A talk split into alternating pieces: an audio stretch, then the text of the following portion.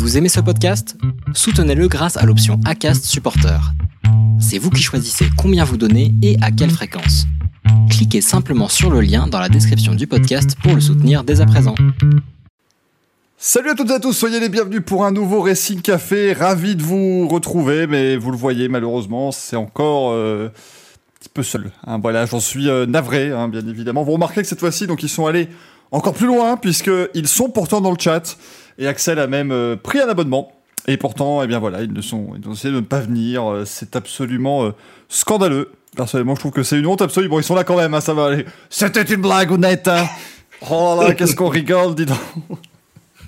bonsoir Axel, bonsoir Manu. Voilà, vous êtes. Et Ah, ça, merci, du lourd. hein. merci roue libre. Ah, roue libre. Merci roue libre, c'est parti roue libre Olivier pour cet abonnement. Merci la Sardine 22 hein, pour l'abonnement aussi, bien évidemment. Merci Tati pour l'abonnement, formidable. Merci pour merci contexte Dani. Il le dit, hein, votez Dani, votez pour l'ouverture de la chemise, mais l'ouverture quand même, c'est important. Euh, bien évidemment. Plus marrant que toute la carrière de Kev Adams. Ah, ça ta dit les termes.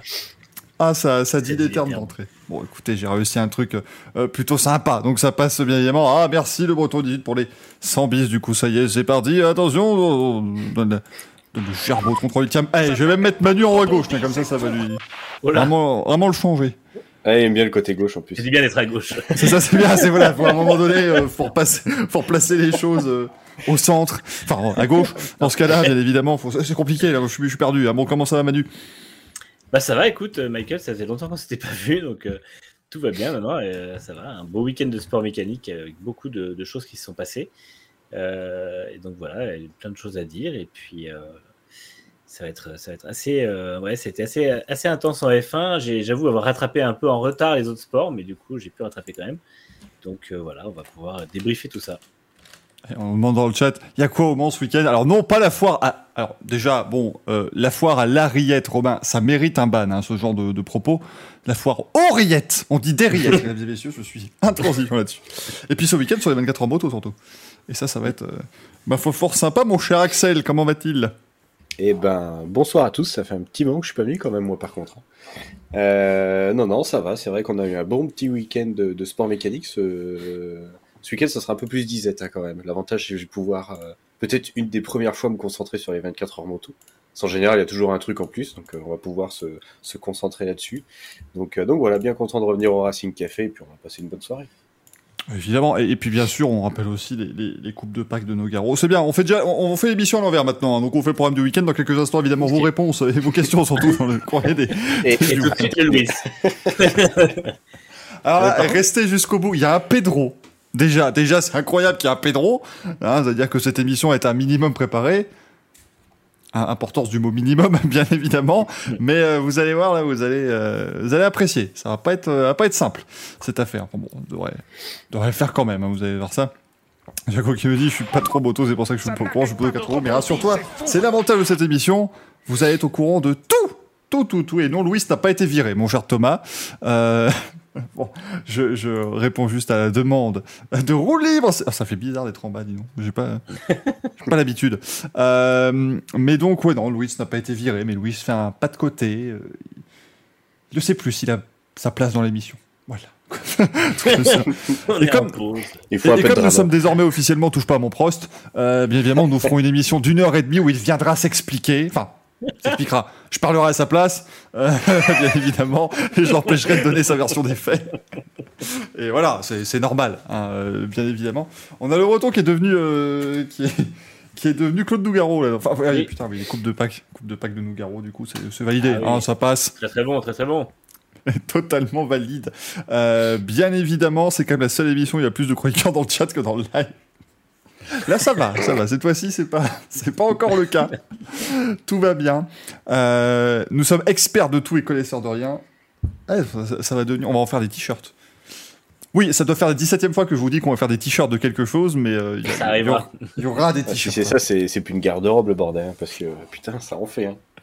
Racing Dressing parlera et de vêtements et de, de salade, bien évidemment. Ce- Il faut savoir se, se diversifier, euh, bien entendu. Donc ce soir, eh ben, écoutez, on va parler de pas mal de choses. C'est pour ça que je vous propose de commencer tout de suite avec la euh, moto. Alors attendez, est-ce que j'ai un jingle moto? Ce serait formidable. Oui, incroyable. Je vais faire Roselyne Bachelot. J'avais pas prévu. Exceptionnel Quel Grand Prix Oh le, oh le mix entre ça n'arrête pas de rebondir et le jingle MotoGP devait être assez complexe à écouter. Je m'en excuse. Merci Tati pour les 100 bits, c'est incroyable. On a juste voilà tout remodifié, tout va bien. Euh, du coup, MotoGP et euh, eh bien euh, une nouvelle victoire pour Enea Bastianini. Ça fait plaisir hein, vraiment de revoir cette équipe Grésini véritablement au sommet de la hiérarchie maintenant parce que c'est Enea Bastianini qui s'est imposé ce week-end lors du Grand Prix des Amériques euh, du côté d'Austin. Bien évidemment, du coup, hein, ça n'arrêtait pas de rebondir. hein. Ça reste le circuit d'Austin qui est le truc le plus bosselé de, de tous les temps. Donc euh, c'était tout à fait dans le, dans le ton. Et alors, effectivement, si vous mettez 1000 bits, ça peut être moi qui dégage pendant une minute. Bon courage, hein, bien évidemment, ensuite à mes deux comparses qui devront euh, continuer. Mais rassurez-vous, on va juste lancer Axel sur la moto et puis ça devrait le faire. On devrait avoir une minute au moins pour Ah, tu, pouvoir mets, faire tu ce... mets quelques pieds sur certains sujets, euh, on peut tenir à une heure facile. hein. Bah si ouais, tu veux prendre une petite pause. euh. Oui, parce que je suis fatigué. Moi, je n'en peux plus. À un moment donné, c'est plus possible. Ça devient compliqué. Euh, qui s'impose devant Alex Rins et Jack Miller. On salue Alex Rins parce que depuis qu'on a fait une, une émote de lui qui tombe, il ne tombe plus. Il ne tombe plus. J'en reviens pas. Et ce week-end, je me suis dit, mais je vais finir par demander quand est-ce qu'il va tomber. Et il tombe plus. Mais qu'est-ce qui lui arrive? J'étais à deux doigts de lui mettre un merdolino ce soir parce que vraiment, ça, c'est c'est assez Ouais, c'est honteux. Personne vont- qui se moquait. Dire parce qu'il tombe plus. Con celui-là. Ah non, mais c'est- c'est c'est impressionnant quand même, là, euh, ces, ces courses en ce moment. Il va, il va finir par jouer le titre, ce con. Ah, mais c'est, c'est, et il est, il est deuxième, hein, je crois, au championnat. Donc, euh, Ouais. à un moment, euh, c'est honteux. Tiens, pour la peine, euh, bah, il va retomber. Tiens, hop, voilà, hop, voilà. Il a chu, et bim Il a chu. Dans mon cœur, il a chu. Coup de cœur qui utilise suit les conseils de Valérie Pécresse en restant debout Bah oui a bien raison Putain, mais j'y aurais jamais pensé. Elle est géniale. Bon, Et je bon. sens que le chat ce soir est d'humeur euh, badine et va être très très bon à mon avis. Là, il y aura de, il y aura de quoi faire. hein. Là, franchement, euh, bravo. Mais euh, donc euh, voilà, il y a Basseli qui s'impose Alex Rins et Jack Miller, euh, Ron Mir et Francesco Bagnaia qui complètent le top 5. Euh, Axel, bon bah, alors, Ducati a dominé le week-end. hein. ça, au moins, on peut pas leur, euh, leur nier. Ils ont quand même fait un, un quintuplet en qualif. Et il en restait plus qu'une, hein, finalement, euh, qui a tenu jusqu'au bout, c'est celle de Bastiani. Ouais, je pense que pour Ducati, il y a beaucoup de travail à, faire quand même, parce que euh, samedi, tout le monde a pensé, moi le premier, que le rouleau compresseur Ducati était, était lancé, parce qu'on a quand même sur la grille de départ, les cinq premiers, c'est des pilotes Ducati. Le sixième, c'est Quartaro, qui pour moi fait une excellente perf sur un circuit comme Austin avec une ligne droite interminable. Euh, donc euh, déjà, ça pour moi, ça s'annonce bien déjà pour lui au Mugello quand même. S'il arrive, il a limité la casse, donc au Mugello, il pourra faire pareil. Euh, donc ouais, le rouleau compresseur Ducati qui s'est mis en marche sur les qualifs sur un tour. Euh, par contre, sur plusieurs tours, c'est autre chose. Euh, on a vu que euh, bah, les Pramac avec Zarco et Martin en course ont eu des gros soucis sur le pneu arrière sur la dégradation parce qu'ils ont énormément tapé dedans. Je pense que, que Miller aussi. Euh, Bagnaia, il était un petit peu, un petit peu en dessous. Hein. Je pensais qu'il allait suivre Rins et remonter et pas du tout. Donc euh, le seul qui a réussi à, tirer son épingle du jeu, c'est Bastianini, avec la GP21, celle de l'an dernier. Donc comme quoi, Ducati aurait dû faire comme, Yam- hein, ne rien faire. Hiver tranquille, tu gardes sur la même bécane, tu gagnes quand même. Donc déjà pour eux c'est c'est tout bénef hein, de gagner sur la moto sur la moto de l'année dernière. Ça me ça me chagrine un petit peu quand même parce que les mecs ils ont développé beaucoup de 2022 et finalement il y a encore du il y a quand même deux types deux versions de 2022. euh, elles y arrivent toujours pas ces motos. Euh, Il y a du boulot, il faut continuer parce que bah, après je pense que ça peut je pense que euh, tu peux comprendre de, par Ducati officiel de se faire manger par par une 21. Après eux ils s'en foutent parce que dans tous les cas ils sont quand même ils gagnent quand même des courses avec Ducati. C'est Grésini qui gagne, ils reviennent au top. Je pense qu'ils sont tous contents pour Bastiani et Grésini. Je pense que du côté de Miller et Bagnaia, ça tire euh, un petit peu plus la gueule pour être vulgaire parce que bah, ça marche pas. Miller, il, a été euh, irréprochable de- tout le long de la course. Il s'est un petit peu effondré en, fin de course. Euh, est inexistant, on le voit pas euh, au top comme on l'avait prévu ou, prédit euh, par rapport à sa fin de saison. Il y a du travail pour le développement de la moto, il y a du travail pour les pilotes. Euh, N'empêche que ça a été une belle course parce que ça a été quand même assez serré, beaucoup de dépassements. On, on a eu une folle remontée de Marquez qui a été incroyable. Parce que il faut savoir que Marquez, euh, Austin, c'est son circuit préféré avec le- l'Allemagne. Marquez loupe son départ, la moto elle broute complet. T'as l'impression que c'était un carbu qui était euh, Ah, encrassé. c'était- C'était quoi New Joe le mec hein? Ah, c'est incro- incroyable la moto, comment elle broute au départ. Il est complètement dernier. Il regarde même derrière lui en se disant, bah, il n'y a plus personne. Et il fait une remontée de dingue où il, où il remonte sixième, où il fait une bagarre à Quartaro qui était magnifique. Donc, euh, je pense que lui, il est satisfait de lui quand même au, au vu de la perf qu'il a montré. Après, Non, il regarde- euh, Ah, par contre, Axel, il regarde pas derrière lui en se disant je suis dernier, il regarde derrière lui en se disant bah alors il est où Dovizioso Mais euh, finalement, il était, il était quand même devant. bah, tu vois, en parlant de Dovi, bah, il marque un point. Oui, non mais c'est fou hein. il marque un point. Euh, moi, ce qui me gêne vraiment, par contre, c'est Yamaha. Enfin, quand tu vois que Dovi marque un point, il fait 15e. Morbidelli, il est 16e. C'est quoi, c'est quoi ce début de saison Que Binder soit dernier, il est rookie, ok. Il passe de Moto 3 à Moto GP, ok. Il n'y avait pas au point, ok. Mais Morbidelli, qu'est-ce qu'il fout là C'est- il, est- il- enfin, il est inexistant. Alors, je sais pas s'il a encore des problèmes physiques, mais là, il y a un sérieux problème. Yamaha, euh, Yamaha, ils sont bons, même pour, même moi, Yamaha et Honda compris, l'an prochain, ils sont bons pour changer leurs pilotes. Développer une moto et changer les pilotes. Parce que là, Marquez, il te fait quand même une course de fou.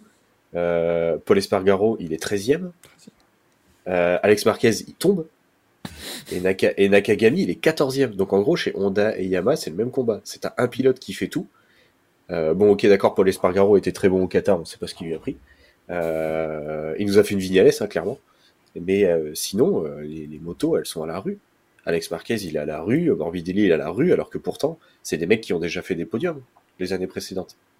Donc je Ouais. comprends pas, euh, je sais pas si euh, Manu t'as une idée ou quelque chose, mais je comprends pas euh, comment t'as qu'un pilote sur tout, toute l'écurie qui puisse euh, y arriver comme ça. J'ai l'impression qu'on on assiste un peu à un resserrement de la hiérarchie entre les constructeurs encore. Euh, Déjà que c'était très serré avant, mais j'ai l'impression que là, ça fait vraiment la différence qu'au final, on a des, des constructeurs qui s'échangent un peu les places, qui sont très proches les uns des autres, et qu'en fait, ça met notamment sur les constructeurs un peu en difficulté. Je pense à Honda Yamaha, ça met le pilote le plus impressionnant des, du Quatuor euh, largement devant, en fait. Et je crois que les trois autres sont à peu près, on va dire, légèrement en deçà des capacités de la moto. Et euh, Marquez et Quartararo euh, sont légèrement au-dessus ou vraiment au maximum des capacités de la moto. Et ça fait que bah, on se retrouve avec des, écarts qui sont, qui sont énormes et surtout à la fois en termes de temps, mais surtout en termes de, place du coup, parce que les, les- écarts sont hyper serrés. Pour, aller plus loin, euh, le souligne dans le chat, il a pas tout à fait tort. KTM, c'est un peu pareil. Hein. Ouais, c'est ce que j'étais en train de regarder. Binder, euh, Le, le, le- moi, mais KTM, c'est encore plus incompréhensible. Parce que Mm. on a toujours eu, depuis des années, ça a toujours été le cas. Circuit sinueux, petite ligne droite, Yamaha a l'avantage. Circuit avec des grandes lignes droites, euh, Ducati et Honda ont l'avantage. On, ça, on connaît tous ce, ce, ce problème-là. Dès qu'on va en Autriche, on le sait. Enfin, en- surtout en Autriche, on le sait. Mais KTM, c'est un coup, t'as les deux qui vont être devant. Et là, enfin, au qualif, Binder, il est 17. Oliveira, il est 20. Raúl Fernandez, il est 21 et Rémi Gardner, euh, Rémi Gardner pardon, 22. Mhm. Enfin, comment tu peux avoir euh, Binder qui, qui était au, sur un podium au début, Oliveira qui gagne, et euh, bah là d'un seul coup. euh, et, et pourtant, les circuits, c'est pas non plus des, des différences de fou entre Qatar, euh, Austin, euh, à part euh, peut-être le, le vent ou la condition météo, mais sinon c'est pas non plus ouais, des- mais c'est pas non plus des circuits. Alors, soit ils, ils ont pas réussi à utiliser des pneus, mais c'est c'est pas. euh, honnêtement, c'est incompréhensible. Il y a que euh, euh, le père Binder, il est où? Il finit Il finit tre- 12 ou 13 euh, Ouais, il finit ouais, euh, voilà, Devant- 12e, devant 12e. Espargaro. 12e, voilà, parce qu'après, il y a eu une belle bagarre quand même avec les Aprilia euh, en fin de course. Les Aprilia Binder qui étaient, qui étaient pas très loin. Euh, parce qu'il finit, il finit collé à, il finit collé à Espargaro. Mais c'est incompréhensible. Honnêtement, euh, cette moto, euh, ils disaient oui, ça devient une moto polyvalente. Bah, si tu dis qu'un coup tu gagnes, un coup t'es dernier, euh, ouais, t'es pas, pas Ah, c'est polyvalent, ils font tout. Ouais, c'est une moto hétéroclite. C'est- Ouais, enfin bon, euh, si un coup tu gagnes, un coup t'es dernier, euh, il y a un Mais en fait, quand je, hein. pense vraiment qu'on en est sur, on en est à un point où c'est tellement, et c'est un peu ce, qu'on, ce qui nous attend en F1 aussi, c'est qu'on en est à un point où c'est tellement serré entre les marques que, euh, que c'est très dépendant des circuits. Encore une fois, Aprilia gagne la course d'avant et là, ils finissent 10 et 11. Quoi. Donc, Ouais. euh, Mm. c'est. euh, Et pourtant, tu as de la belle ligne droite, etc. hein. Mm. Donc c'est à vraiment là le c'est vraiment le, le, le, le, le pilotage euh, qui, le va, pilotage, qui va jouer. les réglages, beaucoup, je pense. Bien Je sûr. pense Je pense vraiment que le côté des, des bons des boss, les, les boss ont dû jouer un rôle parce que c'est Ouais. vrai que c'est ce qui fait Ouais, ce après- circuit d'Austin est un circuit un Oui, peu bien sûr. mais- Après, je trouve qu'ils ont quand même vachement euh, atténué les boss avec la nouvelle, Mm. euh, le nouvel Assault. Mm. Par contre, la F1 arrive euh, quand Euh, Parce novembre. que eux, ils arrivent. Voilà, d'ici là, les boss, elles sont revenues. hein, parce que tous Ouais. les ans, ils sont obligés de refaire la piste. Mm. Donc, s'ils la font pas avant la Formule 1, moi, j'ai hâte de voir le résultat. hein. Donc, euh, Moi, je ne comprends pas comment ils font, parce que honnêtement, Austin, c'est quand même prodigieux. Euh, T'as des circuits aux États-Unis, euh, quand tu vas dans le Michigan, dans ce genre de truc, tu sais que la piste, elle va prendre euh, des boss à ne plus savoir qu'en foot, parce que t'as l'hiver qui passe. L'hiver est super froid et ça agresse l'asphalte.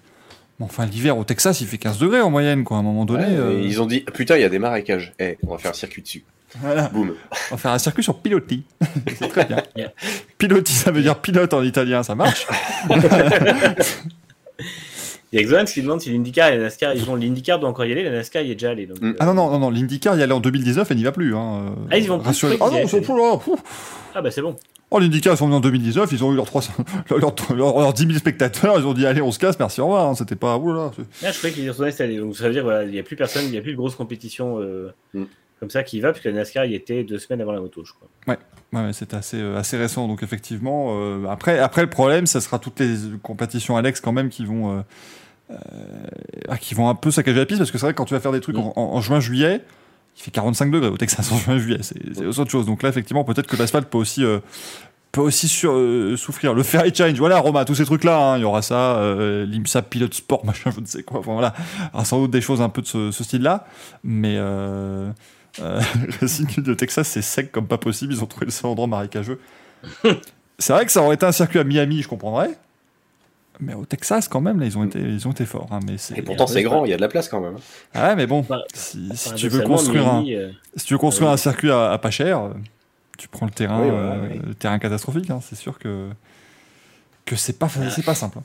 Et les Suzuki ce week-end, qu'est-ce qu'elles ont fait? De quoi? Je dis les Suzuki ce week-end, qu'est-ce Ah. qui leur est arrivé 2 et 4, c'est c'est- ah, Après, euh, je pense que Rins a fait une très belle perf parce que c'est un de ses circuits préférés. Mm. C'est là où il a fait les meilleurs résultats quand même, hein, quasiment de sa carrière. c'est sa première victoire. ouais. Donc, euh, mais franchement, euh, bah, elle bombarde en ligne droite quand même. Hein. Et pas mal. Hein. Ah mais le bombarde Euh, tout en ligne droite sauf une. Oui, non, mais voilà, clairement, clairement. Mais euh, les mecs, ils, ils- ils ont, euh, je pense que le- les, les kilomètres heure gagnés cet hiver ont été bénéfiques sur cette course. Euh, Rins a été incroyable sur ses freinages. Euh, plusieurs fois, je me suis dit, bah, il va finir par se louper et puis embrocher euh, la, la Ducati qui est devant lui, peu importe qui c'était, hein, parce qu'il l'a toujours fait au même endroit. Euh, donc franchement, non, c'est, il a fait une très belle course. J'attendais la chute parce que franchement, j'avais même limite l'impression qu'il surpilotait quand même, hein, parce que Mm. il y allait quand même très très fort. Et euh, s'il y allait très fort comme ça, bah écoute, il avait confiance en la moto. Mir a suivi derrière. Euh, c'est intéressant. Après, je veux pas m'emballer sur Suzuki parce que bon, euh, on va, on, verra le reste. On verra ce que ça donne euh, sur les autres circuits. Parce qu'il y a eu des courses où ils étaient un peu limite. Là, ils étaient vraiment très très forts. On verra après. On verra sur, euh, sur les prochaines courses pour les deux là, sachant que du coup au championnat maintenant ils sont vachement bien, euh, ils sont bien lancés hein, parce que Rins deuxième du championnat, 5 points de retard sur Bastianini, c'est pas mal. Mir il est quatrième, il a seulement 15 points de retard. Donc, euh, enfin franchement, si on m'avait dit au bout de quatre courses, t'allais avoir Bastianini, Rins, aller chez Spargaro et Mir, j'aurais j'aurais jamais signé ça. hein. Oui Manu. Je tiens à rappeler qu'avant la saison, j'ai parié sur un titre de Bastianini quand même. Je sais, ah, totalement, oui oui. Moi j'avais Ah vu mais- Martine, euh, bah tu vois, je me suis complètement lourdé. Après, on est le bon, hein, soit bien, il va finir huitième parce que ça, ça n'ira Ah. plus, mais euh, Puis on a passé, on a passé des minutes à dire que Rins, euh, c'est une catastrophe, il va de toute façon plus faire de la moto. Moi, je... Ouais. Et va jouer le titre maintenant. Moi, Après, je suis à de ça toute de façon, bah, pour, pour moi, Bastianini a maintenant a beaucoup de chances d'être titré parce que la Ducati, c'est la même que l'an dernier. Là où il a gagné, avec son pilotage, il peut gagner parce que l'an dernier, il a déjà fait des courses. Tu prends euh, à, à Imola, il a fait des courses de fou. Donc déjà, tu sais qu'il peut largement les gagner et il a la moto de l'an dernier. Donc déjà, Ça- c'est c'est c'est c'est super bon, euh, c'est super bon pour lui. Et euh, bah, les autres circuits où Bagné a gagné, lui aussi peut gagner. En Autriche, il peut gagner, il n'y a pas de souci. Et ça va, par contre, en Autriche, ça va être des belles bagarres, je pense, parce que Martin est très fort aussi. Enfin, je pense qu'il va encore Mm. avoir un rouleau compresseur euh, Ducati. Mais partout, Bagnaia a gagné. Bastiani peut gagner. Il, a déjà, il est premier du championnat, donc il peut vraiment prendre de gros points. C'est super triste quand même pour les, les autres, les autres marques, je trouve, parce que euh, ils se font battre par une Ducati de 2021. Euh, tu vois que Ducati. Bah ouais, mais regarde moto. Morbidelli, quand Morbidelli gagnait qu'une 2019. Ouais, bien sûr, bah oui, hein, c'est sûr. C'était pareil. C'est sûr, ça a toujours été le cas, mais c'est vrai que se dire que. Et, et puis, effectivement, pour les gars de chez Ducati qui roulent avec la 2022, ça doit être affreux parce que tu te dis, bon, bah voilà, euh, on a essayé de faire mieux, on fait moins bien. Euh, Mm. c'est terrible. Je pense qu'aujourd'hui, la- euh, La moto, la, la 2022, c'est un monstre. hein. Euh, Martin et Zarco savent très bien la rouler. Mais sur un tour qualif, après en course, Martin en, en, en- en Argentine a été incroyable. Hein, Spargaro était juste un, un- un cran au-dessus. La moto, elle est, elle est vraiment pas mal, mais il y a que. euh, Enfin, je pense que ça va devenir sur de la Honda où il faut vraiment un pilotage particulier. Tu vois que Bagnaia, il a demandé autre chose, il n'y arrive pas, et du coup Miller, il est obligé d'avoir la même moto. Bah, c'est un peu plus compliqué quand même. Euh, Zarco, pour moi, il est très très bon euh, parce que du coup, il offre à chaque fois en qualif la roue à Martin qui lui permet de faire une bonne qualif quand même. Faut le souligner hein, euh, Mhm. que euh, il est il est quand même il, il fait preuve de beaucoup, euh, je trouve, d'esprit d'équipe. Euh, chose qu'à Martin a fait euh, l'an dernier en lui laissant le podium euh, au Qatar parce que il était en tête du championnat. Donc euh, je pense qu'il y a beaucoup d'e- d'esprit d'équipe et de toute façon chez Pramac on a dit qu'on voulait euh, qu'on voulait garder euh, qu'on voulait garder Zarco donc euh, il joue les- il fait esprit d'équipe, il marque des points pour Pramac, pour le championnat indépendant, je pense que c'est leur euh, le truc principal chez eux.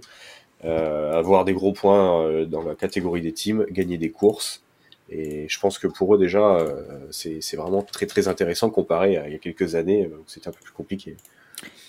J'ai lu hein, que, que Miller se demandait même, enfin, il serait même ouvert à retourner chez Pramac, hein, lui qui. euh, Oui, j'ai entendu parler de ça aussi, ouais. Le problème c'est que, ouais, le seul moyen c'est que tu fasses monter Martin et que tu fasses descendre Miller. C'est ça. Pourquoi pas? Pourquoi pas? Le problème, c'est que si tu fais descendre Miller, euh, Pramac, eux, ils, ils payent pour avoir deux motos officielles. Mm.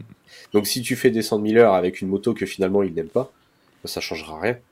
C'est ça. Je parle pour 2023. hein. Si la 2023, elle lui plaît toujours pas, euh, et que Bagnaia et Martin préfèrent ce- euh, une 2023 agressive, par exemple, comme la 2022, ou autre chose, euh, si Pramac signe pour de la 2023, il va avoir la même chose. Romain nous dit, et Bastiani, il peut pas monter. Ah, c'est- c'est compliqué. Je, euh. je- je pense, je pense que euh, Ducati, euh, ils vont rester quand même leur team officiel. C'est le team officiel. C'est comme si en Formule 1, tu privilégiais As par rapport à Ferrari, tu vois. Mm. C'est- C'est c'est très différent, mais t'es pas loin. C'est quand même des moteurs Ferrari dedans. Euh, Mm. Grésini, c'est de la Ducati. Je pense que Bastiani a toujours une histoire d'amour avec Grésini. Là, il gagne. Euh, je pense qu'il peut rester euh, largement chez Grésini pour, euh, pour gagner des courses sur les années à suivre. Parce que de toute façon, Ducati met des ingénieurs partout. C'est comme quand Zarco, c'est comme quand Zarco a fait confiance à rejoindre Avintia, on lui a mis les ingénieurs Ducati, il a fait des perfs. Bah, Il y a quand même un truc qui m'étonne, c'est que, enfin, qui me laisse euh, me, me questionner, c'est que si euh, Bastianini est champion, je vois pas Ducati, le mec serait, euh, serait champion sur une Ducati et on le laisserait dans une équipe satellite, j'ai du mal à y croire quand même. Euh, Moi aussi, moi aussi, mais après, de toute façon, oui, il peut monter. Après, faut voir les contrats qu'il propose. Euh, faut voir qui ils vont privilégier. Est-ce que tu fais monter, est-ce que tu fais un line-up euh, Bagnaia, euh, Bastianini? Est-ce que finalement les deux, tu les rétrogrades et tu prends Martin et Bastianini? L'avant- Après, l'avantage de Ducati, là, il joue un peu à la Red Bull, c'est-à-dire que bah, euh, c'est toi le meilleur, tu montes. Toi, il t'es moins tout bon le monde cette année, et ben tu descends. Ah bah là, ils il, il, il, il placent leur bille, hein, de toute façon. Le, Bah, le truc, c'est que serait- tu, Bah, tu, pardon, tu vas-y, peux te retrouver quand même bloqué au bout d'un moment. Bastiani, ça peut quand même être le super plan pour lui, parce qu'imaginons, il le laisse chez Grésini pour l'an prochain, mais il gagne le titre, où il est deux ou troisième, enfin voilà, il fait une saison incroyable. Du coup, Ducati donne une officielle à Grésini. Ils Imaginons, peuvent, ils peuvent faire un prix sur une, sur une 2023, ouais. voilà, imaginons la 2023 est bien meilleure. Ah, Bastiani aura réussi à faire toute sa carrière en MotoGP sans devoir monter sur la 2022, qui est quand même assez, euh, euh, assez compliqué. Donc ça peut être. euh, Et c'est là, par exemple, j'ai vu pas. ça passer aujourd'hui et c'est très intéressant. Et c'est là où, où ce tweet que j'ai vu était très intéressant. Euh, on parlait euh, l'an dernier, beaucoup de personnes s'insurgeaient que on ne comprenait pas pourquoi le team VR46 rejoignait Ducati et n'achetait pas des Yamaha, par exemple. Bah, la réponse, elle est là. hein. Tu prends Bezzecchi, Tu prends Bezeki, dommage, il est encore tombé, mais je trouve que pour un rookie, le mec, il est vraiment très très bon. Pour un rookie, il fait des très belles courses, il est très intéressant, malheureusement, il tombe, mais euh, il prouve beaucoup de choses. Donc, tu, je pense qu'ils sont très contents finalement d'avoir pris des Ducati et de pas euh, pas avoir acheté des Yamaha parce que quand tu vois les Yam, bah, les mecs, ils auraient été bons derniers, quoi. Pas, pas facile pour Luca Marini quand même, hein, du coup, parce que là, euh, la- Bah, ouais, et en plus, enfin, en plus, lui, il a une 2022 parce que c'est Marini. Euh, c'est vraiment beaucoup plus compliqué. Il a été très bon, il a été très bon. Il a fait une belle perf en Argentine. Je pense que l'Argentine était, était typée euh, Ducati 2022 pur. Euh, il faut voir sur les autres circuits, mais ouais, ça a l'air compliqué. euh, il se fait quand même manger par quoi. les, les 2021, c'est euh, les deux Grésini et Bezzecchi, du coup, hein, c'est ça? Ouais. ouais. Hmm. Oui, oui, oui, oui. Enfin, c'est même des 2020, hein, parce que c'est les. Enfin, niveau moteur, c'était les moteurs étaient gelés, donc c'est les mêmes. Mhm. Ils ont que fait quelques améliorations aéro entre 2020 et 2021. Oui, Tu de peux toute même façon, remonter euh, un petit peu plus loin. Ils vont venir avec un nouvel aileron avant à la prochaine course, de toute façon. pas d'inquiétude là-dessus. Enfin, non, c'est déjà pris hein, les ailerons, véritablement. Euh, façon, façon F1, mais c'est vrai que voilà, c'est.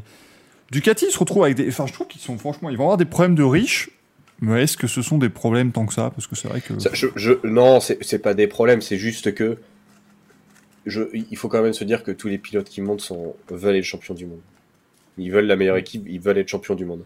Là, chez Ducati, ils ont un éventail de pilotes parce que pour moi, tous les pilotes, sauf, euh, on va dire, euh, Marini, Bezzecchi, on va être un petit peu en retrait, peuvent être champions du monde.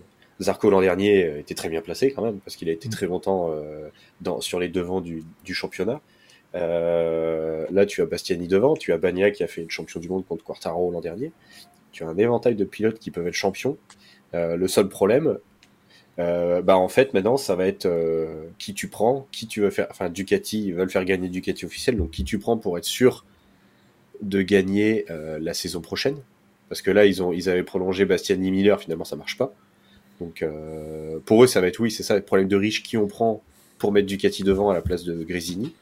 Euh, et ensuite, euh, bah, les pilotes, ouais, bah, moi, je suis, je suis pas chez Ducati officiel, ça me fait chier. Qu'est-ce que je fais? Est-ce que je vais voir ailleurs Euh, Qui peut me proposer des contrats Sachant que quand même en Moto 2, il y a deux trois pilotes qui, qui deviennent intéressants. Euh, je pense notamment euh, à Yogura, etc. Mais bon, je pense que Ogura va partir chez Honda quand même. Euh, mais il y a pas mal de, de, de petits pilotes Moto 2 qui, qui, qui... même Arbolino, hein, les mecs, ils ont un peu galéré sur les premières saisons. Mais là, ça devient très intéressant. Donc, il y a du monde qui toque à la porte derrière. Donc, c'est plus. En fait, là, on est vraiment sur un problème de riche où on a tous les pilotes moto qui peuvent être champions du monde. le, le niveau est très euh, relevé. hein. tu, tu, tu, tu peux, oui. Et puis, même là, tu prends les, les chronos sur la qualif à Austin. À Austin, c'est une très longue piste. Tu fais plus de deux minutes autour. Les dix premiers sont, en moins, sont dans la seconde. À Austin. Donc Mm. imagine à Jerez ou sur des trucs comme ça, bah, ça sera euh, comme l'an dernier, ça sera les 18 dans la même seconde. Et c'est que tu freines juste euh, 5 mètres plus tôt que les autres. Bah, au lieu d'être premier, t'es dixième. Et tu vas perdre des gros points. Euh, parce que t'as freiné 2 mètres avant tout le monde. C'est ça qui est incroyable. Le, le plateau est vraiment hyper relevé. Les motos euh, sont quasiment faites pareil. C'est celui qui va trouver le, le bon, euh, le bon réglage de pneus. Le, que ça va jouer là-dessus, sur la dégradation, l'usure du pneu. Et euh, bah, si tu te sens vraiment bien sur cette piste et que tu vas pas euh, rouler un tout petit peu sur la défensive parce que tu te sens pas bien. Ça va jouer là-dessus et c'est le problème c'est que tu joues pas une ou deux places, tu en joues 10. Ah non, ça va être, ça va être sublime à regarder. Rérez, tu peux avoir euh, pff, au moins toute la Q2 en une seconde et tu rajoutes euh, quelques-uns Ah mais Q1, hein. totalement, ça va se jouer à que dalle. Le problème c'est que là où on va arriver, et c'est là où on arrive sur un système qui arrive comme ça de plus en plus, et moi qui me gêne, c'est euh, bah, prendre la roue de l'autre et tout le monde va se regarder et on va encore s'arrêter sur les bords de piste et il va finir par avoir des problèmes parce que tout le monde veut prendre la roue de tout le monde. Parce que tu, tu, tu peux être en pôle que si tu prends la speed de, de, de l'autre quasiment maintenant. On voit Martin qui suit Zarco pour faire euh, soit pour se lancer, pour faire un bon tour et derrière faire son tour tout seul euh, parce qu'il a suivi les traces de Zarco. Euh, ça va se jouer là-dessus. Ça va se jouer à qui, qui prend la roue de l'autre pour partir en pôle. Et si tu le fais pas, bah t'es t'es. Et du coup t'es obligé de remonter. Il serait, ouais, il serait peut-être temps de commencer à songer à une super pole, sachant qu'ils l'ont fait en moto I. hein, Et donc, euh, Quartaro, on a parlé. Hmm. Quartaro, on a parlé ce week-end en disant, ben si on arrête, sinon on fait une super pole et il y a plus de problème. hein. C'est ça. Il y, a- il y a au moins dans le paddock déjà l'expertise de l'avoir fait avec la moto I, et ça marchait d'ailleurs pas mal. hein. Bon, c'est Oui. très long avec 20 pilotes, donc C'est oui, bien sûr, c'est très long. tu fais, tu fais sur la Q2 ou tu rajoutes une Q3, tu fais quelque chose. Enfin, voilà, pour, pour, euh, pour, pour faire comme ça, mais ça me paraît pas. euh, Oui, pas- tu alors, fais- une- tu- alors, La, moi, la, je- la Q, la Q1, tu, tu fais qualif normal, les deux premiers passes. Et seulement après, quand tu fais ta Q2, tu fais sur un tour pour les Ouais. 12. Warius nous demande donc justement une super pole, qu'est-ce que c'est? Ben, C'est 12 pilotes, ou X pilotes en tout cas, qui s'élancent chacun leur tour seul en piste pour un seul tour lancé. Euh, C'était le système en Formule 1 de 2003-2005, et ça peut aider ce genre de choses. Bah, c'est si juste tu pour éviter. Oui, je t'en prie, Manu. Non, si, si tu réduis un peu la durée Q1, Q2, euh, est-ce qu'il n'y a pas possibilité de genre tu, tu réduis de 5 minutes chacune? Euh, C'est peut-être trop court après, mais juste rajouter une, une, une super pole avec 5 pilotes, tu vois. Ah, mais tu peux, hein, tu réduis. Parce que de toute façon, sur la Q1, Q2, ils font tous deux essais. Mm. Euh, celui qui passe directement en, en- en Q2, de toute façon, ils font deux trains de gomme. Euh, Il y a que celui qui passe de Q1 et Q2 en fonction s'il a cramé un deuxième train de pneus en, en Q1 qui va, qui va faire que une fois, comme en Formule 1, c'est pareil, hein, en fonction de tes trains de pneus, il va faire que u- u- un essai en, en fin de séance. Mais si tu réduis un peu, eh ben, ils ont le droit qu'à un seul train de pneus. Et puis c'est parti. Hein. Sachant qu'en plus en MotoGP, l'avantage c'est que s'ils tombent, ils ont la deuxième moto. Mm. Donc au pire, tu peux partir sur ta super pole, sur ta deuxième moto. C'est pas gênant. G- GG la bidouille qui nous demande, c'est le problème de la super, qui nous dit, le problème de la super pole, c'est la météo, température extérieure. Mais ça, pour moi, il y a un système très simple pour le régler. C'est pas super télégénique, mais tu les élances chacun, mais à un intervalle de 5 secondes, par exemple. Comme ça, ils ne se suivent pas. Et t'as tout le monde qui roule dans un, un laps de temps réduit. Donc, euh, t'es pas obligé faudrait- d'avoir à chaque fois 2 minutes euh, entre pilotes. Ouais, non, euh, t'es pas obligé de mettre deux minutes, mais tu mets, euh, oui, tu mets 10 ou 20 secondes. De toute façon, si t'en lances que 5, t'en- si tu fais une super pole à 5 et que tu mets euh, 20 secondes entre chaque pilote, c'est rapide. T'en lances un toutes les 20 secondes, comme ça, même s'il fait une erreur, il se fait pas rattraper par l'autre. Euh, le seul, le seul problème, euh, après, c'est, tu me diras, c'est comme les, les qualifications normales, c'est s'il y en a un qui tombe. C'est tout. Parce que du coup, si, si le premier tombe et que t'as l'autre qui arrive 20 secondes derrière, il prend le drapeau jaune, mais du coup, il ralentit pas. Ouais. Parce que sinon, ça veut dire que dès que t'en as un qui tombe, t'es obligé de tout recommencer. C'est ça. Ouais. C'est vrai que c'est aussi ce que dit Rico Junior. C'est vrai que voilà, il y a toujours des soucis. Mais après, je pense que euh, sur une super pole, c'est sûr- quand la F1 le faisait sur une heure, oui, là tu peux avoir des soucis. Mm. Mais quand tu fais déjà passer que 10 ou 12 pilotes ou même 5, tu limites ce temps-là. Et puis, euh, la, la F1, rappelez-vous aussi que toutes les tous les 5 pilotes, ils mettaient euh, 3 minutes de pause pour la télé. Mm. Euh, pour qu'on puisse placer une pub si on, si on souhaitait. Donc, t'enlèves tout ça. euh, la moto, eux, ils, ont- ils- ils savent justement faire avec ces systèmes super compacts, parce qu'on rappelle que c'est 15 minutes par séance de qualif, hein, si je dis pas de bêtises, Axel. Euh, Comment? C'est 15 minutes par séance de qualif hein, pour, la- pour la Q1 et pour la Q2. C'est, c'est entre, c'est 12 et 15. Non, 15, 15. Donc c'est donc c'est super, euh, voilà, c'est c'est super resserré, donc ils pourraient rajouter euh, facilement euh, quelque chose comme ça. Ou Rolib le dit aussi, les qualifs en mode tirage au sort. Ah, je te dis t'as si la leader en météo- pôle. euh, Si la météo est le seul problème qui reste, on fait comme la Formule 1, on fait une course en intérieur et puis comme ça c'est réglé. Mais, mais, mais Allez, pourquoi pas banco. Sinon, on fait de l'e-scooter. Voilà, encore Bah, sinon, mieux. ils ont qu'à encore demander à. Alejandro Agag, il a plein d'idées à la con, il pourrait bien trouver quelque chose. Encore mieux, moi je dis à un moment donné, euh, faut savoir faire des bons trucs. Ouais, quoi, on, donc, on va fermer tous les circuits. Bah, voilà. Va Ah mais ça, pr- eh, première, de- allez, deuxième fois que j'ai regardé 500 Basiapolis en direct 2007, on se dit mais putain pourquoi ils mettent pas un toit Nous font chier avec la pluie là, un toit. Bon alors évidemment après monoxyde de carbone tout ça, bah tu, tu- tu- voilà. Eh, au karting ils arrivent à le faire, tu peux bien mettre un toit sur 4 km, c'est bon Ils quoi. chier les écolos. Hein. On va pas nous emmerder. Ou sinon octogone avec les 5 premiers, oh ce serait très drôle ça. Mais en combi par contre, Ah bah pour oui. qu'ils pour qu'ils aient des dégaines pas possibles. Non, mais sinon, tu fais une course à pied. Celui qui, celui qui court le plus vite la voie des stands. hein. Formule 1 il a déjà fait ça, dans son trailer. Bah ouais, mais avec les voitures en plus, et ça c'était beau. Ils font du cheval, ils- Non, tu les mets en. Tu... Rérez, il y a un lac au milieu du circuit.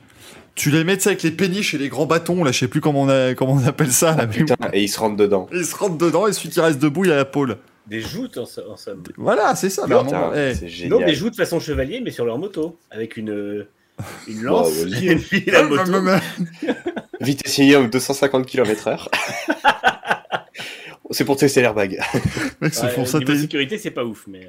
euh, Ou alors, ah, Bah, pour le MMA, ça, ça, pour l'octogone, ça restait le problème parce qu'imagine, t'es là, tu vois, t'es le premier pilote et en plus, tu primes à l'attaquant parce que tu mets une patate à un autre, son airbag se gonfle. Donc là, il se retrouve en bibadome comme ça, fait un pom, pom, euh, ça, ça, le mec, ça devient un sumo, donc il sait plus, il sait plus être bien sur ses appuis. Non, franchement, euh, franchement, ça peut être pas mal. Ou dans la marina à Miami, exactement, Ouais. dans les 50. hein. Enfin, la marina, sur les, faux- sur les vrais faux yachts. la, la marina, la, la flaque d'eau, hein. soyons, soyons, soyons francs. Après, tu, après, tu m'étonnes que, que Quartaro parle de, parle de Super Pole parce que à Austin, pendant la qualif, il a quand même la moto la moins rapide en ligne droite et tout le monde prend sa roue. Tu prends les Suzuki, elles prennent sa roue pour faire, euh, pour faire un, un bon temps. Ouais, Et, mais ils sont euh, conditionnés, euh, ils ont l'habitude. Ouais, mais c'est c'est ça, c'est ça qui est incroyable, c'est qu'il a quand même la moto la plus pourrie et il arrive quand même à faire des trucs impressionnants avec et les mecs prennent sa roue. Alors qu'il a une moto pourrie. Ah, on va pas se le cacher, le, le titre 2022, il le mérite amplement, mais il l'aura pas. hein. Ça, c'est voilà, hein, c'est c'est Ah ben dire, totalement. mais- Il le, de toute façon, même pas. Et tu, tu, franchement, tu mettais même pas euh, 15 km heure, mais t'en mets- ils arrivaient à en gagner entre, pour moi, euh, 7, 9, allez 10, parce que tu, tu vois que euh, il se fait manger vraiment à l'accélération. Après à la spi, euh, il se fait pas non plus euh, déposer. Euh, il se fait pas non plus déposer. À la spi, ça peut jouer. Euh, mais euh, c'est vrai que sur les sorties de virage. euh, Ouais, la motricité des Ducati. la motricité du dragster euh, rouge, laisse tomber, quoi. C'est un truc de fou. Mais Mais en même euh, temps, c'est normal, quand même ils un ont- excellent pilote. Ils ont de l'effet de sol hein, chez Ducati, hein, tellement ils sont bas là, c'est Ah, génial. mais mon De toute façon, si. Pramac ont F1 euh, dans leur salade box, euh, c'est pas pour rien. hein. T'appelles ça un salad box, toi Alors, le, la- le cul de la Ducati, ça s'appelle la salade box. J'ai faim maintenant. Non, non, mais c'est encore impressionnant ce qu'il fait Fabio Quartaro, mais c'est encore dommage de vraiment. Voilà, hein, c'est pour ça. Euh, c'est très chouette, je trouve, quand même, qu'on suive la moto comme ça et qu'on ait toutes ces analyses parce que ça prouve, voilà, la, la moto, c'est un ensemble déjà. T'as évidemment le, la bécane qui va faire beaucoup de la performance, puis après, tu rajoutes le pilote, comment il va euh, être à l'aise, euh, comment il va piloter cette machine. Moi, ça m'a Bah, toujours impressionné. Honda, hein, c'est pareil. C'est ça. Mais ça m'a toujours impressionné.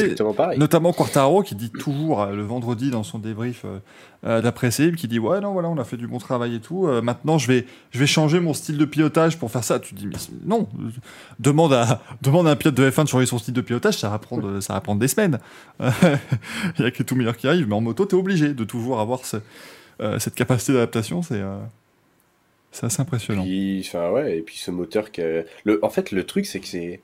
Je sais pas, genre, je sais pas si ça veut dire je suis un canard, mais euh, j'ai toujours. Je suis un grand fan de Yamaha. hein. J'ai toujours aimé Yamaha, que ce soit euh, dans tous les sports ou même en piano, il n'y a pas de souci.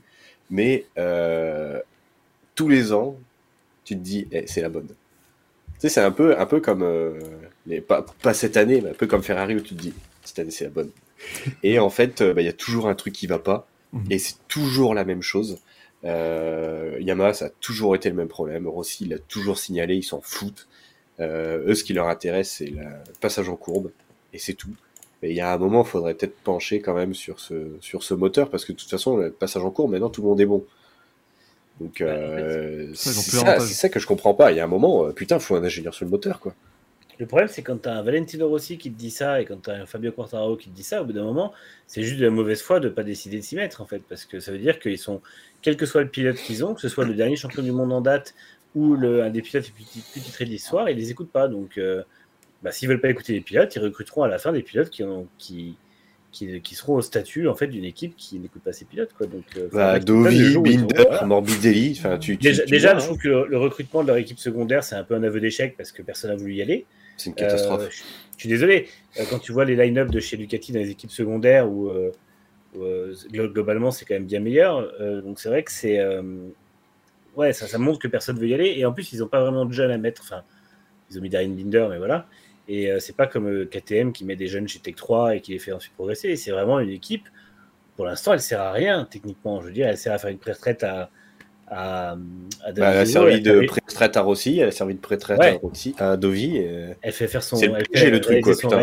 Mais c'est et ça. voilà. Moi, c'est ce qui me rend fou, c'est qu'ils se rendent même, ils ont même, ils auraient dû s'en rendre compte déjà l'an dernier. À un moment donné, tu prends les deux pilotes euh, de l'équipe satellite et tu les enlèves de l'équipe satellite, elle fait plus rien. Euh, tu mets Valentino Rossi, il est dans une situation dramatique, parce que je suis désolé, mais le, le, le jubilé à finir 14e à chaque Grand Prix, euh, ça, ça va 5 minutes. Mm. Euh, et ils se disent pas, oh non, mais ça va, non, non, la moto est super, euh, et l'équipe secondaire est super aussi, parce que regardez, euh, Quartaro, il a gagné, il a gagné des courses l'an dernier, hein, pourquoi ça marche pas C'est- C'est là, où, là où la série MotoGP sur Amazon Prime a été hyper intéressante.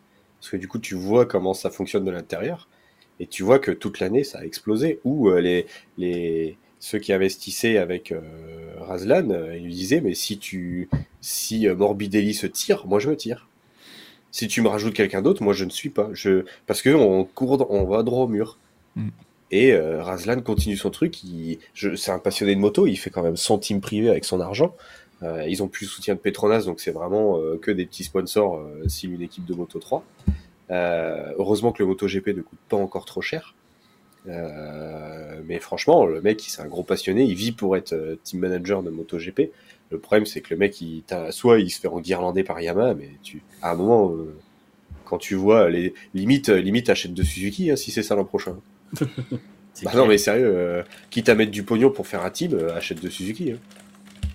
Elles seront toujours plus au point que les Yamaha cette année, s'ils font rien l'an prochain, mais enfin, c'est des Williams quoi maintenant. Le truc, c'est des, c'est des Williams. Et encore, Williams, Aston Martin. hein. Des Aston Ouais, Martin cette année. Aston D'accord. Martin. Euh, formidable. Donc, euh, c'est, je, je ne comprends pas. on va même, ne on va même pouvoir pas et faire on la, ne comprendra jamais parce que c'est comme ça depuis toujours. on va pouvoir faire la transition et c'est quand même extraordinaire. Oui, Euh, c'est on une très belle course. va- Bravo, voilà, merci. Allez, on passe à, à une Allez, minute, hein. salut. Mieux. Euh, bon, on va pouvoir euh, se quitter en disant que. Enfin, quitter la partie MotoGP, rassurez-vous. Hein. Ouais, une émission qui fait moins d'une heure, c'est pas normal. Euh, en disant donc Kenya Bastianini est en tête du championnat avec 61 points, il a 5 points d'avance sur Alex Rins. Euh, 11 points sur Aleix Espargaro. Après, on a Rohan Mir avec 46 points. Fabio Quartaro qui en a 44, qui est toujours 5 du championnat, c'est quand même énorme. Hein. Euh... Surprise et délicate qui dit c'est des Yamaha As. ça, ça marche Ah, très est très bien. mal. Ah putain, il est bon le chat ce soir. Ah, franchement, le chat est en très très grande forme. hein. On va, on va se... En fait, ce qu'on va faire, c'est que l'émission, on va la laisser le jeudi, mais vous, on fera parler le mercredi. Et, et on, On prendra les messages le lendemain. et on, voilà, on vous citera les vannes, tout ça sera formidable. Euh, Brad Binder, sixième du championnat devant Jack Miller, Johan Zarco, Miguel Oliveira et Jorge Martin pour l'instant. Et puis après, évidemment, dans tout ce qui est euh, euh, championnat, équipe, euh, moto, tout ça, vous mettez Ducati devant parce que de toute façon, hein, Ducati il marque des points avec 37 motos par course, donc il n'y a aucun problème. Bien évidemment, Caramino Brillo qui nous demande tiens, est-ce qu'il y a un intérêt à regarder Drive to Survive MotoGP? Oui, et je ne l'ai pas fait encore. Alors, c'est. Moi, j'ai tout juste de commencer. C'est J'ai pas pas, mal. j'ai, j'ai pas fini parce que putain en ce moment j'ai pas le temps. Euh, j'ai adoré parce que j'ai retrouvé un peu la saison 1 de, de Drive to Survive où on filme les pilotes et il n'y a pas de fiction, il n'y a rien du tout, c'est on le filme. Euh, J'ai beaucoup aimé euh, parce que tu vois vraiment les mecs en train de bouffer. Voilà, c'est tout. C'est tu le vois bouffer, ça discute, ça parle de stratégie. Bon après c'est très, euh, tu vois que la Dornella parce qu'on filme que les Espagnols. Euh, c'est du Aleix Espargaro en puissance avec du Vignales en puissance, hein, parce qu'ils moquent leur camping-car et tout, c'est super. hein. Euh, tu vois Durin Sabal en train de faire le barbecue avec ses potes. Enfin, c'est quand même très très espagnol. Hein. Le Zarco, j'ai toujours pas vu. Tu vois Quartaro parce qu'il est champion du monde, c'est tout. Euh, je pense que c'est juste pour ça, sinon ça serait full espagnol. Euh, la série est vraiment bien faite parce que, ben, en fait, c'est genre le truc, tu réfléchis pas, tu regardes. Euh, c'est bien, euh, c'est un peu lent, mais franchement, c'est pas mal. Faut pas, que Netflix le- faut pas que Netflix la voie la série parce que les mecs ils vont se dire attends attends ils sont pareils que nous avec Sainz mais avec 10 pilotes On va y passer la moitié de l'année. Mais, euh, non, mais en fait, j'ai eu peur en commençant parce que j'ai vu euh, que Suzy Perry faisait un peu le- la Will Buxton de, de- locale, qui a été très didactique et très, euh, très enfonçage de porte ouverte. Mais au final, ouais, j'ai trouvé que ça restait assez didactique et que c'était pas aussi. Je sais pas si c'est parce qu'elle prend pas le même air inspiré pour dire des trucs hyper plats, mais du coup, ça passe, ça passe assez bien. Et c'est vrai que, ouais, c'est. euh, tu sens que c'est fait pour des gens qui connaissent pas le MotoGP, mais en même temps, quand tu connais le MotoGP, tu as quand même pour ton argent. Donc, euh, Ouais, non, non, franchement, ouais.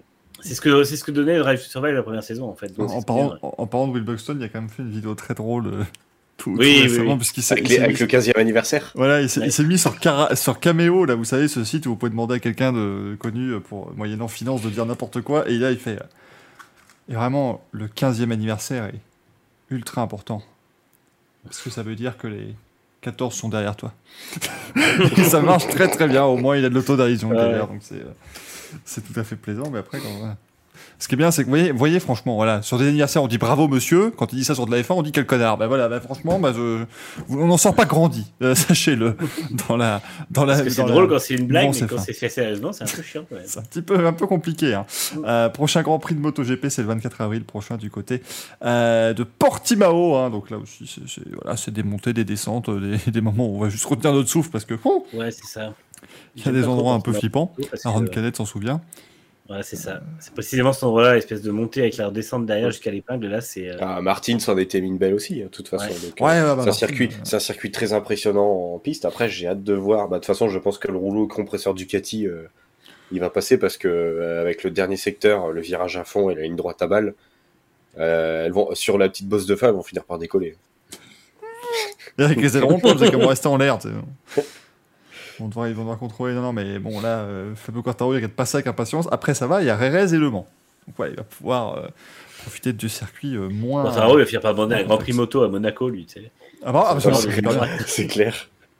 Ah, sinon, ils vont à Macao, hein, puis c'est tout. Bah ouais. Monaco, il y a de la ligne droite. hein. Ouais, c'est le problème. C'est vrai que les, les deux, deux premiers kilomètres, c'est à fond quand même. hein, donc, euh, Mm. Mais Macao, formidable. Tu vois, tu prends. Le... En, plus, avec les motos GP d'aujourd'hui, les styles de pilotage, les mecs, ils vont mettre l'épaule sur le rail. Euh, ils vont, ils se poser dessus. Ce sera formidable. Bon, en tout cas, on, on suivra évidemment hein, euh, le prochain Grand Prix de la saison de MotoGP. On vous en parlera ici comme euh, d'habitude. On va parler de Formule 1 maintenant, messieurs, parce qu'il semblerait que apparemment il y avait, il y avait aussi un Grand Prix de Formule 1 qui était euh, pas si mauvais que ça. Ah, je le défends déjà, hein, ça commence mal. hein. Allez, débrief, jingle. Ça n'arrête pas de rebondir, c'est Et oh, oh, oh, oh, oh, Ah, ça, j'aurais oh, pu dire Ross Brown. Eh, T'aurais- oui, bah, je reçu une préfère. petite- T'aurais pas reçu une petite somme d'argent euh, Je vous rappelle que notre sponsor est Aram, quoi. En tout cas, faut- Même coup, pas, prix rendez-vous C'est Tout honteux cela est absolument euh, gratos et c'est- c'est terrible. Je, ne gère pas correctement les finances de cette émission, sachez-le. C'est absolument affreux. Mais du coup, eh bien voilà, nouvelle victoire de Charles Leclerc. Ça aussi, hein, faut, faut s'y adapter. Hein. 2022, c'est les victoires de Ferrari, tout ça, c'est faut, faut, C'est nul faut se mouiller un petit peu la nuque, mais arrêtez de balancer des c'est nul et c'est honteux. Enfin, j'ai même pas encore dit de conneries. Enfin, ça arrive. C'est pas, c'est- c'est- ça, va, ça va venir assez vite, hein, ne vous en faites pas. Ils sont juste un peu en avance. Euh, mais bon, ça faisait plaisir aussi de revoir le Grand Prix d'Australie, euh, quand même, même s'il a fallu se lever tôt, mais cette fois-ci, c'était pas C'était bien. Encore une fois, hein, je l'ai déjà évoqué, se lever tôt pour le Grand Prix d'Australie, c'est bien. Pour le Grand Prix de Chine, c'est moins bien. Mm. Parce que le circuit en Chine est Et moins puis bien. se lever tôt à 7 heures, ça va. Oui, bah, oh, oh, oh, oh, oh. Il y a des gens pour qui c'est le milieu de la nuit, monsieur. Moi, pour ma part, je suis un lève-tôt, c'est-à-dire que le samedi et le dimanche, je suis debout à 6h30, 7h. Donc Alors moi, pour moi, c'est parfait. Mes horaires de, de Grand Prix d'Australie, avec euh, les trucs à faire sur Next Gen, c'était 4h, 4h et 6h. Donc euh, c'était un petit peu compliqué quand même. Oui, alors par contre, le vendredi, je ne me lève pas, hein, clairement. Il y en a qui... Moi, j'ai un travail, je, quand même, je travaille à Un midi. travail Attends, S'il vous plaît. Ah, Moi aussi. Ouais, ouais, ouais, ouais, à d'autres, hein, à d'autres. ouais. Si on pouvait gagner sa vie en écrivant des articles sur la F1, ça se saurait. hein. ça serait. Euh, Prégo le méritant, me lever à 7h, ça peut faire une grasse mat. Ah ouais, non, mais là, euh, chapeau à tous ceux qui se lèvent, tard- euh, qui se lèvent tôt. hein. Moi, je, voilà, vous êtes, vous êtes formidables, mais moi, euh, non, non, ça n'a jamais été le cas. Ce qui est plus flippant, c'est que moi, maintenant, je me lève tard et je me couche tôt. Mes, journées font 12 heures, tu vois. Et après, il y a la nuit qui fait 12 heures aussi. C'est, complexe. Il y a que, y a que pour récit café que je veille, vous voyez. Mais Charles Leclerc qui s'imposait en Sergio Perez et George Russell, et bah oui, hein, encore un nouveau. Un, un nouveau, euh, un nouveau podium pour Mercedes qui n'était pas forcément euh, prévu. Putain, oui, le breton du site, c'est comme le commandant Couveteau, évidemment. Elle est valide, hein, voilà. Elle est connue, mais ça passe toujours, il n'y a pas de problème. ouais, ouais. Il vieillit pas. Euh, mais du coup, Axel, ma nouvelle victoire de Charles Leclerc, hein, c'est-à-dire que le gaillard euh, fait un sacré début de saison. Le pilote beau. français, selon Bruno Le Maire. hein. Oui, alors oui, oui, pilote français. hein. On va le, on va le remettre, on va le mettre chez nous, ça va être bien. On pourra se tarer d'éloges. euh, ah, on a trois pilotes français en Formule. un. Putain, c'est beau. Qui va être champion. Allez, on le mettra un petit peu belge de temps en temps quand même. Oui, oui, Euh, non, mais il y en a assez déjà. Il y a, il y a- il y a- il y a la maman de la moitié des pilotes qui est belge. Ça n'est pas la même maman. hein. Euh, Sachez-le, je tiens à le, à le préciser. C'est vrai que c'était bizarrement dit. Rendez-vous compte, t'as 10 enfants, ils sont tous en F1. C'est fort quand même. Elle ne doit pas passer des bons dimanches. hein. Bon, il y a- Mais ouais, y ouais, euh, il y a des chances qu'il y ait à chaque fois des bons résultats. Vas-y. Non, j'allais dire belle victoire de Charles Leclerc quand même, hein, parce qu'il est, euh, il est impressionnant. Euh, il domine tout. euh, on lui dit, il a le meilleur tour, on lui dit, bah, va pas chercher le meilleur tour. Allez, allez quand même, on va le péter. Et puis le dernier tour, il le refait. Enfin, ça, ça prouve. Enfin, Ferrari l'a laissé faire quand même. Ça prouve que le moteur est bon. Euh, le moteur est sain quand même. Donc, euh, il, peut continuer à, taper dedans euh, sans. euh, comment dire Sans l'user prématurément ou le casser en se disant bah, j'ai voulu chercher le meilleur tour, ça a pété. On se souvient des, Ferrari, c'était l'an dernier ou il y a deux ans, où dès que ça poussait trop, on lui disait de ralentir. Donc ça a beaucoup changé, ça fait vraiment plaisir pour lui, sachant que je suis grand fan monégasque et de Ferrari. Donc euh, moi, honnêtement, ça, moi, je, moi ça me plaît. hein. donc euh, je suis vraiment très content de ça. Depuis le temps qu'on attendait ça quand même pour les, les, les, fans de Ferrari, ça fait vraiment plaisir. Il est, il est imparable, il est très bon. Je pense que Sainz, ça, commence, ça va peut-être un petit peu commencer à le gonfler, surtout avec sa, sa bourde euh, du, des premiers tours où les, le- les pneus n'étaient pas bons du tout pour lui. Il part, il part en hard, hein, je crois. Mm. Ouais. Ouais, bah, ça n'a pas du tout marché. hein. Ça, malheureusement, euh, je pense qu'il commence à prendre un petit coup au moral. Je pense qu'il, par rapport à la saison de l'avant, euh, il allait être plus. euh, il allait avoir peut-être un ascendant ou être au même niveau que, le- que, que, que Leclerc, mais là, c'est clairement pas. c'est- Ils, ils- font pas du tout jeu égal pour moi.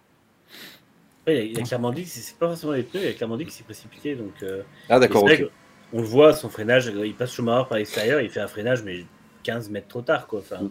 C'était, c'était n'importe quoi, et surtout à cet endroit-là. Donc, euh, c'est vrai que c'est, compliqué de, de le voir craquer au deuxième tour. euh, C'est c'est les écoles de pilotage Red Bull euh, de faire.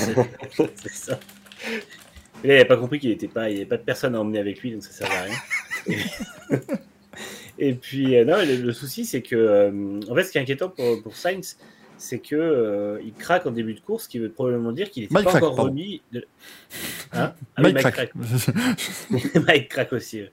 Mais euh, il craque en début de course, ce qui veut dire qu'il est probablement pas remis en fait de la de l'énervement de la veille, quoi, de la frustration de la veille. Donc, euh, j'ai l'impression qu'il est dans. D'ailleurs, une- je- il s'est passé quoi spirale, quoi.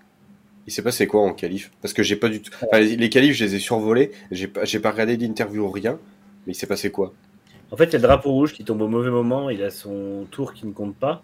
Mhm. Et après, dans son deuxième tour, il fait une, une erreur. Donc, euh, il Ok, met la voiture d'accord. en- euh, pas à l'équerre, mais presque à une sortie de virage et euh, il se qualifie 9 Donc, après, c'est ce qu'on disait hier dans le Grand Prix. Il a gueulé sur Ferrari parce qu'il a eu une mauvaise situation, tout ça, mais au final, euh, il est au moins autoresponsable, sinon plus que l'équipe de son, Bien sûr. C'est pas, pas un problème de voiture. Le timing est pas bon, il a un petit problème de volant, il faut changer le volant, etc.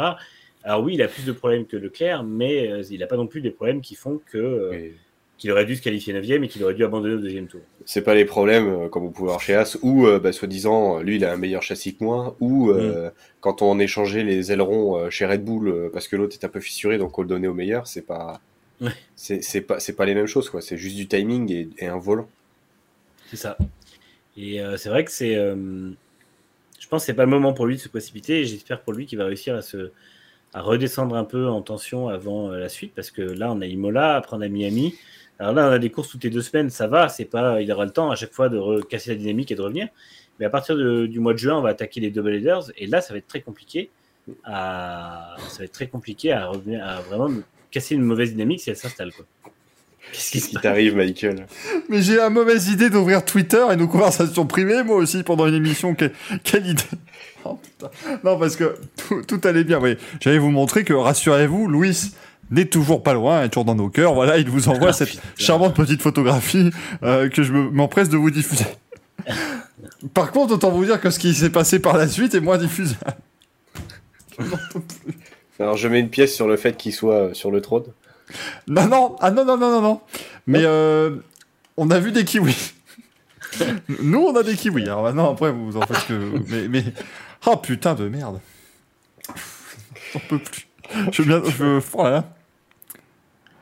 Ah, putain, alors, oui, alors, alors oui. Je suis consterné. je, je- Ah, personnellement, ouais. on, on s'excuse, hein, le chat, mais nous, on va avoir du mal à continuer l'émission, si vous voulez. Ça va être, euh, ça va être, euh, ça va être complexe, hein, très, très clairement. Thomas qui demande comment ça, bah, c'est exactement ce que tu penses. hein, de Ah, de kiwi. euh, qui- Des kiwis, Des, des véritables kiwis. Donc le principe c'est que les messages privés ne sont plus quand on les envoie à Michael. Complètement, euh, complètement. Ne m'envoyez jamais. Franchement, la meilleure, le meilleur moyen que votre secret se sache, hein, euh, dites-le moi, c'est beaucoup plus facile. Mais euh, alors Xoan qui voilà, remet le, le petit, la petite pièce dans le truc. Oui, oui, Twitter blanc, effectivement. Moi, je n'ai pas, euh, voilà, je, je ne suis pas dans ce diktat d'être en dark mode partout, mesdames et messieurs. Putain, Moi, je suis en dark mode partout. ah, moi je n'y arrive pas. Mais c'est- moi, ça m'éclate les yeux quand je dois lire du blanc sur du noir. Euh, alors que les autres, c'est totalement l'inverse. Mais bon, ça, voilà. Ah après, ouais, moi, euh, si c'est trop, trop flashy, euh, laisse tomber. J'ai les yeux qui chialent et tout, c'est une horreur. Le dark mode fait des économies de batterie. Bah ouais, mais je suis sur un PC, pas. euh, Sur un PC fixe. Je suis un PC fixe, donc ça va la batterie. Je devrais, je devrais m'en- m'en Puis moi, tu sais, l'écologie, je m'en branle donc. c'est ça. À un moment donné, euh, voilà. euh, nous, on parle de formuleux et de trottinette électrique parce que voilà, ça, ça nous fait rigoler. Quand je, me, quand je me sers pas de ma télé, je laisse un écran blanc dessus, histoire de bien, bien consommer de l'électricité. Je laisse la télé pour mon chat. Je, suis- en train de fabriquer ma propre centrale à charbon à côté de chez moi. Ouais, si je fais ça, bon, hop là, ouais, ça s'éteint, euh, ça se rallume. En fait, ça n'est ça n'est pas une lampe euh, basse consommation, c'est un écran. C'est un écran géant LED. 49 pouces que je mets juste en blanc, comme ça, voilà, ça me fait, ça me fait plaisir. Thomas Henri Rousseau va faire cancel le Racing Café à force. Oh, ce- mon avis, il y a une liste longue comme le bras de gens à cancel d'après Sandrine Rousseau avant nous. hein, on est encore pas mal. L'avantage, c'est que Rousseau était elle-même cancel un petit peu, donc euh, ce cancel elle-même aussi. C'est- ça. On va pas tout de suite vous refaire la, la soirée électorale du premier tour, mais bon, euh, je suis un Twitcher déconstruit. Tiens, ton contexte, Dani. C'est complexe, hein, c'est complexe. Donc là, maintenant, voilà, je, je ne vais plus sur Twitter aujourd'hui. Voilà, donc c'est le, bon moment. Si vous voulez hein, que je ne sois pas au courant de vos messages, envoyez-moi les maintenant. Euh, voilà.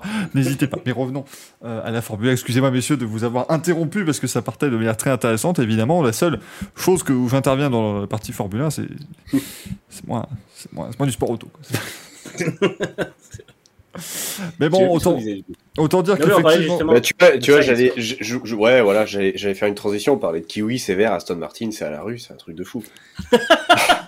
Oh la vache. Ah, elle était. Enfin, je me suis pas mouillé la on, nuque. fait. Oh la on fait des, on fait des transitions. Mieux que PPA ici. Putain, oui, il y aura un émoticône kiwi sur la chaîne, ça va se dire comme ça, ça va être extraordinaire. 5 fois, cinq fois légumes par jour, on vous le rappelle bien évidemment, mangerbouger.fr. Euh, mais avant de parler de, de, de d'Aston Martin, parce que on va... ce, qui- ce qui est bien, c'est que tu pourras, Axel, voilà, nous on en a mis plein la gueule à Lance Stroll hier, hier soir, Moi, tu à- pourras euh, contribuer et apporter ta pierre à Ouais, je pense que Manu, il a une petite louchette encore derrière. je n'ai jamais contre, hein, franchement. On n'a pas dit assez encore. Euh, mais du coup, eh bien, euh, bon, bah, pour Verstappen, c'était c'était plus compliqué. hein. On sentait déjà que Red Bull n'a pas vraiment été dans le rythme euh, en, en qualif et en course. Et encore un abandon. Ça fait deux abandons en trois, trois épreuves. Il accuse quasiment deux Ils grands prix de peuvent- ils retard peuvent dire que c'est un moteur Renault cette fois-ci. Non, mais on, on rappelle. Attendez, je vais vous ressortir là. Putain, je vais donc sur Twitter. Mais je vais vous ressortir la très très bonne infographie de Raleigh McGregor, qui n'est pas moi, hein, je tiens à le rappeler. C'est pas, pas moi qui gère ce compte. Je suis pas, pas, de- pas, pas fou à ce point-là non plus, hein, pour vous dire, superbe compte qui est en fait utilisé- qui est en fait fait par moi. Mais regardez, hein, euh, pour euh, pour comprendre comment ça se passe chez, chez Red Bull. Donc voilà, euh, bon résultat, c'est un moteur Red Bull Powertrains. Mauvais résultat, c'est un moteur Honda Racing. et c'est valide. Non, Mais je pense que ça, va un peu démanger quand même de, rien avoir à dire sur, euh, sur leur motoriste. De- ils aiment bien euh, trouver des, des boucs il est émissaires. habitué à tailler, c'est vrai. Mm. Il s'est habitué à tailler et là, euh, bah, tu, tu, tu peux t'en prendre qu'à toi-même. Après, c'est quoi euh, Enfin, c'est quand même pour moi, je trouve, euh, une des écuries qui a le plus de soucis. euh, je prends AlphaTauri compris. Hein. Je prends, je parle euh, le motoriste qui a vraiment le plus de soucis depuis le début de saison. Mm. Ah ouais, c'est euh, très complexe. hein. c'est pas bon du tout hein, parce que euh, tu vois quand même constructeur bah, Mercedes est devant Euh, au championnat euh, Verstappen il est que sixième avec ses les seuls points c'est sa victoire donc euh, un- je trouve que c'est quand même catastrophique là le, la saison pour moi euh, déjà Verstappen il remontera pas c'est pas possible s'il continue comme ça une course sur deux ah, t'en gagnes une, tu pètes, tu t'abandonnes l'autre. De toute façon, à un moment, ils vont prendre les pénalités moteurs sur le coin du pif, donc euh, tu vas faire comment? Et puis le, problème, c'est que même s'ils améliorent un peu la situation, ils vous en font pas un moteur hyper solide immédiatement. Donc euh, même si c'est pas deux casses sur trois courses, ce sera quand même une casse sur trois courses ou une casse sur quatre, ce qui a priori n'arrivera pas chez Ferrari. Donc euh, euh, dans tous les cas, ils continueront à perdre des points fatalement, même s'ils en gagnent de temps en temps sur une course. Leclerc a quand même l'air d'être dans une dynamique en plus hyper intelligente de dire bah, quand il y a 19 ou 18 ou 19 points à prendre, je les prends. hein, c'est ce qu'il a fait à Jeddah. Et, euh, en fait, euh, il va déjà rapidement pouvoir passer dans un mode gestion. Et c'est vrai qu'on dit souvent que c'est trop tôt pour commencer à penser au titre. Mais j'ai revu aujourd'hui, je suis tombé sur une vidéo de Damon Hill en 96 après sa deuxième victoire de la saison, qui était la deuxième course, où en fait il, il dit que bah, de toute façon pour le championnat c'est une bonne chose. Donc finalement, je me dis, euh, penser au championnat dès la troisième ou quatrième course, c'est pas déconnant. Les pilotes n'osent pas trop le faire souvent parce qu'ils ont plus peur qu'autre chose que ça leur porte la poisse, c'est un peu de la superstition, mais je pense que chez Ferrari, on commence très clairement à se dire que euh, Mm. il va y avoir une, une facilité ou en tout cas une, une gestion à adopter pour aller euh, pour commencer à réfléchir aux titres mondiaux. Quoi. Attends, Leclerc, il a 34 points d'avance. Hmm. T'as fait, t'as fait trois grands prix, t'as déjà un grand prix de marge. En gros, là, il a déjà le droit à un abandon. Donc, soit une erreur de pilotage, soit il y a un problème de fiabilité. Au bout de 3 GP. Quand- t'es- tu peux quand même voir l'avenir. hein. On, on rappelle qu'il avait 32 points d'avance Verstappen avant Silverstone l'an dernier, hein, donc euh, c'était c'était beaucoup plus tard dans la saison. bon, ensuite ça s'est mal fini. Enfin, ça s'est mal. euh, Ah, parle pas de malheur, arrête. Écoute, il, a, il a été champion du monde de manière régulière, donc euh, voilà. On salue Olivier, bien évidemment, qui va pouvoir reprendre quelques petites séances si, si jamais. C'est bien normal. Et Euh. régulière sur une erreur humaine, on le rappelle quand même. Je fais, je fais mon Olivier, je me permets de, de faire la caution parce que je sais qu'Olivier ne rate jamais ce genre d'occasion, mais on peut pas nier que, euh, que le rapport de la FIA a quand même donné un peu tort à- à- au résultat 2021. Et on ne peut pas dire que le rapport de Toto Wolff à lui. Wolff, Wolff je est quand même passé de.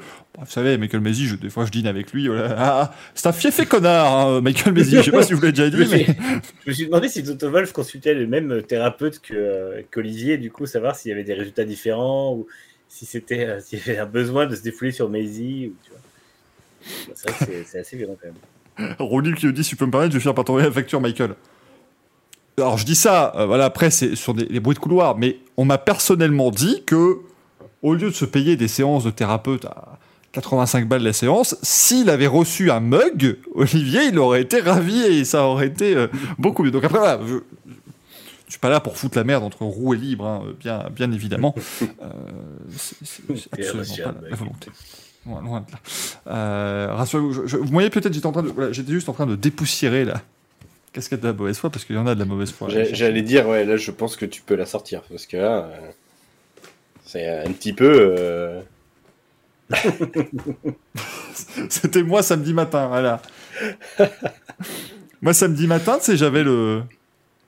J'avais le comment j'avais la casquette sur les trucs, je prenais le drapeau alpine et puis et puis c'est foutu dans le mur et puis j'ai tout j'ai tout jeté. J'ai tout jeté. J'ai tout- j'ai tout racheté pour le dimanche matin, puis j'ai tout rejeté derrière.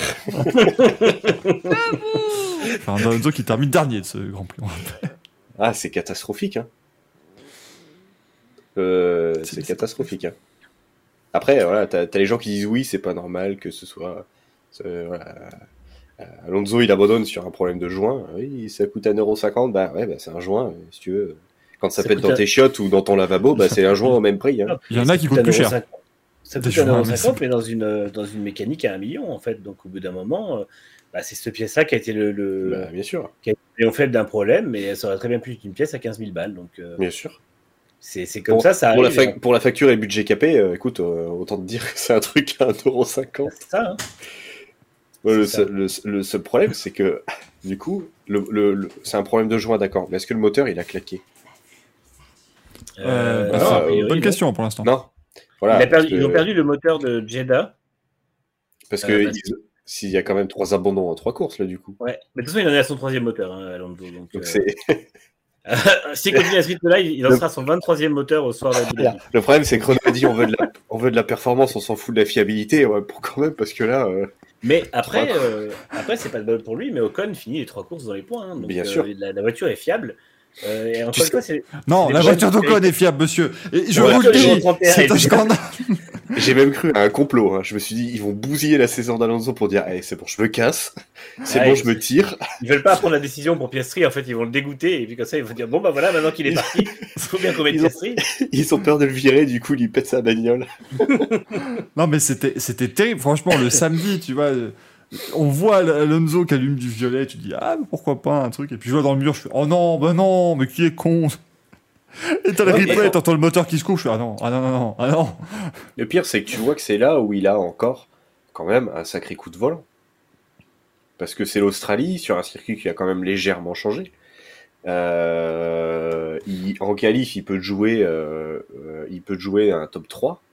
Euh, je pense que chez Alpine, ça aurait été bienvenu. Euh, donc franchement, euh, il a quand même un sacré coup de volant. Et si s'il partait dans le top 3, euh, je pense qu'il pouvait faire une très belle course. Et du coup, bah, s'il n'y avait pas eu d'abandon, bon, c'est sûr avec des si on refait le monde, mais il aurait pu faire deuxième. On coupe du bois aussi, ouais. Ouais, en coupe du bois. ouais. Euh, bien sûr, c'est en, en sciant que Léonard de Vinci, ne l'oubliez jamais. Non, mais euh, c'était le bon euh, le, bon Grand Prix pour Alpine, mais voilà, encore une fois, C'est dommage hein, de se saborder parce que quand tu vois McLaren qui était dans les choux et que là ils te font 5-6, tu sais pas d'où ça sort. Bah, franchement, Alpine, c'est là où ils auraient dû scorer des gros points pour la suite du championnat parce que bah, du coup McLaren ils sont passés devant. Ouais, mais ça durera pas. La, la bonne nouvelle, c'est vraiment que la- l'Alpine, elle est vraiment bonne partout. hein. Oui, bien sûr. euh, Mais si, si, si t'as qu'une voiture qui finit dans les 10 parce que l'autre elle pète alors qu'elle peut jouer un top 5, euh, c'est con. Ouais. Après, on peut espérer qu'ils arrivent à fiabiliser un peu le moteur au fil de l'année, parce qu'on rappelle qu'on a le droit de faire des travaux de fiabilisation hein, sur, ces, euh, sur ces unités de puissance. On peut fiabiliser, et quand tu arrives à Spa, Monza, euh, qui seront dans, euh, dans quelques mois et qui seront évidemment euh, des, des courses où il restera derrière encore 14 Grands Prix, hein, bien, bien évidemment, euh, vu cette saison, voilà, ça sera quand même positif, parce que voilà, je pense que chez Alpine, doivent quand même avoir coché maintenant ces, ces Grands Prix-là. Ça, ça a toujours très cher que. Excusez-moi, mais je vais répondre que petit mug roue libre noir me plairait bien. je fais mes emplettes. Hein, chez euh, roue libre, c'est parti, roue libre, ne vous, ne vous en faites pas. Euh, mais voilà, au moins ils, peuvent cocher ces grands prix-là. Il faut espérer ne pas devoir partir du fond de mairie parce qu'on a changé des, des pièces. Parce qu'on rappelle que c'est beaucoup plus simple hein, maintenant au niveau pénalité. C'est plus des 75 places, tout ça. C'est voilà, tu changes, t'es en fond de grille, merci, au revoir. hein, C'est pas. C'est pas Après, c'est. euh, c'est pas. Enfin, moi, je suis pas trop inquiet pour Alpine parce qu'ils ont pas le problème intrinsèque avec le moteur. Là où je suis beaucoup plus inquiet pour euh, Red Bull Powertrains, qui a Mm. des vraies pannes partout, tout le temps, et des trucs qui sont beaucoup plus, euh, l'air beaucoup plus compliqués à, à résoudre. Euh, Alpine, c'est vrai que c'est pas de chance, mais entre guillemets, euh, si Alonso se retrouve à faire une série de fiabilité à la, à la Ocon, euh, ils peuvent faire des doubles points euh, rapidement et, euh, et encore une fois, ils sont, ils sont quasiment tout le temps tous les deux en Q3. Il y a une seule Q3 de raté sur 6 Mm. en début de saison. C'est à part, euh, grosso modo, à part Ferrari et Red Bull, personne ne fait aussi bien. Mm. Donc, Et le moteur, euh, euh, le moteur en vitesse pure, il a l'air quand même redoutable. sur le secteur châssis- 2, le euh. Ouais. Le, le secteur 2, euh, il était en violet à chaque fois. hein. Ah, mais c'est. Enfin, il, il mettait deux dixièmes à la, à la Ferrari sur un secteur qui n'est qu'une ligne droite, hein, globalement. Alors, Du coup, le moteur on Ferrari dit fond, top, top, doublé, euh, doublé à Monza. mais- ne- ne- non, ne, ne- ne commence pas à, à me donner des espoirs, bien évidemment. T'inquiète pas, euh, Michael, s'il a doublé, sera Ocon devant Alonso. Donc, Oui, bah, bien Oui, sûr, bah, évidemment. C'est un truc qui se Ils vont- passe. alors, ils vont, ils vont lui, do- ils- ils- au stand, ils vont lui donner les pneus d'Ocon pour le faire revenir, pour lui donner ses vrais pneus. Ah, l'entreprise de Ah, démolition de Fernando Alonso dans cette équipe, je te jure. Euh, Mais tu sais, ça va être l'inverse. C'est-à-dire qu'en 2006, il était soutenu par toute l'équipe et il disait à la, à, à la presse oh, Vous savez, je me sens pas soutenu, je me sens un peu seul dans cette équipe. Là, il va faire que des communications en disant Mais toute l'équipe est à fond, c'est incroyable de les voir me pousser comme ça. Mais euh, littéralement, hein, je vais dans la- dans l'usine, il me pousse des- des- C'est génial de voir ça, vraiment ça me, ça me motive, vous pouvez pas savoir, c'est, extraordinaire. On, on me serre pas les vis, on me pète mon moteur. Je... Voilà, c'est Franchement, vraiment- c'est, c'est incroyable. Moi j'ai regardé encore hier, il y avait tous les mécanos, même ceux de la voiture d'Esteban qui étaient là euh, pendant 8 heures sur ma voiture, c'est génial de voir tout ce, tout ce travail. Alors évidemment c'est dommage aujourd'hui d'avoir abandonné sur une case de suspension, mais voilà, il y a quand même un positif à Le mec se ressentir. fait saboter, quoi. truc affreux, c'est- des scènes de, de paddock, le- les, BD paddock, je sais plus si vous connaissiez ces BD là qui étaient un peu humoristiques. Sur le monde de la F1 ça va être pareil, ils vont faire des trucs absolument n'importe quoi. Mais je trouve quand même assez calme. hein. Pas pour l'instant. euh, ouais, mais c'est le début de saison, tu vois. il- Ouais, voilà, mais enfin, Peut-être fatigué par l'âge aussi. ouais, je pense, mais c'est, enfin, moi j'aurais beaucoup de regrets. Tu te dis putain, tout ce que tu peux faire avec, et en fait, ça, ça fonctionne pas. Il Ah a, oui, peut-être que c'est le début de saison, mais au bout d'un moment, euh, enfin, s'il n'y avait pas eu les casse-moteurs, euh, il serait vraiment dans le coup euh, actuellement. Après, je pense, je pense que hum, il a quand même mauvaise euh, ce qui s'est passé ce week-end. Il avait vraiment, vraiment l'air abattu euh, dimanche. Donc, euh, parce que je pense qu'il sait qu'ils ont raté un podium possible. En fait, c'est ça le truc. Bien sûr. Euh, la voiture valait le podium ce week-end avec ce qui s'est passé devant. Il le sait et Alpine le sait aussi. Et c'est pour ça qu'il disait justement que le, le début de saison d'Alpine est un peu aigre-doux. C'est que finalement, euh, c'est bien parce que la voiture fonctionne, mais en même temps, il y avait encore moyen de faire mieux. Donc, ah, c'est pareil. Ocon, est pas, Ocon disait qu'il a totalement raté ses, ses recherches de réglage parce que justement, Alpine essaye de trouver des, des choses dans le développement de la voiture et pour ça est obligé de tenter des réglages un peu plus radicaux pour voir justement si euh, certaines ça passe ou pas. Voilà, fonctionnent ou non. Et euh, en fait, ils, ont, ils sont tellement allés loin dans ces réglages euh, ce week-end à, à Melbourne que euh, il s'est retrouvé dans un, dans un, un- un endroit qui fonctionnait pas avec la voiture en fait. Donc euh, c'est euh, ça risque d'être un peu comme ça pour eux, mais en même temps, euh, c'est pas con parce qu'ils développent, sup- enfin du coup, ils vont développer la voiture de manière saine et en fait, ils vont, ils vont, je pense qu'en faisant ça, c'est un peu comme Ferrari. On voit que c'est des équipes qui n'ont pas besoin de, se précipiter sur leur développement en fait, et ça, c'est vraiment quand même une bonne chose. Parce qu'on voit cette année que des équipes qui se développent, qui se précipitent sur le développement, bah, font des erreurs. Donc, euh, je pense que c'est bien pour eux de continuer à privilégier le fait que la voiture reste saine jusqu'au bout. C'est. Non, c'est... Après, ça sera aussi le cas de beaucoup d'équipes, parce que maintenant, avec les essais qui sont bannis, évidemment, bah, il n'y a que lors des essais libres que tu vas pouvoir vraiment tester les choses sur les voitures, donc c'est, c'est- ça va être assez intéressant avec cette saison particulière et ces nouvelles, euh, ces nouvelles autos, euh, bien évidemment, ça fait que c'est, c'est pas... Voilà, ça va pas être simple pour tout le monde, mais bon, Alpine, il y a quand même du, du positif à en retirer. Aston Martin, il y, en, il y en a du positif. Il y en a du- Non. Bah non, parce que même le test de Vettel, maintenant, il l'est plus. Donc, euh, Bah, ils, étaient, ils étaient en tête à un moment du Grand Prix, moi, je sais pas. je- tu dirais que la voiture est trop lente? Oui. c'est vrai que c'est terrible. Quand même, car se fait tacler. Tu sais, tu lis le samedi, euh, Lance Stroll, 2 points, ouvrez les guillemets, on est trop lent. Et puis le dimanche, Verstappen, 2 points, ouvrez les guillemets. Non, mais Aston Martin, elle est beaucoup trop lente, cette voiture. c'est complexe. Ah, mais c'est, ça fait mal. hein. Je pense que pour Aston Martin, ça fait mal. hein. C'est une catastrophe. Hein. C'est- Je pense qu'il est extrêmement angry, l'autre. hein. C'est c'est plus. euh, Ah bah, apparemment, il est tellement qu'il a, il a complètement le moral de l'équipe. Donc, euh, oui. Le C'est truc, compliqué d'avoir euh, le moral avec leur perf. Si en Ouais. plus derrière tu mets un patron qui est euh, quand même très euh, Toxique. toxique, c'est pas. C'est Je pas simple. trouve, je trouve plus effacé. C'est nul Non Enfin, je veux dire, on le voit un peu moins qu'avant. Ouais, mais apparemment, on le voit moins qu'avant en public, mais en privé, c'est une horreur. Oui, voilà, c'est ça. Oui, en, je, je veux privé, euh, j'en sais rien. Mais en public, tu le vois quand même un petit peu moins qu'avant. Mais apparemment, justement, il a moins de temps en public parce qu'il est tout le temps dans les basques de, De, de tout Mike monde. Crack. Et, ouais, donc, euh, il est toujours proche de Mike Crack. Ouais, je comprends. Il est Ah, et, euh, Mike Crack et lui. collé, à Mike Crack. donc, euh, du coup, c'est vrai que euh, c'est assez compliqué. Ouais. Ah, le breton du qui me demande qui pour remplacer Vettel à la pause estivale. Non, Ah, Bah, le, même qui, euh, le même qui l'aura remplacé au soir de Monaco. ça va être à la, à la, à, à la pause, post-Monaco, hein, à ce rythme-là. C'est plus. euh, Je pense que Vettel, il va faire le Grand Prix de Miami, puis il va rester là-bas. Il va dire en fait, je suis bien ici. J'ai pas Oh. envie de rentrer. quoi. Il, va, il, il va se mettre sur un yacht, c'est dire bah, Je suis bloqué. Comment je Je sors ne peux pas sortir cette marina. Comment je sors Ça fait 2 km c'est tout. Parce que là, il, il va se rendre compte qu'après ça, il doit rentrer à Monaco pour conduire cette espèce de tracteur. Il va se dire oh, Non, non, c'est pas possible. Sophie qui me dit Je prédis l'annonce d'un Covid long pour Vettel. Ah non, mais là, c'est. Et puis quand tu vois la, quand tu vois le on-board à fin de course où il lâche le volant. Ça tourne Ça, tout seul. vrai, ouais. c'est- Ça, c'est horrible. Mais après, alors, si c'est en fin de course, il a, il a encore une fois, Lance Stroll ce week-end a à peu près tout percuté sauf l'hélicoptère médical, donc je peux, je peux comprendre que la voiture est un peu, voilà, euh, et que, que l'alignement, le parallélisme n'est peut-être très bon, mais non, non, c'est c'est sûr que c'est quand même pas euh, positif de voir le mec être là faire euh, ah bah ça tourne tout seul. Euh, Mais, euh, M16 Boy nous dit Alpine avait emmené des évolutions à Melbourne. Bah, elles sont restés dans le, elles sont restés dans le camion. Ils ont, que ça, ils c'est ont pas des, ils ont eu des évolutions en début de saison sur les pontons, mais je crois qu'à Melbourne, ils n'en avaient pas des masses. hein, donc, euh. Ils avaient, s'ils avaient un aileron arrière modifié, peut-être, euh, mais euh, c'était, c'était encore des tests de pièces, donc euh, Ah, c'est compliqué. Ça- ça, reste, ça reste prudent chez eux de toute façon. Et en fait, ils ont une voiture qui fait que pour l'instant, ils adoptent rien, ils testent un peu des pièces et ils verront comment ça fonctionne. Mais euh, c'est pas comme, euh, comme, encore une fois, Mercedes qui a, qui a amené une nouvelle voiture la deuxième semaine à Bahreïn ou Aston Martin qui prévoit d'en amener une totalement nouvelle euh, dans pas longtemps. Et ils vont ramener quoi? Un tracteur? Tout- tout- Une Ça, toute euh, nouvelle voiture. Une toute nouvelle voiture, super. J'ai pas envie de l'avoir, hein, honnêtement. En tout cas, après, tu vois, tu parlais de Mercedes, et ben. Ils sont dans le coup. hein.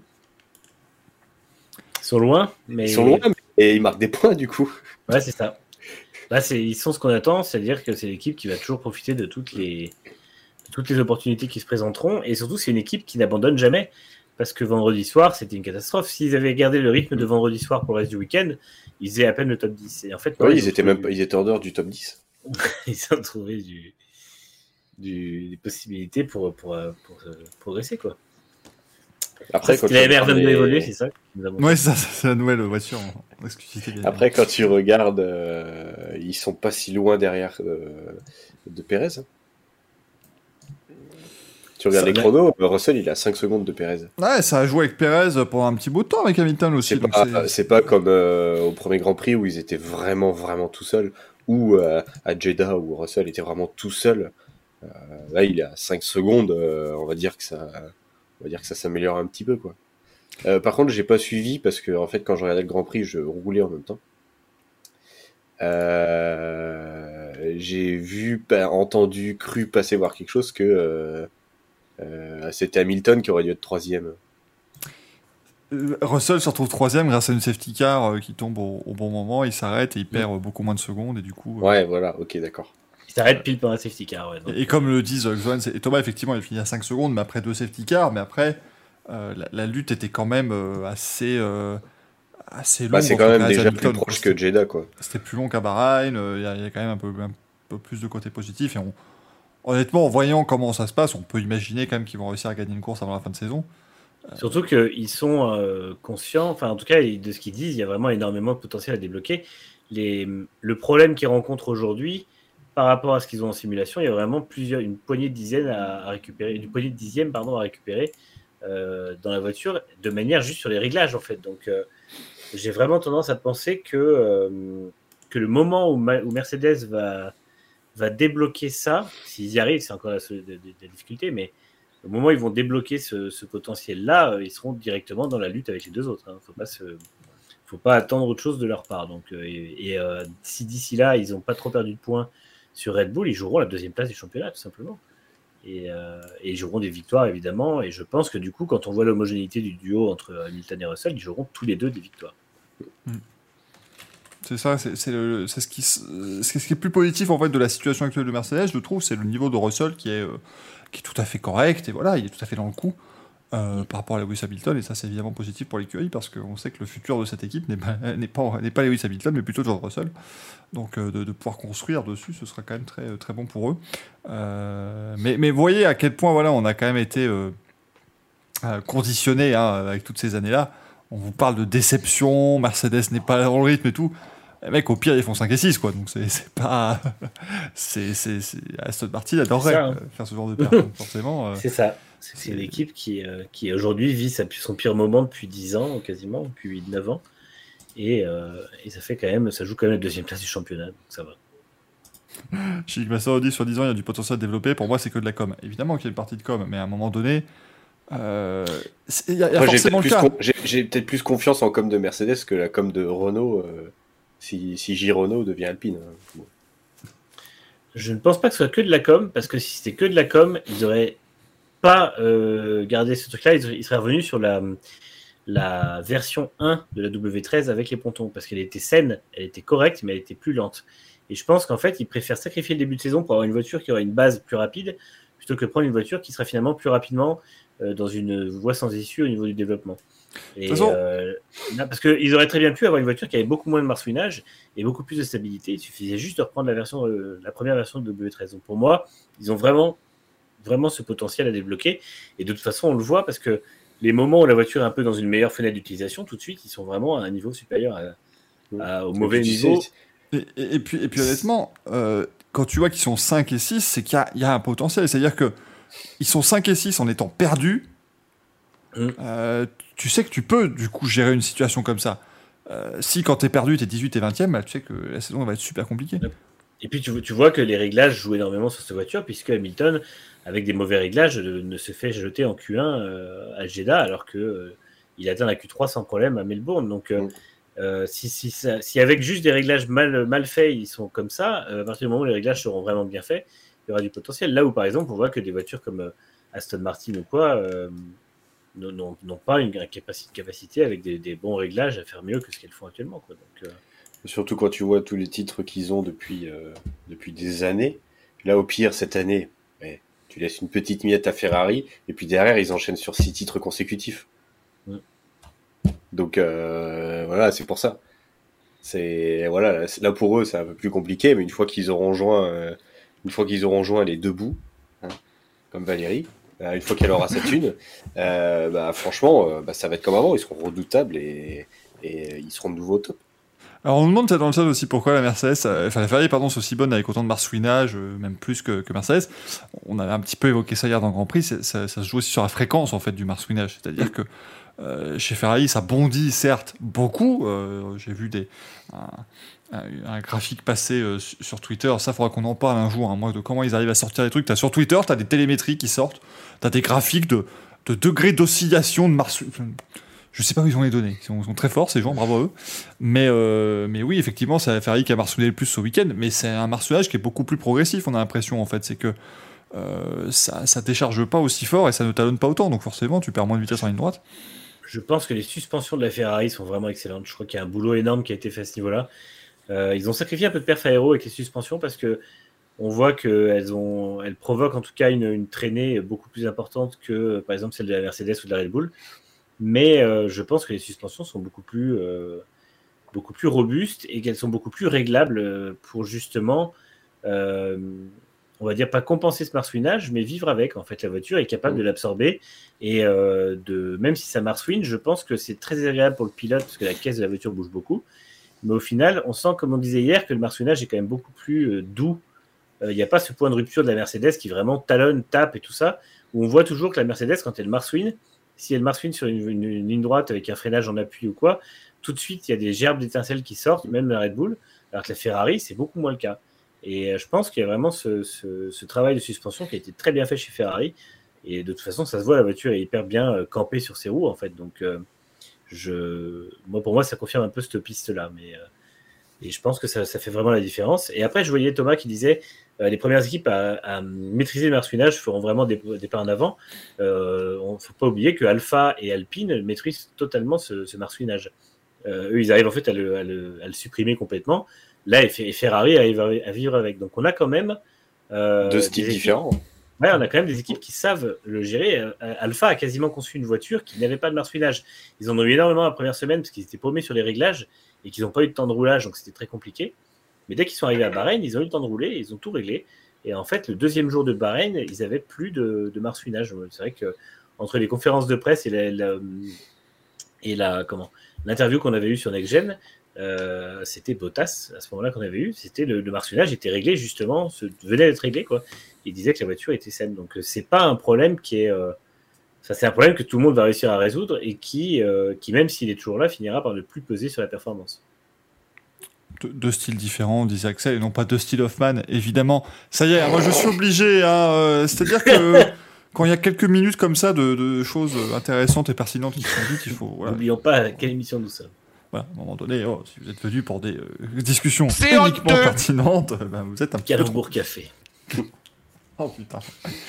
On rappelle que Philippe Bouvard marsouine naturellement, donc forcément, ça, tout, est, tout, à fait, euh, tout à fait lié, bien, bien entendu. Est-ce que vous avez encore d'autres petites choses que vous voulez évoquer? Bah si, bah Manu quand même McLaren, parce que bon, euh, c'est-à-dire que nous, on est tous là à dire ah, ça va être la fête chez Manu, et puis en fait non, il, il est étanche. ouais, je suis, je suis encore bien étanche et bien sec. hein. Euh, non, c'est c'est bien, c'est cool de marquer 18 points. C'est inattendu, inespéré, parce qu'au soir de Bahreïn, moi, pour moi, les 18 points, ils les avaient même pas en fin de saison. Donc c'est rassurant. Mais. Ah oui quand même. Ah bah ouais. Ah non, au sort de Bahreïn, j'étais au fond du gouffre.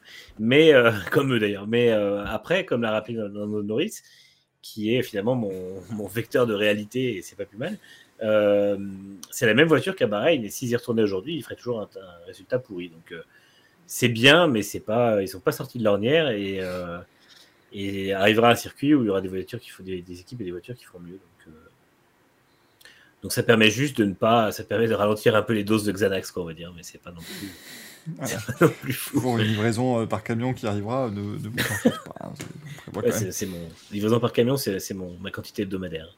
Voilà, hein, c'est- c'est normal, c'est- c'est assez, assez terrible hein, quand vous voyez la tronche des McLaren cette saison. C'est sûr que c'est pas simple. Bon, la saison qui va euh, se poursuivre avec eh, Imola le 24 avril, mais une course sprint la veille. Et ça, euh, ça c'est bellissimo. hein. C'est ce qu'on attendait. Voilà, euh, vraiment, on s'est dit, euh, sur toute la saison, il n'y a pas un meilleur circuit qu'Imola pour foutre une course sprint. Euh, ça va être bien, Cela hein. dit, avec l'enjeu, parce qu'il y a quand même 8 points à prendre, euh, avec l'enjeu et le- l'enjeu de la grille du lendemain et tout ça, et des voitures qui arrivent bien à dépasser, j'ai tendance à. Et des graviers partout avec euh, quand même des stabilités qui va être compliquées à trouver, parce que mine de rien, ça veut dire qu'il y aura très peu d'essais libres pour régler les voitures. Euh, je pense que le Grand Prix peut tourner au n'importe quoi. Ah, ça va être folklore. hein. Je pense que le souhaite. spectacle va se trouver là. Parce que finalement, les équipes qui, qui ont besoin de deux séances d'essais libres pour comprendre le circuit machin, ce qui est pour l'instant le cas depuis trois Grands Prix, là, ils n'auront pas le temps. Il y aura une heure d'essai et directement la qualif derrière. Donc ceux qui n'auront pas réussi à régler le, pro- le problème, je pense notamment à Mercedes, qui Ouais, apparemment a toujours pensais. besoin d'une nuit de- d'études de, données, euh, ça risque de piquer un peu. Je pense à AlphaTauri aussi, qui était vraiment pas bien vendredi. Ah, Après, il y, a- y a plus d'enjeux, oui, et- oui et non. Il y a 8 points, certes. Mais bon, si t'es Leclerc et que tu vois que t'es pas totalement dans le rythme ou quoi, tu fais deuxième, t'en marques 7 des points, quoi. C'est un peu. euh, Ouais. euh, c'est ce qu'on avait évoqué. C'est tant que tu, tu rajoutes pas un gap, c'est un peu compliqué. quoi. Et je pense, je pense quand même à, je pense quand même que Red Bull va vouloir. euh, enfin, eux, ils ont pas, ils vont pas avoir d'autre choix que de marquer des points tout le temps et dès qu'ils peuvent. Donc, euh, ils vont devoir tirer sur la mécanique, ce qui veut dire que potentiellement, ça peut aussi casser le lendemain. Et, ah, ça serait euh, terrible qu'ils fassent le doublé en course sprint pour Tu fais- abandonner les deux le lendemain. C'est clair. Les mecs, ils marquent euh, 8 et 7 points, et puis après, t'en mets 0. Surtout que, surtout que si ça se passe mal en course sprint, mais en fait, ça, ça peut être même pire parce que rappelez-vous le week-end catastrophique de Gasly à Monza où il a un accrochage.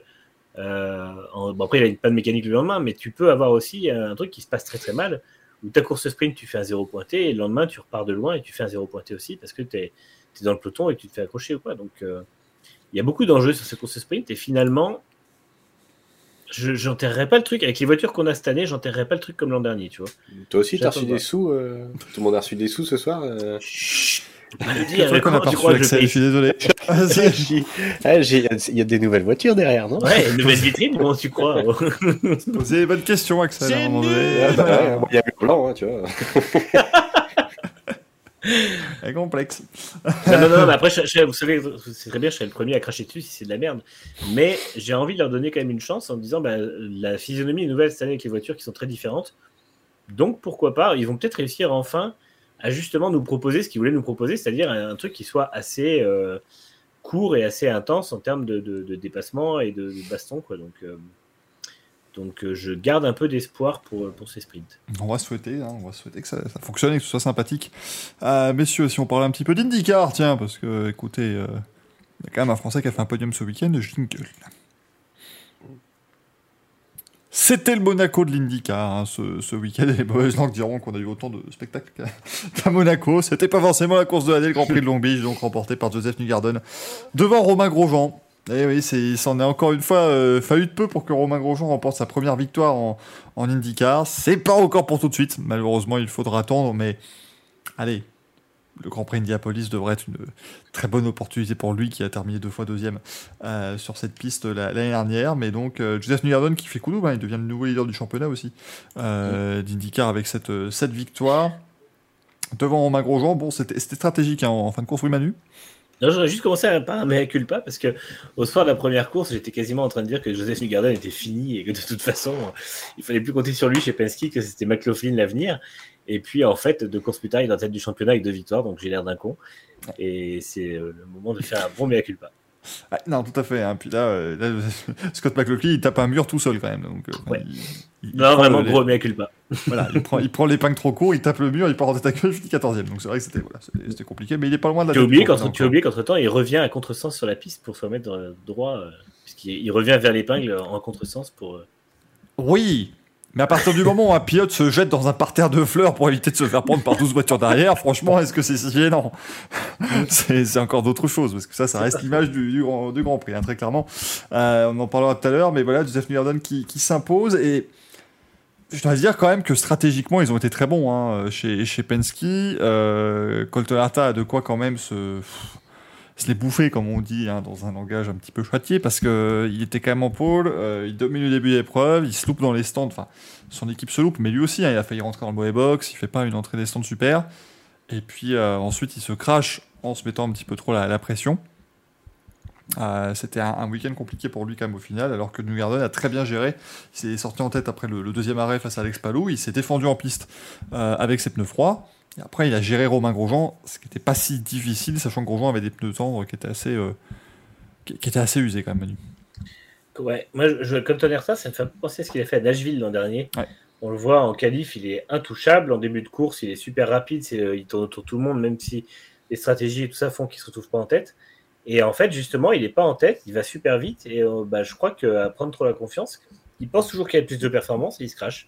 Donc euh, euh, c'est dommage parce qu'effectivement, là, il jette, une, il jette, une, victoire qui, est, qui était pour lui. Et alors certes, Ganassi fait du très bon boulot sur la stratégie, notamment du premier relais. Mais dans tous les cas, il y avait quand même, avec un peu plus de patience, la possibilité de se retrouver en tête plus tard. New Garden l'a montré. Donc euh, c'est un peu problématique. Après, effectivement, bah, du coup, on retrouve l'opportuniste le, qui est Joseph Newgarden, c'est-à-dire que quand il peut, euh, via la stratégie et son pilotage, remonter et se retrouver en tête, il le fait. Et puis une fois qu'il est en tête, euh, il, fait, il commet rarement d'erreurs. Donc c'était bien joué. Et c'est vrai que il a eu de la chance que les pneus de Grosjean soient un peu usés. Mais en même temps, il fallait quand même garder une voiture avec des pneus tendres derrière lui sur la fin de course. Donc, sachant que Grosjean a eu de la chance sur la longueur des, des neutralisations qui ont quand même économisé ses pneus aussi. Donc, mm. euh, non, non, c'était euh, belle course de New Garden qui rappelle voilà, qu'il est un peu qui est le patron chez, chez Penske. Euh, et puis qui, encore une fois, montre que bah, il va falloir compter avec lui pour le titre, hein, mine de rien, parce que pour l'instant, ne monte pas Scott Dixon. Donc, Dixon n'est pas très loin non plus, mais c'est quand même un petit un petit cran en dessous, vu que c'est quand même les deux pilotes qui ont remporté le plus de championnats récemment. Je ne mets pas l'autre côté l'an dernier, mais voilà, donc c'est très bien pour New Garden. Et puis bah, pour Grosjean, c'est c'est un coup d'épée dans l'eau en plus, mais effectivement, c'est son premier podium avec Andretti. Il montre qu'il se met très très vite dans le rythme de sa nouvelle équipe, ce qui n'était pas non plus gagné, même s'il a le même ingénieur que l'an dernier. Donc euh, ça reste, euh, ça reste très très bien. Et puis surtout, il est dans une équipe Andretti qui n'est pas au mieux de sa forme cette année. Et finalement, c'est lui qui joue un peu le rôle de pilier alors qu'il vient d'arriver, parce que Alexander Rossi n'a pas de chance et n'est pas spécialement performant. Devin De Francesco est un rookie qui n'a pas grand-chose à faire là, et Colton Herta fait des erreurs. Donc finalement, euh, Grosjean va très rapidement devenir la, garantie euh, de d'Andretti. et ça, c'est un rôle qui n'était pas gagné quand dans un line-up avec euh, Herta et Rossi. Donc c'est tout bénéf pour lui. Et même si le début de saison, de, sûrement quelqu'un dira oui, mais il aurait fallu qu'il gagne, ou de toute façon on attend mieux de lui. Non, on n'attend pas mieux de lui. C'est l'IndyCar, c'est une formule monotype. Euh, c'est très compliqué, c'est stratégiquement très bordélique. Et moi, je trouve qu'il fait un très très bon début de saison à hauteur de ce qu'on pouvait attendre de lui. Et, euh, oui, je le vois pas finir la saison sans en gagner une, ça c'est clair. Et, euh, je le vois jouer pas mal de podiums. Ce qui est positif, c'est qu'il le fait sur un, urbain, quoi, un circuit urbain. C'était pas son, c'était pas son fort l'an dernier du tout. Donc voilà. Ah, imagine le, c'est quand Indianapolis, bah, le, circuit routier. 14 mai. Ouais, c'est ça. Parce que là, ça peut être intéressant, hein, parce que déjà l'an dernier, euh, il était incroyable. Mm. Là, euh, on peut, tu peux largement mettre une pièce sur lui. Hein. Clairement. Bah, elle, est, pour lui, hein, celle-là. Moi, si je dois, voilà, si je dois parler tout de suite sur une victoire, c'est clairement pour lui, parce que. Oui, oui, clairement. C'est, il, est, il est vraiment au niveau, et puis tu vois que Vikek avait gagné l'an dernier la première course, c'est pas non plus tout à fait là. Bon, après, euh, tu peux toujours avoir des, surprises, bien, bien évidemment, mais là, c'est, sûr que avec un package, enfin, il n'y a, pas forcément un meilleur package que chez Coin, mais il a quand même plus de capacité de développement. Euh, on rappelle que chez Andretti, il y a quatre voitures, plus les deux voitures de chez Meyershank, de, de Simon Pagenaud et de Castrolales, qui rapportent aussi les données. Donc, euh, il y a de quoi quand même aller chercher des, directions de réglage si jamais il n'est pas euh, tout à fait au niveau. Ils ont plus de choix dans les packages aussi, puisqu'ils peuvent quand même adapter des pièces différentes et tout. Donc, Oui, il y a eu un travail beaucoup plus important fait sur les amortisseurs. Chez, chez Andretti, mm. il y a quand même beaucoup plus de choses aussi. Euh, qui ont été faites. Donc euh, je pense qu'il y a largement les, moyens de, faire quelque chose. Vous en se dit aussi dans le chat, cette année on voit que Penske gagne assis. C'est vrai que ça fait trois victoires pour le team Penske, dont on avait dit à la mi-saison l'an dernier qu'ils étaient, ils étaient finis, c'était terminé. on va peut-être arrêter de parler d'IndyCar dans cette émission, non on est peut-être des fraudes. Hein, les pronos, c'est de pire en pire. Vraiment.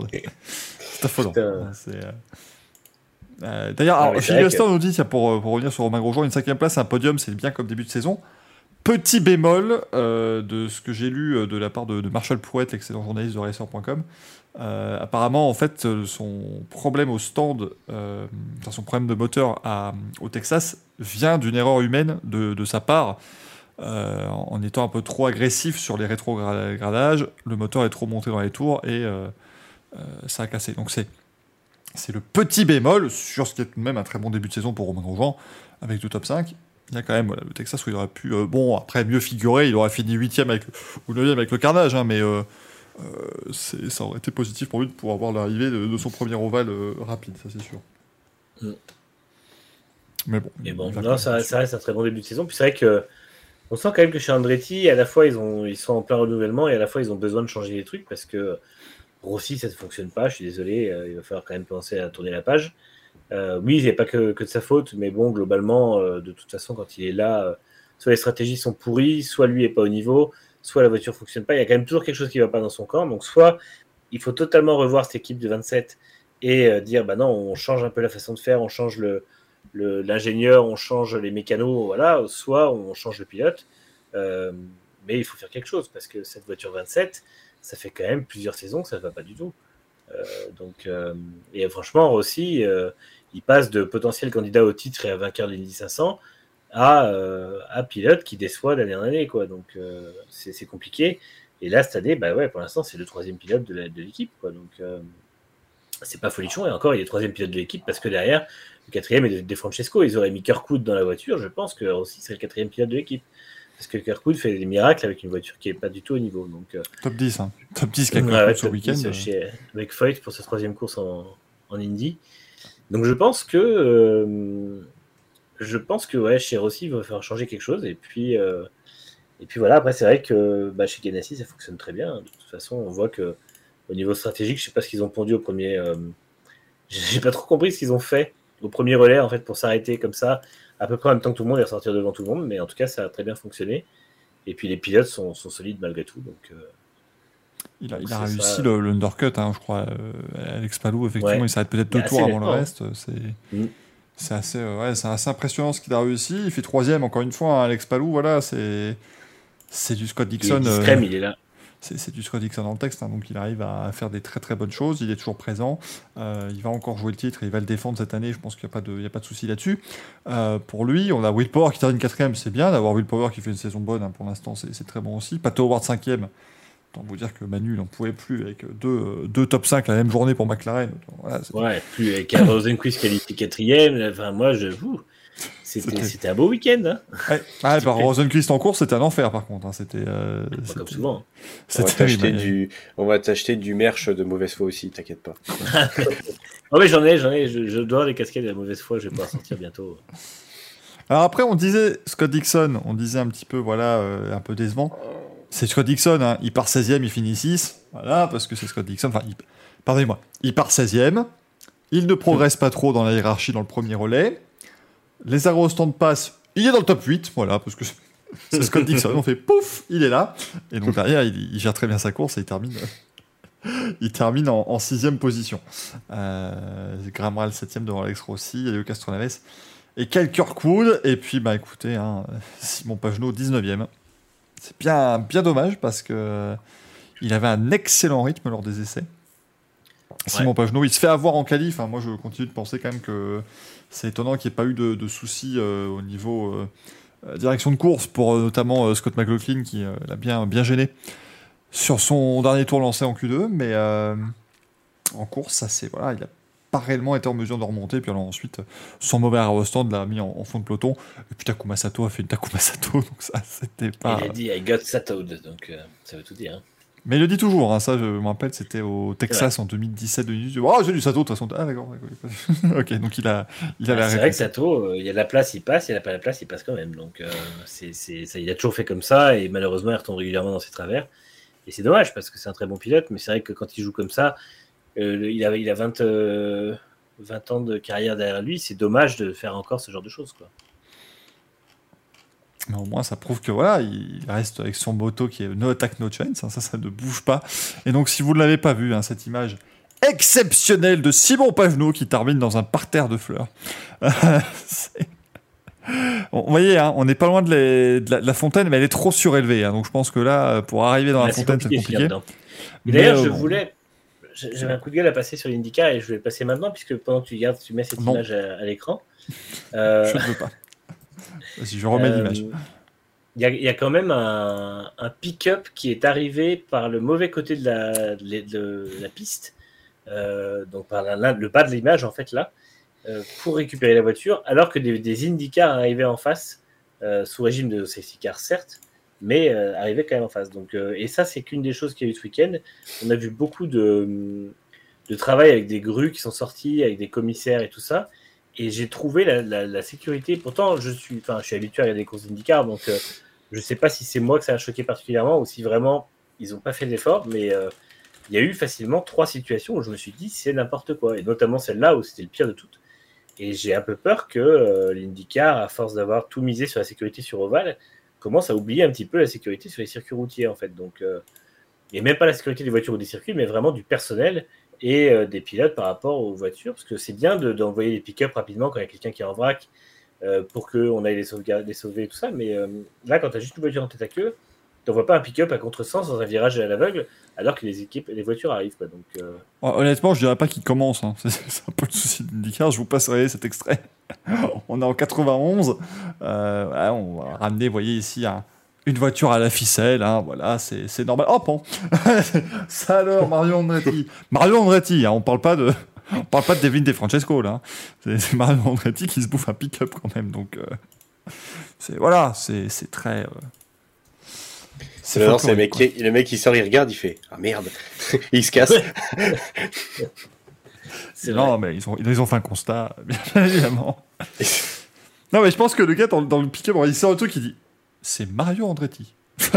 je viens de me faire percuter par Mario Andretti, c'est pas prévu. Euh, T'aurais Voilà, que dit le crash de Johnson. Maloukas, j'ai eu peur à un moment. Oui, c'est vrai que bah, en plus, c'était avec la fin de course, tout ça, c'était géré un peu, voilà, un peu particulièrement, hein, très clairement. Euh, mais bon, c'est. c'est- C'est sûr que c'est complexe. Après, maintenant, on va pas se le cacher, on est dans une situation où, voilà, euh, c'est bête, mais je pense aussi que l'IndyCar, bah, ils se disent, bon, il y a les screen de toute façon, donc euh, pff, quel est le. Mm. Quel est le risque, quoi hein, C'est un peu. C'est c'est pas ce que je pense, hein, je dis pas que c'est la bonne manière ouais, de, ouais, penser, mais c'est c'est peut-être un peu aussi ce qui, euh, ce qui, ce qui rentre en compte, parce qu'effectivement, vous vous dites, voilà, enfin, même si une voiture tape à ce moment-là, tu, tu, tu, tu n'auras pas de gros dégâts, je pense, aux, aux pilotes. Moi, ce qui m'inquiète, c'est peut-être même plus pour les occupants en fait de votre voiture. Quoi. Si tu es dans un pick-up, euh, ils sont pas attachés, les mecs aussi. Hein. Mm. Euh, quand ils arrivent sur une intervention, euh, tu peux te retrouver quand même dans une, dans une mauvaise situation. Le- Le problème, moi, euh, après, c'est mon côté peut-être un peu euh, parano, mais tu commences comme ça. Tu peux très bien. Euh, les mecs, ils disent Bah là, c'est passé. Bon, ce coup-là, c'est passé. Bah, tu peux faire un peu plus et tu peux faire un peu plus Ouais. jusqu'à ce qu'à chaque fois ça passe, jusqu'au jour où bah, ça passera pas. Complaisance. Donc, euh, c'est ça. C'est que là, ils ont tenté, c'est passé. Mais. C'est voilà, c'est ça, c'est mon petit côté très sécuritaire, un peu limite. Mais Bien sûr, non, non, mais Ah ça, ouais, je suis totalement d'accord avec toi. quand tu commences comme ça, ils vont, ils vont se dire bah ça passe, les, les pilotes sont au courant et ça va continuer.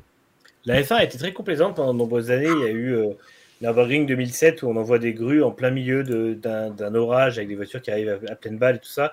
Jacques Lafitte avait été le premier à gueuler d'ailleurs. Euh, 2012, on se rappelle, Michael, on avait regardé le Grand Prix de Valence où il y a une espèce de. Les voitures passent à balle à côté de commissaires qui poussent une autre voiture. Enfin, c'est aberrant. Et, euh, en fait, il y a eu de la complaisance comme ça jusqu'au jour où quelqu'un s'est tué parce qu'il y avait une safety car qui n'était pas déployée. Et, euh, et j'ai un peu peur en fait que. J'ai un peu peur que, sans, parler d'un truc aussi dramatique, mais euh, le jour où il y a une, IndyCar qui finira sous un pick-up, parce que ça peut arriver, même si le pilote va bien, il faudra quand même se poser les bonnes questions et se dire maintenant comment on en est arrivé là? Euh, oui, moi je suis un peu comme toi et comme, euh, comme tu le fais penser à, enfin comme tu le fais dire au commissaire et à la direction de course.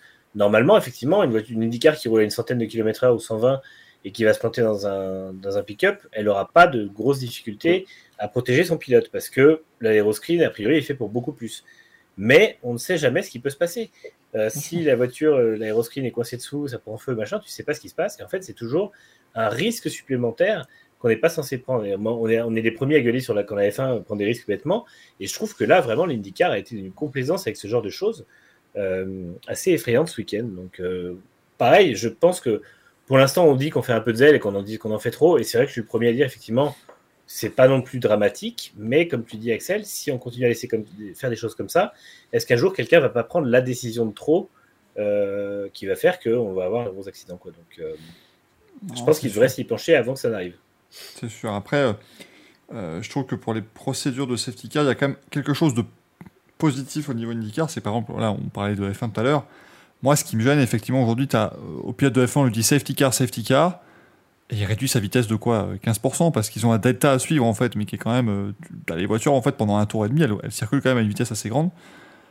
Alors qu'ici, au moins en IndyCar, c'est safety car, safety car, tout le monde se met au pas et puis euh, voilà, ça, ça, roule un peu mieux. Mais c'est sûr que le risque existe toujours et qu'il faut, euh, faut gérer les situations autrement. Après, Long Beach, c'est pas simple notamment, et c'est le cas pour beaucoup de circuits, des circuits en ville comme ça très, euh, euh, très étroits.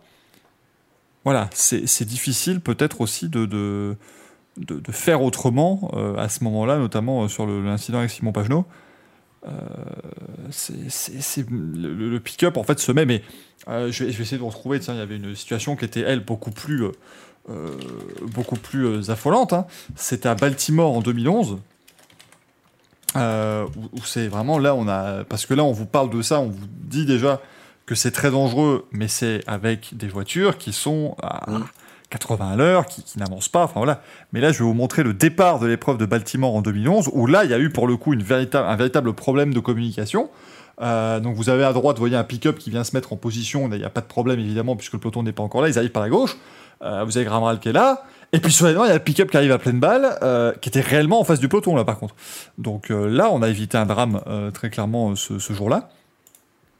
Et donc, c'est pour ça qu'effectivement, vous dites, il faut attendre un gros incident ou un gros, un gros quelque chose pour que ça change. Ben là, écoutez, ça a fait un tollé à l'époque et pff, la, la, situation n'a pas vraiment changé. Quoi. Donc, c'est ça.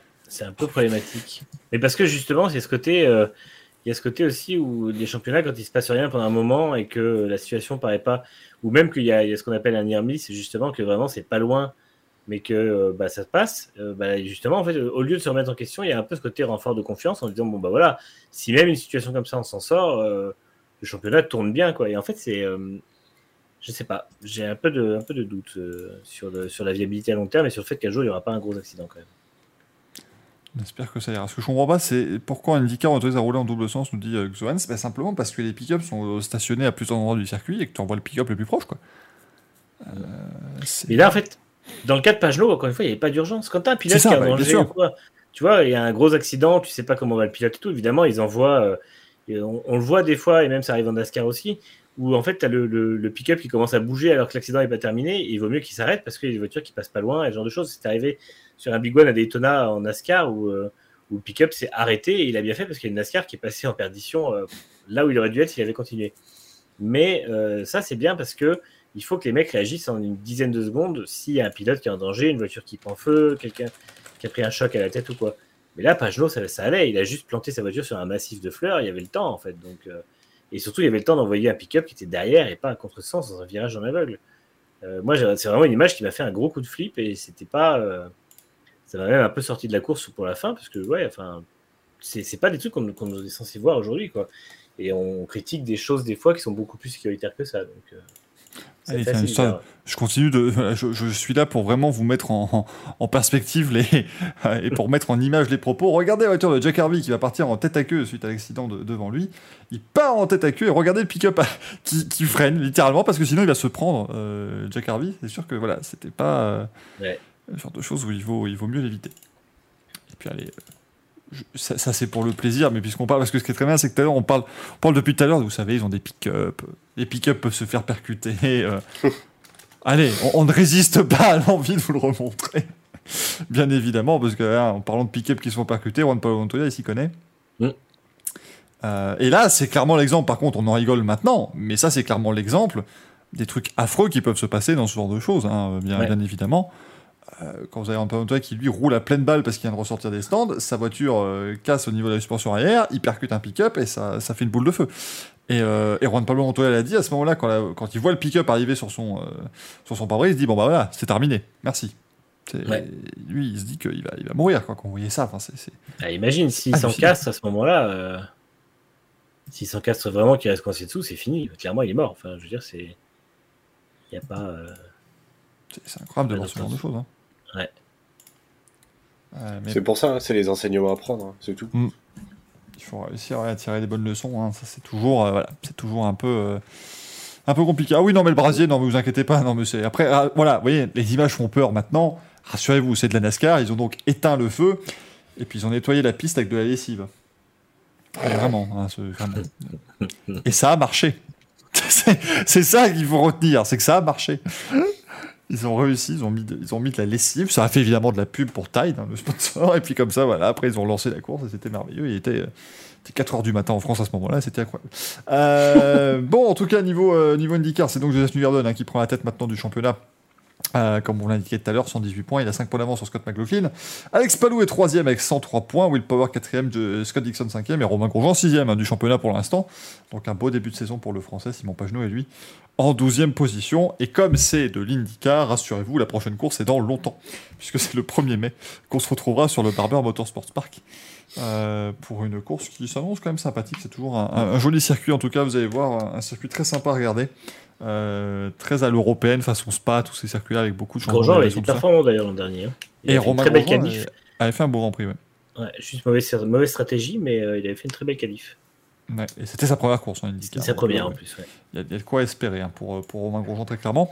On va rapidement parler de Formule E, parce qu'il y en avait ce week-end de la Formule E à, à Rome.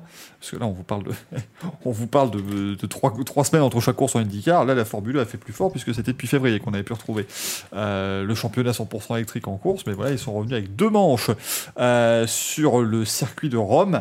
Euh, et là, autant vous dire que chez Jaguar, on a fait un très très bon week-end. Euh, puisque le samedi, la victoire est revenue à Mitch Evans et le dimanche, la victoire est revenue à Mitch Evans. Donc, euh, autant vous dire qu'il a fait euh, carton plein. Evans, qui d'ailleurs l'an dernier avait gagné les prix de Rome aussi. Donc, Oui, effectivement, non, non, c'est c'est clairement un circuit qui lui convient bien. Et à chaque fois, il part loin, hein, par contre. hein. Il part 9 en, en course 1, 4 en course 2. Il arrive quand même à remonter. En, en course 1, il met une valise au reste du peloton. Mm. Des écarts qu'on a rarement vus en Formule 1. Euh, alors qu'il partait à la deuxième place. Donc je pense que chez Jaguar, ils n'ont pas forcément la vitesse sur un tour, mais ils ont une, très bonne gestion d'énergie et, de très bonnes stratégies hein, sur ce, week-end. Euh, mais celui qui sort en tête du championnat, c'est Jean-Éric Verne, du coup, maintenant. Ah, mais bon, ça reste la, Formule 1, il sera peut-être plus déjà en tête du championnat après Monaco. Euh, mais Jeff qui a fini quatrième de la première course et deuxième de la, de deuxième après être parti de la pole position. Donc ça a fait un, petit paquet de, de points. C'était compliqué pour Mortara, hein, notamment Manu. Mm. Euh, ce week-end, qui était lui leader du championnat et qui là, bon, bah, s'est retrouvé dans une position un peu plus complexe. hein. Ouais, Mortara, ça s'est mal passé. Il a abandonné sur la deuxième course. Euh, la première, je sais plus ce qu'il a fait. Euh, je vais pas dire de conneries. Il fait septième, donc effectivement, euh, il avait déjà marqué le pas sur les, sur les prix précédents, et c'est vrai qu'on voit que c'est un peu compliqué. Donc, c'est, bah, je pense, je pense que mine de rien, face aux, aux équipes d'usine, même si Venturi est, une bonne équipe, ils ont un peu de difficulté à, tenir. Et je pense que c'est pas pour rien d'ailleurs qu'ils ont décidé de, enfin on en reparlera peut-être dans les news, mais qu'ils ont décidé de s'associer à Maserati. Euh, et c'est vrai que, ouais, je pense que ça va être compliqué pour eux, même si le moteur fonctionne bien. Déjà, on voit que le Mercedes est quand même moins dominante que- qu'elle l'était euh, en début de saison, et finalement ils n'avaient pas capitalisé à ce moment-là sur les points. Donc, euh, donc non, non, là c'est vraiment effectivement Mitch Evans qui est, qui est hyper impressionnant. Euh, mais c'est vrai que en, début, en ce début de saison, les, DS me paraissent vraiment très bien. Et notamment euh, Verne, qui me semble être un peu revenu à son, à son niveau euh, d'il y a deux ans, deux, trois ans. Et surtout, avec plus ce format de qualification qu'ils avaient l'an dernier, j'ai un peu l'impression qu'il y a quand même la possibilité de capitaliser sur la performance et pas juste sur des coups de chance. Donc euh, peut-être que euh, peut-être qu'à moyen terme, ça va être lui qui va mieux s'en tirer, parce que j'ai l'impression qu'il est plutôt à l'aise sur tous les, tous les circuits. Non, clairement, hein, c'est vrai que c'est plus compliqué hein, pour Antonio Félix Acosta hein, sur ce début d'année Ouais. chez, euh, chez DS Chita, mais c'est vrai que c'est plutôt pas mal. Porsche fait encore un beau week-end. hein. Euh, D'ailleurs, comme le dit Mathieu, Evans, il a fait un beau week-end à Rome. c'est totalement validé. Très très Euh, bon. Mais chez Porsche, voilà, on finit quand même euh, 4 et 6 de la deuxième course. André Autorer a été encore un petit peu, petit peu bourrin à un certain moment, mais c'est André Lautereur, donc on l'apprécie pour ça aussi. C'est-à-dire Euh, que s'il n'est pas bourrin, on se demande ce qui lui, ce qui lui arrive. Ah, clairement, non, non, donc c'est. Constantine. Merci, euh, le Breton du 18, pour cette euh, très belle référence. Cette référence culturelle, hein, on rappelle, n'hésitez pas, c'est culturel bien sûr. Non, mais ce qui est- c'est vrai que Manu, tu, tu- tu- tu parlais des, des qualifs, euh, ça fait plaisir en fait d'arriver à, à cerner des forces en puissance. Quoi. Alors oui, euh, en présence, pardon. Alors oui, bon, Mercedes par exemple, Nick de Vries fait pas un super week-end, mais Van Dorn euh, fait podium le, samedi, cinquième le dimanche. Enfin, on commence à avoir des résultats qui, se suivent d'un week-end à l'autre et ça fait plaisir, quoi, parce que Ouais. Bah en fait, on- enfin, ça redevient un championnat où le travail et la réussite payent. euh, putain, c'est plus une loterie tout simplement. Donc ça fait vraiment du bien parce que ça devenait. Enfin moi, c'est ce qui m'a fait décrocher la Formule E et ce qui fait qu'aujourd'hui j'ai encore du mal à vraiment me pencher à fond dessus. J'attends pas. Enfin, je regarde pas les courses en direct ou quoi. Et, euh, et c'est vrai que au moins on retrouve une dynamique de vrai sport auto, c'est-à-dire euh, les meilleurs gagnent ou en tout cas font des belles perfs. Et puis euh, bah, ceux qui font du moins bon travail sont plus loin. Et c'est vrai que ils étaient allés beaucoup trop loin sur le concept de, de remise à zéro des performances. De toute façon, tout le monde commence à gueuler et je pense qu'ils perdent trois constructeurs, c'est pas pour rien. Mm. Euh, et, euh, et voilà, et c'est vrai que là, c'est plutôt intéressant à voir. Donc, euh, il y, y a des bonnes idées. Les règles, ouais, comme le dit Thomas dans le chat, la, règle- la règle du safety car aussi euh, est meilleure. Donc, euh, ça fait des courses qui sont plus fluides, qui sont plus intéressantes et qui sont plus justes. Donc, c'est un, un bon point. Après, voilà, c'est. j'ai quand même hâte qu'il passe à la, la génération suivante de voitures pour qu'on ait vraiment un côté performance un peu plus, euh, un peu plus marqué. Parce que là, c'est vrai que euh, avec les nouvelles F1 qui ont plus de gueule et qui vont toujours aussi vite et tout ça, euh, ça fait un peu. euh, c'est un peu un championnat qui est, qui est difficile à suivre, qui est un peu douloureux à regarder parce qu'on voit que les voitures sont très lentes quand même. Donc, Mm. euh, moi, à titre personnel, enfin, même là, sur les images de Rome, je trouve que ça se voyait. Il y a certains angles de, vue qui étaient vraiment pas trompeurs en fait. Ils n'arrivent pas tout le temps à masquer, le- mais à maquiller le, le manque de performance des voitures. Donc là-dessus, j'ai hâte que la nouvelle génération arrive. Mais en tout cas, pour parler de l'aspect purement sportif, ouais, là, c'est un, carton plein pour Jaguar et c'est vrai que ça fait. euh, après, bon, c'est c'est un- une chose qu'ils ont l'habitude de faire chaque année. Ils ont un week-end où ils sont intouchables et puis le reste du temps, ils sont un peu moins, un peu moins bons. Donc à voir s'ils vont réussir à justement enfin euh, se mettre dans une dynamique où ils arriveront à faire ce genre de résultats très souvent sans euh, pâtir d'un quelconque règlement de, de qualif ou d'un quelconque, euh, quelconque malchance par la suite. quoi. Mm. Evans, vrai qu'il a marqué 50 points hein, sur ce week-end. Il en a donc maintenant 51 au championnat après 5 courses. C'était pas son début de saison. hein. Très clairement, il a eu beaucoup de mal. Il est quatrième du championnat. C'est Jean-Yves Verne qui est en tête avec 60 points. Et voilà, dites-vous, il a trois fois plus de points que son équipier d'Acosta qui est 12e. hein. L'an dernier, le 12e à deux courses de la fin, il était à 6 points du leader. C'était génial. Ils étaient 52 à pouvoir jouer le titre. Là-bas, là, maintenant, c'est un peu. Voilà. C'est. Mieux. Euh, c'est mieux. Slip to Snow, salut, il nous dit vous devez se mettre d'accord, la Café c'est vendredi, jeudi ou mercredi. C'est quand j'ai le temps de le faire. Ah quand, je- quand je suis chez moi. Après, je sais pas, j'avais vu une vidéo dans laquelle Dacosta était euh, sur la piste à pied. C'est ça le problème aussi. S'il prenait une voiture, ça irait peut-être mieux. Ça, après, voilà, euh, s'il estime que c'est son meilleur setup de courir, euh, l'auteur, il, a d'autres chevals. Ouais, c'est ce que J'allais dire, il y en a, ils le font à cheval, donc bon. Tu penses ce que tu veux. C'est beau, c'est à un moment donné, voilà, chacun, c'est venez comme vous êtes, c'est un petit peu le McDonald's de la- du sport auto, si vous voulez, donc euh, ça, ça fait plaisir. Euh, Verne qui a donc désormais deux points d'avance sur Robin Freins au championnat, Stoffel Van Dorn est troisième à 4 points de leader, euh, et Nick De Vries est huitième, hein, le champion en titre. Euh, il accuse 22 points de retard, ça, ce double zéro pointé malheureusement à, à Rome ne l'a pas aidé, mais bon, c'est un championnat qui est encore très Donc, long. ouais, être un champion du monde néerlandais en 2021, ça garantit pas une bonne saison 2022. Ouais, c'est un peu compliqué. Ouais, on rappelle que lui, c'était le premier champion du monde néerlandais en sport auto. On me dit Très que si, juste. euh, si, si Mercedes ne le fait pas, il meurt. hein, donc euh, ils sont obligés. Regarde, tu prends, tu prends motocross l'an dernier, c'est en MXGP, c'est Erlings, champion du monde néerlandais. Bah, cette année, il est blessé, il a toujours pas repris. Voilà. Voilà. Donc, euh, Malédiction. ils n'ont pas gagné. Voilà. Ils n'ont qu'à pas gagner. Leur apprendra, non mais oh. Ouais. Qu'est-ce qu'ils osent faire? Euh, La prochaine manche en Formule 1, bah, c'est à Monaco, du coup, hein, le 30 avril prochain. Sur le Sur le circuit de vrai F1. circuit Le vrai. Il Ils ne Le- changent le pas la chicane. il- C'est le vrai de vrai de vrai. Tout. Il y a- il y a- Au mètre près. Donc là, ils vont se prendre une valise, mais c'est pas grave. Euh, Ah bah là, ils- ça va. il- C'était l'an dernier où il parlait des temps autour? Euh, non, bah Non, justement, l'an ils disaient- il ils non, c'est pas les temps puisque euh, c'est pas les mêmes chronos, puisque c'est pas le même circuit. Le circuit n'a Ouais, rien mais- à voir. Ouais, mais ils avaient pas balancé un truc comme ça à un moment. Non, c'était des dépassements, on dirait. ah, euh, Ouais. Ouais, c'était raqué sur les La dépassements. F1 peut pas Ouais. dépasser à Monaco, mais nous on peut. Hein. Ah, les lourdingues. Ah, Donc là, Après, aura ils peuvent se rentrer dedans, il y a rien qui casse avant, tu sais, à un moment. Voilà. C'est du, c'est du plastique, hein, ça s'enfonce et puis c'est bon. C'est fait en pare-choc de Clio, là, l'espèce de résine qui se reforme dès qu'il y a le choc qui est passé. Thomas qui dit il faut que je prenne mes tickets, je me dois de, foutre, de me foutre la gueule de Dicracy pour de vrai. Oh non, non, ne faites pas ça. S'il vous plaît, cette émission est 100% bienveillante. S'il vous plaît. C'est pour ça qu'on va donc remettre désormais évidemment les manches à couilles de la semaine. Ah, quelle transition la bienveillance, le jingle, c'est parti, c'est génial. On prend un manche, on prend des couilles, ça fait un manche à couilles.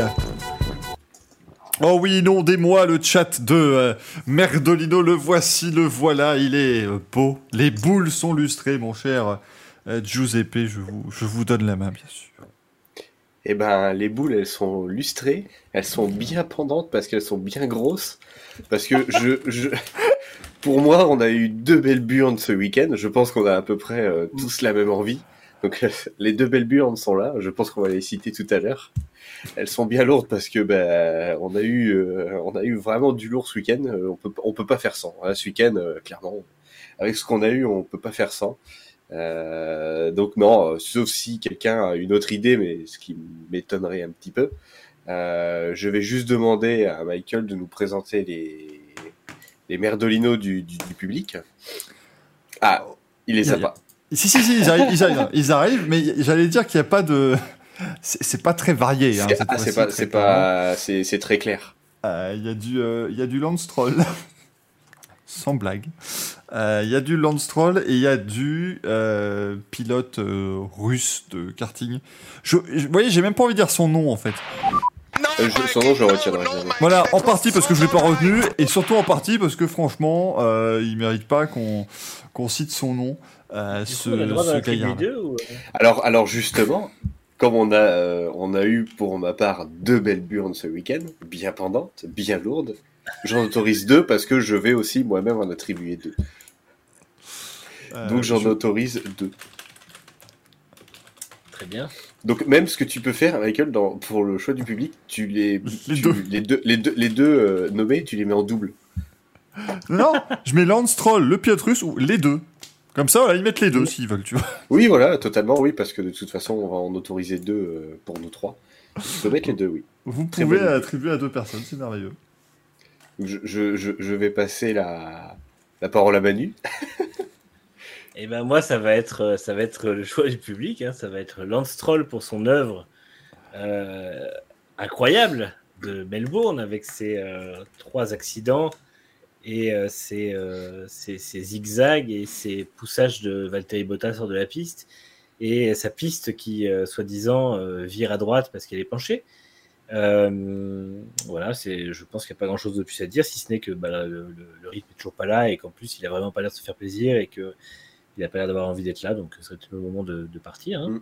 Et puis, bah, le deuxième, c'est pour le petit, le petit nazillon russe qui a, qui a- qui a jugé utile de faire un salut nazi sur un podium de karting à l'âge de 15 ans. Bravo à toi pour ta carrière, mais elle est finie. Donc, euh. Alors, elle est en mort de rire derrière. Tu sais qu'il fait son ami. Ah, c'est rigolo. Elle est. Ah, Je- je- eh, c'était un salut nazi, ouais, super. Et c'est juste qu'il a vu euh, quatre Danny Briand et.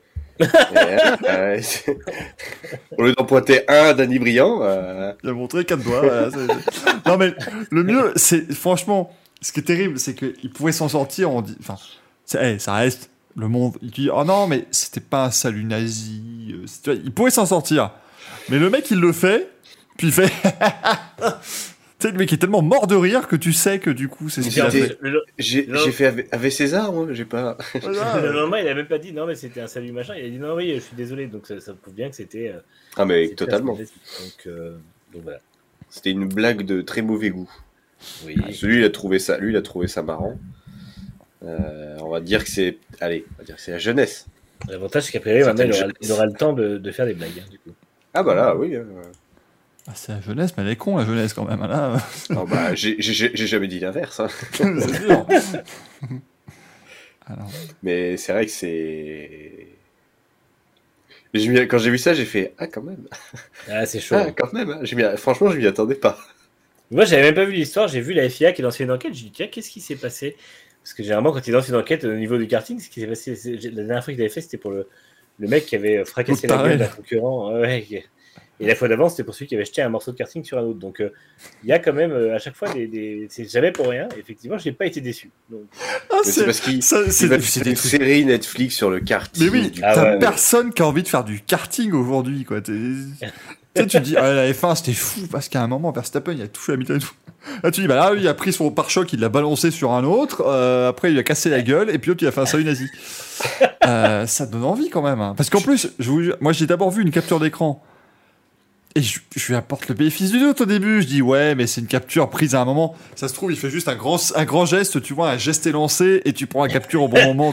Puis après, tu vois la vidéo, tu dis, ah non, il est juste Non. débile. Ah Donc, non. euh, Ouais, c'est juste un nazi. Ouais, je, je scrollais, la vidéo se lance toute seule, tu sais. Et du coup, j'ai dit oui, oui, ok, ouais. Et, et je reste 3 secondes de plus et là, je fais. euh, Oh, oh. Ah, quand même Ouf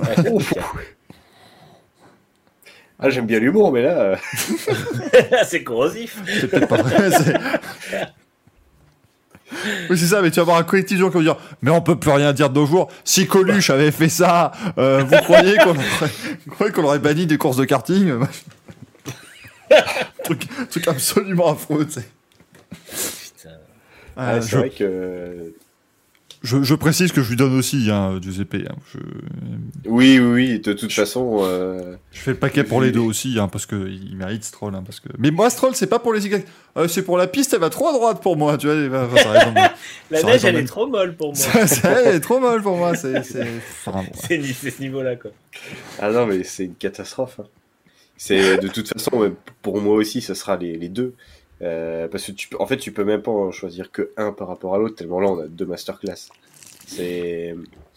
Et ça fait trois semaines que je vous dis à chaque fois, ah, je sais pas, j'en ai pas, ils sont un peu calmes, machin, voilà, ils se sont dit, euh, voilà. Oh bah là, eh, les deux en même temps, boum. Me- Merci Thomas d'ailleurs pour le, pour le prême aussi. Il, nous dit- Ah, il est- loin le temps de des proches, hein, c'est ça. Il attend le temps d'approche. Je suis sûr que t'en as qui pensent ça réellement. Qui disent, oh, Ah oui, ça va, évidemment. c'est de l'humour. Mais après, pour Stroll, euh, enfin, je commence à perdre patience. hein. Quand je pense que euh, il y a l'an dernier, début d'année l'an dernier, ou même il y a deux ans, où par exemple tu prends le cas de Greg au début qui le défendait quand même de temps en temps. Même moi. hein. Euh, Mm. Là, là, c'est là, c'est plus possible. Franchement, euh, faut qu'il arrête quoi. En interview, il est absent, il s'en bat les couilles. Déjà l'an dernier, c'était déjà un peu limite, mais là, clairement, Voilà. faut arrêter. Il faut arrêter a- le massacre. Tu, tu le vires, en- tu le vires là maintenant tout de suite. Tu mets le Kunberg, tout le monde va être content, et puis ça sera très bien comme ça. Zoran nous dit dans le chat, il y, a- il y a bien un attaché de presse qui suit les pilotes sur les interviews. Alors oui, bah, il dit parce que son bug chez KS, c'est quelque chose. Bah oui, mais l'attaché de presse d'Aston Martin, elle parle pas français. Non, puis surtout, de toute façon, l'attaché de presse, elle est pas là pour. Enfin, en fait, ils ont des briefings médiatiques avant le week-end. Euh, ils ont un rapide briefing après la séance en mode euh, tu dis ça, tu dis pas ça. Mais derrière, euh, je pense que Stroll a mal été briefé et parce qu'il a aussi dit la même chose à la télé anglaise. Et, euh, et je pense que de toute façon, après, eux, leur boulot, en fait, aux attachés de presse, c'est pas de dire au pilote tu dis ça. Enfin, en tout cas, c'est une partie, mais leur partie à eux, c'est de faire un communiqué de presse qui, euh, qui éponge le problème si jamais il y en a eu un. Et ça a été très bien fait parce que le, co- le, le problème, enfin, le communiqué de presse, du coup, ne donnait pas du tout euh, la même version. En tout cas, ne parlait pas de la piste qui va trop à droite. Donc, Mm. c'est. ça parlait d'incompréhension, je crois, ou autre chose comme ça. C'est le, le, c'est le pilote de karting russe qui va trop à droite. C'est pas, c'est Ah pas, oui. pas la piste. c'est- c'est- on était dans le il est même, très à droite. même registre là. hein. Euh, et, et- et rassure-toi, mon cher Giuseppe, le public a voté euh, de manière euh, énorme pour les deux. Eh ben voilà, comme ça on est, on est tous raccords, c'est magnifique. Sans cartes sais, d'un coup quand même. On le sait, le public du, du Racing Café ne déçoit jamais. Ah non, là je suis très satisfait. Non, mais ils ont, ils ont doublé Giniel en une émission. C'est- fou, mais quand t'es con, t'es con. Hein. En même temps, Giniel, certes, il roule sur la concurrence, mais au moins, il fait pas salut nazi, tu vois. Et puis bon, bah, Stroll, Stroll, ça fait un moment qu'on lui, euh, qu'on lui en attribue pas alors qu'il les mérite. Et puis moi, je suis désolé, en fait, pour euh, rebondir sur ce que tu disais, Axel, le problème de Stroll, pour moi, c'est qu'il régresse aujourd'hui. Il est loin du Stroll de 2020. Je vois pas, en fait, même dans les meilleures circonstances, faire aujourd'hui ce qu'il avait fait en Turquie en 2020, à signer une pole parfaite, à partir devant, à prendre 20 secondes d'avance en, en 15 tours, etc. Euh, ça, il le ferait plus aujourd'hui, tout simplement. Par- pardon. Manu, mais du coup, comme il, comme il pilote chez Aston Martin, c'est les régresses vertes. Voilà, Oh moi je l'avais, voilà, écoutez, hein, et, euh, Oh. homme- homme de culture, hein, bien évidemment, joli. on sort des vrais rêves. Du coup, Giuseppe, euh, bon, bah, toi, c'est les deux aussi, hein, on est d'accord. hein, Ah ouais, hein, mais totalement. Ah là, ce hein, soir, le, le, le manche à couilles était rapide, concis et précis. Ah, nickel, hein, tout le monde d'accord, pas de souci. Ah, Ça droit- Tu peux, tu peux même pas t'expliquer parce que de toute façon, bah, tout le monde est au courant de ce qui se passe et là, c'est parfait. Ça nous cas, d'aller Stroll prend, des, Stroll prend des points. Je pense que pour la fin de saison, s'il continue comme ça, euh, C'est ça, parce qu'autant lui, le russe, hein. le russe, il en aura plus. Enfin, sauf. Ah oui, euh, voilà, c'est comme Voilà. En début de saison, il en rafle 3, il, il se rassure dans les cérémonies, très bien, très content. C'est, tu vois, c'est un peu comme Will Smith, il, a, euh, comme euh, Will Smith, il a mis sa gifle, on le verra plus, et ben voilà, c'est tout. Voilà, Euh, mais il sera, dans les, il sera dans les mentions en fin d'année, donc voilà. Il mais- sera dans- Par contre, Lance, il peut, il peut devenir un, un candidat sérieux au titre. hein. Stroll, s'il nous fait comme ça, il en prend, il en rafle 3. euh, Surtout que le, le champion au titre n'est pas trop en verve hein, pour l'instant, Lucas Di Grassi. qui ouais, n'a pas, et il est discret. C'est vrai qu'il est discret cette année. Je tiens à dire que le message de Xoan, il dit il est régresse verte et Aston a de beaux dégâts, beaux dégâts. C'est quand même- Elle est très très bonne aussi. Je sais pas ce qui est le pire à chaque fois, c'est nos rêves ou le fait que le chat les suive. c'est ça, moi, qui m'inquiète le plus. Parce que c'est vrai qu'on en parlait hier dans le Grand Prix, mais je pense que le bilan, euh, bilan carbone de Aston, littéralement, c'est-à-dire le prix du carbone cassé, euh, doit être énorme hein, ce week-end. Parce que franchement, T'as Mike Crack qui doit replanter des arbres lui-même maintenant. C'est plus possible là. Avec Caramio qui dit la malédiction du champion 2021 en 2022, c'est terrible. Mm. C'est vrai, hein. Quartararo, Verstappen, Di Grassi.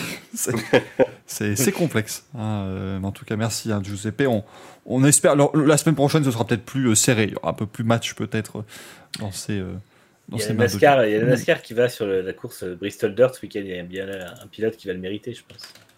Il y a de quoi faire. Il y a de quoi faire. NASCAR Oui. elle-même, hein, parce que il y, a tou- il y a toujours quelque chose. hein. Il va avoir une petite déclaration, une petite bricole euh, pour la semaine prochaine. Ouais. Je me fais pas de soucis. hein. Ouais, c'est un Il week-end. va bien qui pouvoir s'annonce compter sur plus- oui, il en a pas tant que ça, lui. Hein. Depuis Las Vegas, il est discret, mais je pense qu'il y a bien un moment, il va recraquer. Il y a une course sprint qui arrive, donc euh, il y aura du potentiel. Ah oui, bah oui, il va dire une connerie. Ross Brown aussi, tu peux toujours, euh, en avant-course, euh, conférence de presse. euh, Mm. Franchement, mais il faudrait. On on va. En plus, on tu va- fais l'émission vendredi, c'est parfait, il y aura une journée de F1. Mais oui, non, mais honnêtement, quand tu vois les, audiences qu'on commence à faire sur Twitch, on, on commence à monter et tout. Un jour, on va aller voir les filles, on va dire, ah, vous pouvez nous accréditer, vous voyez, on a des émissions qui parlent de F1. on va juste tendre des micros dans tout le paddock et dire, allez, vas-y, Ross, parle, dis un truc, dis une connerie, allez. tu dis, tu dis, tu demandes l'accréditation, tu dis, vous pouvez regarder tous les Racing Café, par contre, de, de 2h10 à 2h20. C'est une pub, pas besoin de regarder. Non, mais on rééditera l'émission qu'on leur enverra en fichier vidéo. une Ah, mais bonne vieille coupure dégueulasse. Ah, mais moi, je reste, ah, mais je reste, moi, tellement ravi du fait que c'est parce qu'on on a quand même eu du Romain Grosjean, on a des gens, hein, on arrive à avoir des invités dans cette émission. Je leur envoie le lien, mais je me dis, ils- n'iront jamais loin dans l'émission de toute façon, ils n'arriveront pas au manche à couilles, donc tout va bien. Euh, Et toi, je te vois bien travailler avec une brosse à chiottes dans le paddock. Ah oui, on va dans un paddock de F1 avec un merdolino, tu sais. Oh, I want putain, to give you oui. your merdolino. You have won, hey, uh, hey, Lance, you have won the merdolino last week, hein. good job. Je viens de me donner un une sinon, brosse tu chiottes. carrément, tu fais, tu fais un, un pied de micro merdolino. Comme ça, Bah ouais. Franchement, c'est trop cool. Tu le poses sur la table quand tu fais les conférences Et t'as presse. et t'as un sac à dos chiotte. Eh non, mais vous vous rendez compte que. Enfin, je veux pas, mais vous vous rendez compte que si ma accréditation est acceptée, je vais au 500 balles de la police cette année. C'est pas. J'arrête peut-être plus jamais de ma vie, du coup, là, quand même, si on veut. on essaiera de faire ça discrètement. Déjà, rien que dans l'avion, franchement, rien qu'à l'aéroport, la valise qui passe. C'est quoi le truc que vous avez dans. On a un truc qu'on n'arrive pas à déterminer. C'est un balai brosse. Qu'est-ce que- ça vous pose comme problème Je nettoie moi-même mes chiottes. Parce que Voilà. des fois, dans les hôtels, il y en a pas. Hein donc Voilà. j'ai toujours le mien. Il y en a pas et c'est dégueulasse des fois les hôtels. les mecs d'avant ils ont ils ont pas propre. Voilà, on, fait- ce qu'on peut. Euh, donc euh, voilà, on va. Oh mon dieu, ça va encore être une année extraordinaire à vivre. Bon, Euh, ce week-end, écoutez, le le le planning est, est un peu plus concis que d'habitude hein, et ça fait du bien aussi parce que il a tapé hein, le week-end d'avant quand même là euh, où ça partait dans tous les fuseaux horaires. Euh, ce week-end, bah, écoutez, c'est Pâques donc forcément on roule beaucoup moins hein, euh, au niveau des, des championnats internationaux. Il y a donc quand même de la NASCAR sur le circuit de Bristol recouvert de, de terre. Ça va être Ah, mais c'est encore la terre Oui, Avec une ah nouvelle bah voiture. oui. Évidemment, Avec une évidemment. nouvelle Ah, voiture bah. en plus. Avec les nouvelles voitures. C'est à quelle heure? C'est 21h à peu près comme Non, c'est bah, dans la nuit. C'est dans la nuit, je crois, cette fois-ci. C'est vrai? Ils, Non. font une vraie Oh. course dirt, en fait. euh, et pour le coup, les courses en, en terre, en fait, sont beaucoup mieux la nuit parce que du coup, le, la terre dans le, le reste moins. Enfin, Oui, tu vois moins la suspension, mais tu la vois moins. En fait, la, la- la poussière te gêne moins. Et du coup, il me semble que c'est dans la nuit de samedi à Ah dimanche. oui, c'est non, c'est la nuit de dimanche à lundi. C'est à 1h Ah, du matin oh, lundi. Bah oui, bah oui, Oh, comme c'est lundi de c'est Pâques, forcément. Euh, Ah oui. Ouais, ça, ça à 1h du matin, lundi matin, ouais, effectivement. Donc, euh, Ce sera pas pour moi. on pourra pas voir ça, mais c'est vrai, alors, on peut quand même espérer une belle course parce que quand on voit les deux dernières courses de NASCAR à Richmond et à Martinsville qui étaient, mais alors, mais chiantes au possible Ouais. hein, quand même. Martinsville, c'était terrible. hein. Bah, les, les petits circuits, ça n'a pas l'air fou ces voitures. Quand Ouais, même. bah, en fait, le truc, c'est que maintenant, c'est devenu des voitures. Enfin, c'est devenu des circuits routiers, en fait, des tout petits circuits comme ça, et les voitures sont assez euh, vivaces. Euh, à Martinsville, ils devaient, ils devaient changer de rapport. Mais le circuit, il fait 15 secondes. hein.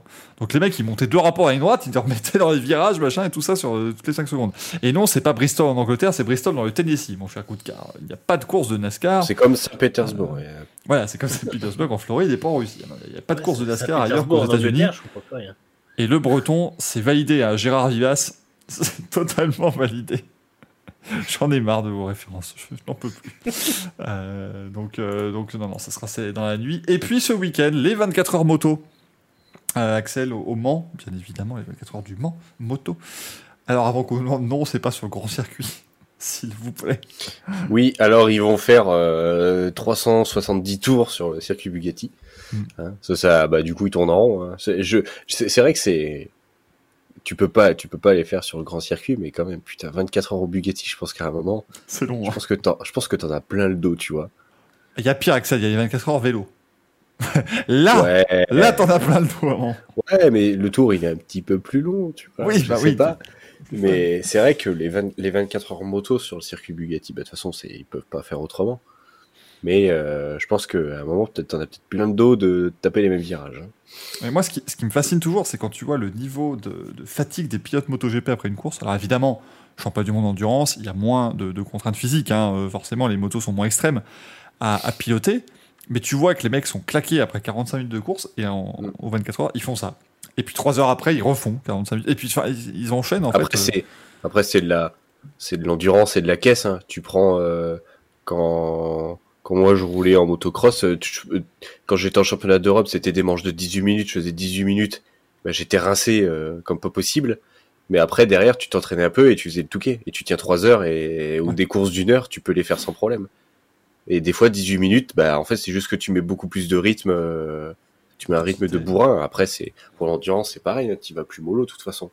Euh, mais bon, pour encore s'attendre à une belle, une belle édition. Euh, puis il devrait y avoir du public hein, cette année quand même, donc ça, ça sera euh, plus plaisant. Je pourrais donc aller aux abords du circuit Bugatti, sentir les odeurs de barbecue. Oui, c'est ça les 24 heures moto, hein, globalement. hein. C'est, tu, te, tu te balades et tu sens du barbecue à, à 5 km à la ronde. Euh, on, salue les, on salue les riverains, hein, bien évidemment, qui cette fois-ci devront composer avec cette nouvelle donnée. Euh, bien évidemment. Euh, évidemment que oui, la, la rotation est beaucoup plus fréquente qu'en moto. C'est sûr qu'en moto, tu vas pas commencer à faire des doubles et des triples relais. C'est pas, c'est pas vraiment, c'est c'est pas prévu en tout cas. Mais ce sera ce week-end et comme son indique, ça dure 24 heures. Donc ce sera tout le week-end. C'est- C'est c'est bien Ah, c'est fichu. peu hein. surprenant. Ouais, non, mais c'est bien, c'est bien fichu. Moi, j'aime bien l'idée. Ouais, mais Après, c'est bien, quand- tu vois, ça va, ça va pouvoir, euh, moi ce week-end, euh, tu vois, je vais pouvoir regarder ça un petit peu tranquillement. Euh, Et c'est toujours sur la chaîne de l'équipe, hein, je crois. hein. C'est la belle. chaîne d'équipe Eurosport qui, diffuse, ouais. Donc je vais pouvoir regarder ça, on va dire, un petit peu plus assidûment que assidûment. C'est 24 heures du Mans. Tu assidûment. c'est- putain. Je vais, je vais, putain, je vais créer, un, je vais créer un commerce comme ça parce qu'on n'a pas encore un assidûment. Pas ce qu'on Si tu veux. ce qu'on va vendre. Si tu veux, on, on crée une course. hein. L'assidûment. Euh, Il va falloir être assidu. Voilà, super. Ah, quel enfer. Ah, Un magasin mais bon, de chaises pour les assidûment aussi. putain. Oh merde. Tu mets des Tu as dessus, l'assidûment. Assidûment. Bon, arrêtez, arrêtez s'il vous plaît. Bon, Hubert, je crois qu'on a fait le tour. Des as électriques, l'assidûment, putain. Ah, mais oui Putain. Euh, un truc où tu vends des chiens, lassie du Mans. Allez Oh putain, Xoès l'avait aussi. Ah, c'est terrible. Euh, avec Goodcar aussi, putain, je l'avais pas vu. Vous croyez que j'avais pas vu le chat. Euh, GG Abidouille, un magasin de bricolage, Lassie, du Mans, évidemment. Allez, Mais oui. un magasin de produits ménagers, l'acide, du Mans. Allez, Gaëtan, c'est validé, ça passe Pas aussi. stop ou encore, bah encore. il- Ah bah encore, ah bah ça, faut, jamais nous lancer. Hein, ça, c'est faut jamais nous lancer sur ce genre de conneries. Et salut Fabien. Euh, du coup, bien évidemment, mais euh, faudrait que j'arrête de dire bonjour aux gens de la main droite, moi quand même. Maintenant, je me rends compte, c'est pas. euh, Ouais, change de Fais un main. petit coucou là. Bonjour. Je vais avoir un merdolino, je vais faire bonjour, comme ça, voilà, Miss France. ça, ça marche beaucoup mieux. ça, devient, ça devient compliqué cette affaire. Euh, on va lancer les news. Alors, les news, ça va être très vite, vous allez voir. hein. Donc, normalement, ça va durer 25 minutes. Mais euh, le petit jingle. Ah, le souci avec la main droite, mon cher Fabien, c'est notre ami, euh, notre, si tu l'as pas suivi, il y a un pilote russe en karting qui euh, se fait euh, pourrir parce qu'il a fait un salut nazi. Est-ce que donc il a raison de se faire pourrir? Je ne sais pas. Ah, il n'y a pas de son, c'est donc le jingle des news. Bien évidemment.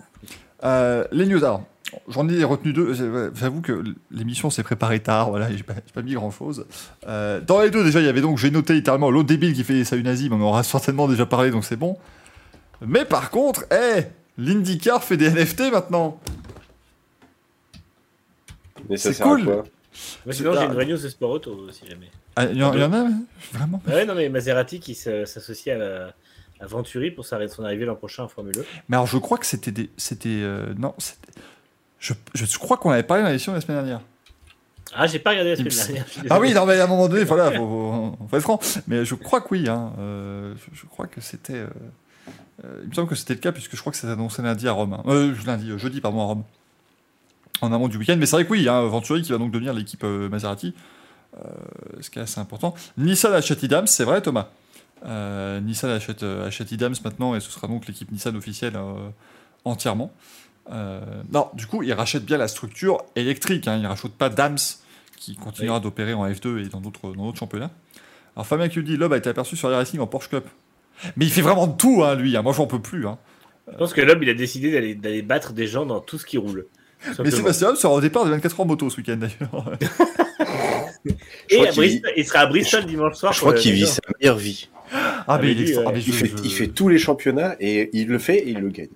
il- il- il- au DTM, il va faire deux podiums. tu sais, Quand il va faire le Lositrig, ça va être. Non, en même temps, c'est ça aussi, quand on a 25 ans, on à la force de l'âge, et puis. Ah non, merde. merveilleux. 25 ans de carrière. ah oui, c'est ça. Ah, c'est fou. Euh, mais, euh, mais du coup, ah oui, pour les, donc, les NFT de l'IndyCar, c'est vous allez pouvoir collectionner des moments euh, historiques de l'IndyCar, des 500 Masiapolis et du Team Penske. Pour combien? Balek. non, mais c'est voilà, c'est bon. Les NFT, écoutez, euh, on rappellera que c'est pas top euh, écologiquement parlant. Mais bon, que voulez-vous? Sébastien Loeb lance aussi des NFT d'ailleurs. Euh, Romain Grosjean l'a lancé. Enfin voilà, tout le monde lance des, des NFT, bien, bien évidemment. Alors que rappelons que c'est quand même bien de la merde. Que voulez-vous? Hein, c'est le monde d'aujourd'hui, ma bonne dame. C'est comme ça que ça se passe. Je sais pas, j'ai toujours récupéré mes images dans un clic droit, euh, enregistré sous, mais après. Eh, mais c'est pas pareil, c'est pas pareil maintenant. Parce que, eh, pas... Tu n'auras pas la propriété exclusive de ce clic droit. Romain, j'ai toujours rien compris au NFT. Non, mais c'est. En fait, le truc, c'est que les NFT, j'ai- compris ça. Tu ne peux pas les expliquer simplement parce que si tu les expliques simplement, euh, les mecs qui s'y connaissent vont te dire Ouais, non, mais de toute façon, t'es un hater. Donc, euh, ouais, donc effectivement, quand tu dis ça comme ça, Ouais. c'est de la merde. Et ceux qui s'y connaissent pas et à qui tu expliques simplement diront Mais oui, c'est vraiment de la merde. Donc, euh, donc voilà, c'est m'expliquez pas, je peux pas comprendre. Oui, non, mais ça, vraiment des, voilà, on fera, on fera des NFT du Racing Café, bien évidemment. hein. on fera, on vous enverra des images, on se mettra dans des postures genre. Et puis voilà, ça, ça fera, ça fera du pognon. On mettra nos kiwis. hein. On mettra J'allais nos dire, est-ce kiwis, qu'on peut pas faire des. NFT avec ce qu'on a reçu tout à l'heure Bien évidemment.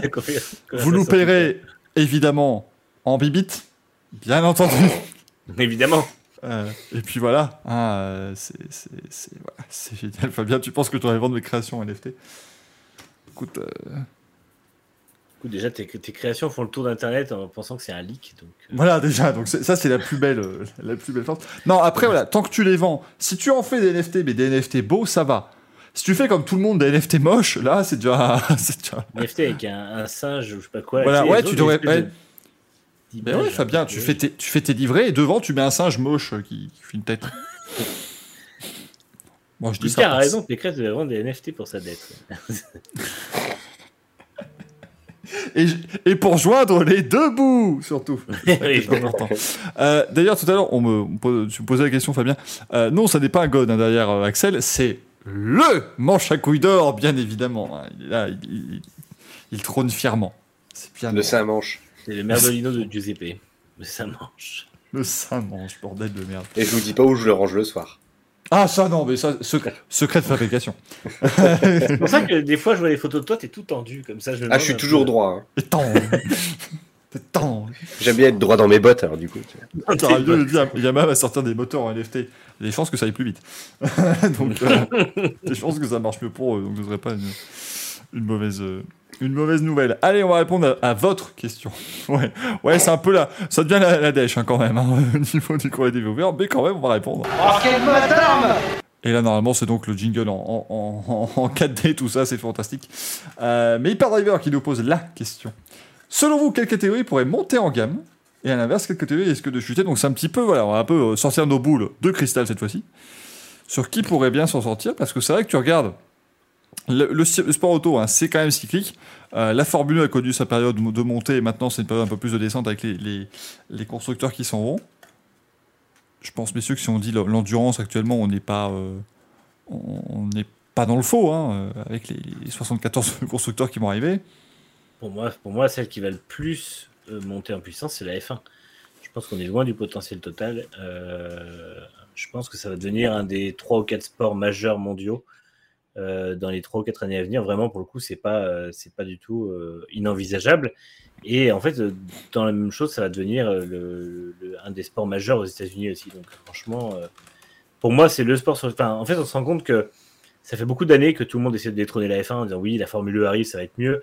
L'endurance, il y a 10 constructeurs qui arrivent, machin. Et en fait, on se rend compte que non, ce qui marche toujours mieux, c'est la F1 qui pulvérise record après record chaque, chaque week-end.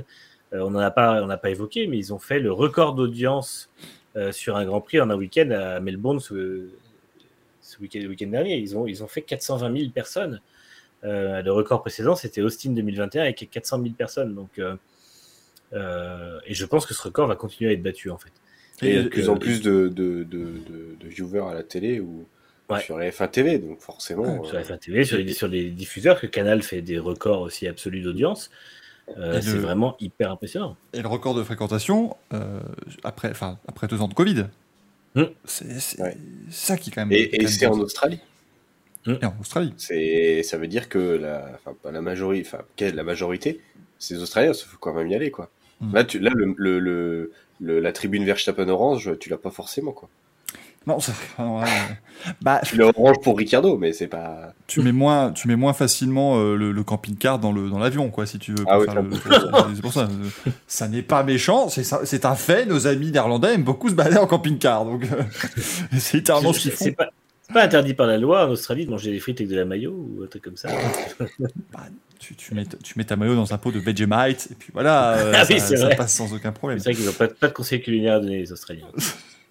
Euh, J'ai Max qui dit Vous croyez que s'il pleut à Spa, le circuit sera rempli Ils ont vendu leurs 100 000 billets déjà. S'il pleut à Spa, les pontons de la Ferrari seront remplis. Ouais. Exactement.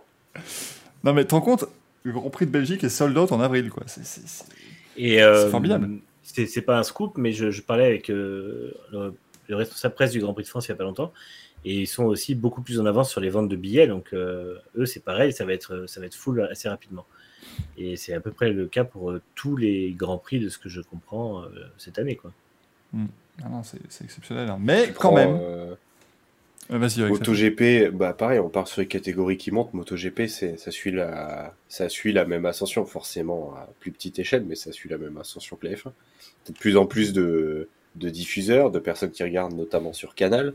Euh, les grands prix, après Grand Prix moto, le, le France, je le mets à côté parce que ça a toujours été, euh, le Grand Prix de France moto, ça a toujours été euh, quelque chose d'incontournable. Et même là, quand on a, quand euh, ils ont sorti les billets en une demi-heure, t'avais déjà plus rien. Enfin, on va dire toutes les toutes les tribunes et les places intéressantes, il y avait déjà plus rien.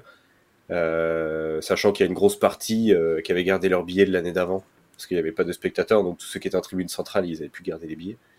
Euh, pareil pour le, le- la chicane Talope, les tribunes étaient déjà, euh, étaient déjà full parce que les gens avaient gardé les billets de l'année d'avant. Euh, mais sinon, euh, c'est pareil. En Argentine, il y avait beaucoup de monde. Forcément, c'est à plus petite échelle. C'est quand même l'Argentine. Mais euh, ils avaient. Je crois qu'ils avaient 60, 69 000 sur le week-end pour le MotoGP au Mans. Euh, en plus, ils avaient fait le week-end sur deux jours à cause du retard de fret et il y avait autant de monde le vendredi que le dimanche, alors qu'ils avaient juste fait une journée avec les pilotes euh, sur la scène, quoi. Ah, c'est hein. ça, c'est, ça qui est fou aussi. Donc euh, oui, euh, Formule 1, MotoGP, ça, ça monte. Après, une, quelque chose qui risque de tomber. Après, c'est pour moi, c'est le motocross, ça va, motocross, tout ça, ça, ça va dégringoler. Ça marche, ça marche pas. C'est. Non, mais rassure-toi, ça- il y aura le championnat. Il y aura, il y aura le championnat. du monde de Oui, Supercross, oui, le championnat, le tout championnat euh, du monde de Supercross. Mais voilà, on, on a encore eu sur les dernières courses des gros soucis où les mecs ils ont pas de thunes de toute façon. Donc euh, ça, ça dégringole. Encore ce week-end, euh, Rocky Mountain qui était un team privé. Donc en gros, c'est comme si en F1 vous avez euh, As ou Pramac en MotoGP, qui était un très gros team euh, qui a déjà gagné des courses, qui, qui comme était un très bon team privé, se faisait euh, directement euh, qui était affilié avec KTM pour avoir les, les motos officielles avec les moteurs officiels, euh, et ben ils ont mis la clé sous la porte ce week-end. Et c'était tellement la dèche que ils sont arrivés, le camion est arrivé, les mécanos ils ont dit ah y a plus de thunes, bon bon on se casse. Et, et c'est des entreprises, les, et, et c'est par exemple c'est les préparateurs en suspension qui sont revenus sur le camion, démonter les suspensions pour récupérer leur matos et se tirer avec. Parce que du coup, bah, il y a plus de thunes. Et, et du jour au lendemain, bah, t'as trois pilotes qui sont, qui sont au chômage, qui ont plus de guidon, t'as plus rien. Donc, euh, comme quoi, tout ce qui est motocross et euh, affiliation, ça tombe dans l'oubli complet et qu'il n'y a plus une thune.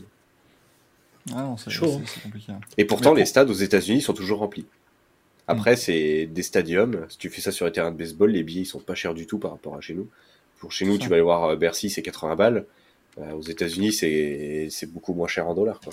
T'as l'infrastructure qui est quasi, ouais, qui est beaucoup plus facile. À- Donc ouais, le motocross, ça va, se, ça, va, ça va se péter la gueule. Euh, on, on parlait Formule 1 et c'est vrai que je, je regardais les chiffres là aux, aux États-Unis. Euh, ce week-end, ils n'ont fait que 568 000 euh, téléspectateurs. Sauf que le départ du Grand Prix était à 1h du matin sur la côte Est. hein. Il y a, Ouais. Contre, il y a c'est- c'est 20, c'est 22 énorme. heures sur la côte ouest. Et surtout, moi, ce qui est, ce qui est, ce qui est impressionnant comme, euh, comme chiffre, c'est que donc sur les 568 000 euh, téléspectateurs qui ont regardé le Grand Prix en direct, 316 000 étaient âgés entre 18 et 49 ans. Euh, donc, ce qui est vraiment, et et c'est le cas sur aussi les autres courses, parce qu'évidemment, vous allez me dire, c'est sûr qu'à 1h du mat, oui, bah, c'est plus les jeunes qui vont voyer, mais euh, c'est ça en fait la dynamique qu'a la F1 aux États-Unis, c'est que ce sont surtout les jeunes qui regardent. Vous comparez avec l'IndyCar par exemple, qui a fait un excellent week-end et qui fait un excellent début de saison en termes de, euh, euh, de- d'audience, puisqu'on est à 1 million environ de moyenne sur les trois premières courses, ce qui est, ce qui est, ce qui est très rare. Ici, donc, ils ont fait 1 million euh, 55 000 téléspectateurs. Euh, ça a battu un match de NBA, je crois, quand même. hein. Donc, euh, c'est, c'est- c'est quand même un truc qui n'est pas prévu. hein. Euh, mais sur ces 1 million 55 000, tu avais 294 000 personnes entre 18 et 49 ans. Euh, donc, au- Ouais. au- certes, l'audience augmente, mais elle, elle ne se rajeunit pas, et donc c'est vraiment compliqué pour la suite. euh, et pour pouvoir euh, développer ton sport plus loin, parce que évidemment, si, si tout Euh, est, c'est c'est là où c'est là où tu te rends compte que tous les sports se rac- vont se raccrocher au fur et à mesure aux plateformes de streaming comme Amazon et Netflix pour promouvoir le sport. Mm. Parce que le, le cyclisme va arriver aussi, parce que Netflix va filmer le Tour de France. Euh, donc euh, voilà, là ça commence avec la Formule 1, enfin ça commence avec la Formule 1. Netflix a toujours fait des programmes sur les clubs anglais ou euh, italiens, foot, ouais. des petits documentaires de foot. Ça, a fait une très grande ampleur avec la Formule 1. Là, on a le MotoGP, il y a le cyclisme. Je pense que tous les sports vont vouloir pro- se promouvoir et se vendre, et c'est comme ça que ça fonctionne. Donc on va avoir des émissions, euh, et je pense jusqu'à un moment du ras-le-bol, et les gens vont arrêter. Ah, je pense qu'au bout d'un moment, regarder une émission sur le cricket ou quoi, on s'en fout un peu. Ouais, c'est compliqué. Là, ça devient, ça devient Voilà. compliqué. Non, mais Ah. tu, tu voir, ils vont, ils vont, ça va le faire parce que là, déjà, t'embrayes sur le cyclisme. Euh, déjà, je, je sais pas comment ils vont faire parce que c'est. Enfin, moi, ça, moi, je suis un fan de vélo, donc euh, ça, je suis très content, mais je suis très curieux de savoir comment ils vont tourner ça. Ah bah déjà, Comment tu- quand tu... Comment tu peux faire Déjà, tu peux pas faire de fiction. Des rivalités de quoi? Le mec, si le favori, il se pète la gueule à la première étape, il abandonne, bah, c'est terminé. Te- Tous tes plans de, scéna- de, de, de scénario que tu avais prévus, ils vont être foirés. Si le mec, il sait pas faire des montages en vélo, bah, ça va être dégueulasse. Donc, euh, Alors, le bon plan, le bon point, Axel, c'est que sur Netflix, en vélo, tu as déjà euh, la série sur la Movistar ouais. euh, qui existe. Donc, du coup, elle est quand même de très bonne qualité, je trouve. Oui, ils vont se baser Euh, là-dessus. Donc, donc voilà, ils vont être obligés d'avoir au moins ce standard-là. Parce que si c'est un truc. Déjà, quand tu vois que l'équipe de Pogacar a refusé les interviews, tout ça, tu sens quand même que. Mm. Il y a une méfiance quand même vis-à-vis de. Bah, ils vont foutre leur nez partout. Ah bah On oui. connaît le monde du cyclisme où il y a une méfiance de tout, surtout à cause du dopage et du reste. Euh, Netflix, ils vont foutre leur pif partout. Quand vous faites. Quand vous, vous avez une seringue en vélo, c'est pas du sucre. il, leur faudra c'est oui, pas- hein. Et c'est pas du crack. C'est pas du crack, non, non, c'est Mike Crack, non, non, c'est pas lui non plus. Euh, mais, euh, mais par exemple, on, on parlait des audiences, regardez, en NASCAR, ils ont fait euh, 1 885 000 téléspectateurs, ce qui là pour le coup est une honte pour eux, hein, c'est euh, c'est un score minable aux, aux États-Unis. Euh, et sur ces 1 800 000, t'en avais que 400 000 qui étaient entre 18 et 49 ans. Donc Mm. c'est là aussi, quand on vous dit que la F1 c'est ce qui va monter, c'est parce qu'aussi la F1 aujourd'hui a une fanbase qui est jeune. Mm. Et du coup, bah ouais, aujourd'hui, les mecs qui découvrent la F1 aujourd'hui, et, et- et les mecs et les filles d'ailleurs, bien sûr, bah ils vont être fans pendant 50, 60 ans, quoi. C'est Bien la sûr. du truc. Et de toute façon, on voit la volonté des autres championnats de sport auto et moto de se ranger derrière la F1. En fait, là, la F1 aujourd'hui a, ce- a cette espèce d'effet brise-glace où ils font, euh, c'est vraiment, ils ouvrent une voie et tout le monde va tenter de s'y engouffrer. Et j'ai peur que les sports auto, et je, voyais- parler du WRC dans le chat tout à l'heure, moi je suis assez inquiet pour le WRC parce que c'est pas un sport qui va pouvoir s'engouffrer dans cette espèce de, traînée euh, positive que lâche, que lâche la F1 parce que c'est tout simplement pas un sport qui a un format vraiment euh, public friendly en fait. C'est très beau à voir en vrai, le WRC. Mais moi, le premier, je suis pas abonné à WRC et je regarde deux ou trois spéciales par week-end maximum. Ouais. Euh, j'ai pas, j'ai pas envie de, de tout regarder parce que c'est trop chronophage. Euh, ça prend trop de temps et c'est dommage hein, parce que c'est encore une fois euh, à voir en vrai, c'est probablement un des plus beaux sports euh, qui soit. Mais, euh, mais c'est pas, j'ai peur que ce soit pas un sport qui reste adapté au 21e siècle et spécialement aux années 2020 de la manière dont on veut consommer le sport. Donc euh, je pense Et si tu pipes que dalle en WRC, euh, ce qu'il y a sur l'écran, ça t'aide pas non plus. Parce que ça, moi, le- moi, le premier, hein, je- j'ai j'ai toujours aimé le WRC. Euh, j'ai toujours euh, regardé WRC ou IRC quand il venait à Ypres euh, en vrai. Euh, j'ai toujours adoré ça. Mais même là, quand ils ont fait mon, euh, Monte Carlo en début de saison, j'ai regardé les dernières spéciales. Bah, je- limite, je me sentais perdu parce que putain, tu comprends rien, quoi. Ah, moi, je trouve- moi, je, je débarque des années plus tard où moi, j'étais encore sur du WRC euh, il y a 10 ans et plus. Et là, j'arrive là, je, je, je- ouais, j'étais, je me sentais un peu perdu, euh, rien qu'au niveau de l'affichage euh, à la télé, quoi. Ah, mais l'idée de mettre le classement général à gauche et tout, je comprends qu'ils veulent faire, mais c'est c'est pas intuitif. Le Non, fait d'avoir le classement général, les mecs dans la spéciale, machin, tout ça, c'est vraiment pas Et intuitif. j'ai rien compris. parce que ouais, les Euh, ordres sont pas les mêmes, c'est mal foutu. Enfin, clairement. euh, Ah, t'as des mecs WRC2 qui vont partir en premier ou, ou partir Ouais. en dernier.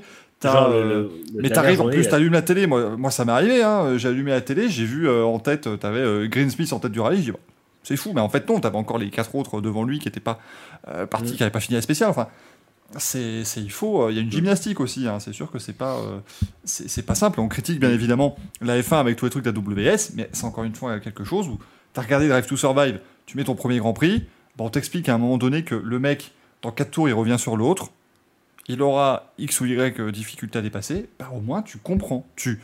Et surtout, tu comprends ce que tu regardes. tension.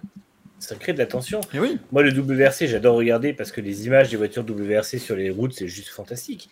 Mais il n'y a aucun plaisir sportif à regarder le WRC. T'as pas d'enjeu visuel à la télé, en fait, dans le jeu, dans le classement. T'as pas de.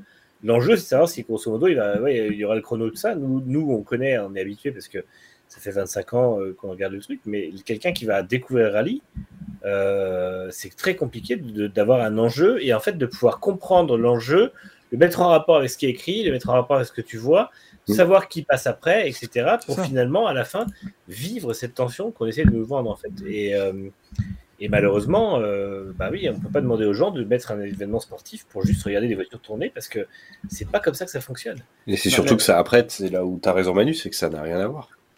Tu Bah non. prends IndyCar, euh, tu prends F1, MotoGP, oui, c'est le principe de course sur un circuit, ça suit, pas de problème. C'est ça. WRC, c'est une spéciale, chacun son tour. C'est sur rien, déjà pour moi, rien que le fait que ce soit sur de la terre, euh, les gens ils comprennent peut-être moins ou ça les intéresse moins. Euh, ou alors ils ont encore ce côté peut-être euh, WRC, c'est encore pour les beaufs comme avant euh, quand on regardait la Formule 1, on était les beaufs. Euh, mais je pense que oui, le WRC n'arrivera jamais à prendre ce wagon. Ah non, c'est sûr que la WRC va se. En plus, t'as plus de constructeurs maintenant quasiment dans la deux, hein, donc Mm. euh, ça va, ça va descendre. Ça, je pense que Et à l'inverse, je pense que. euh, T'en as deux. Bravo. Petite pensée pour Hyundai. Putain, oui, non. euh, non, mais non, en fait, dans ma tête, j'étais plus sur Toyota et Hyundai, et tu Oui, mets Ford Ford, à part. Mais, euh, mais oui, de toute façon, oui, il y en a deux.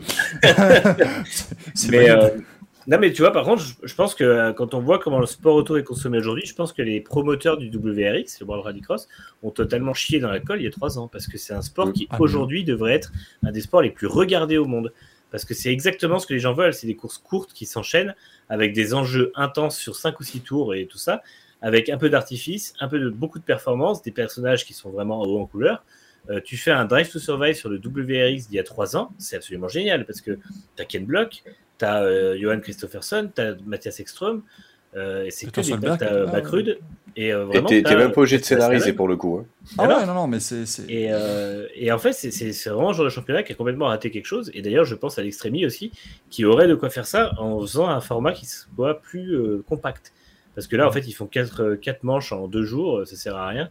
Tu ferais tout ça en deux heures, ça serait bouclé, euh, t'enchaînes les courses et basta, quoi.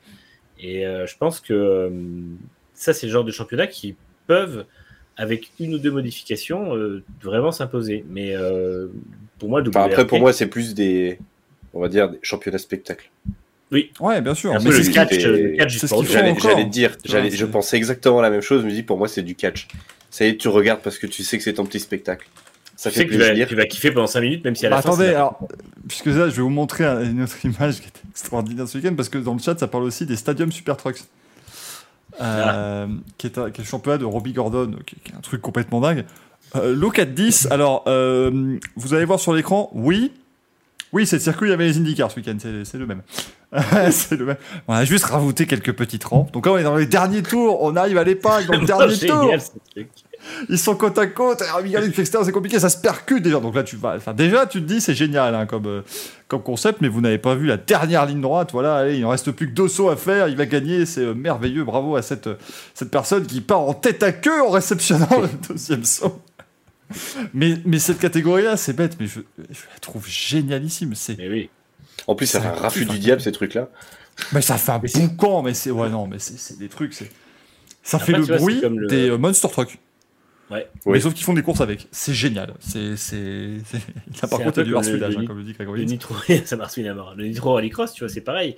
C'est filmé au drone sur des circuits qui font n'importe quoi. euh, Oui. Les pilotes ont genre carte blanche de faire ce qu'ils veulent.